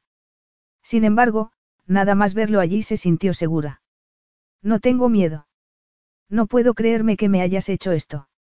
No podía cambiar la fecha, pero sí podía cambiar el sitio. ¿Te gusta? Sí. Sabes que me encanta el desierto. Tengo nuestra foto en el ordenador y era lo primero que veía todos los días. Yo hice lo mismo y cada vez que la veía, soñaba con este momento. A ella se le empañaron los ojos y dejó escapar una risa entrecortada. No me hagas llorar. Nunca. Él inclinó la cabeza y ella cerró los ojos y levantó la boca, pero Jenny dio un alarido. ¿Qué estás haciendo? No puedes besarla. Le estropearías el maquillaje y saldría espantosa en las fotos.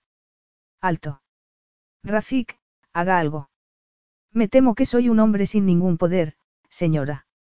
Algo que llevaba tiempo temiéndome, replicó él en tono burlón mientras inclinaba la cabeza a Jenny. Puedo acompañarla a su sitio. Los demás están esperando.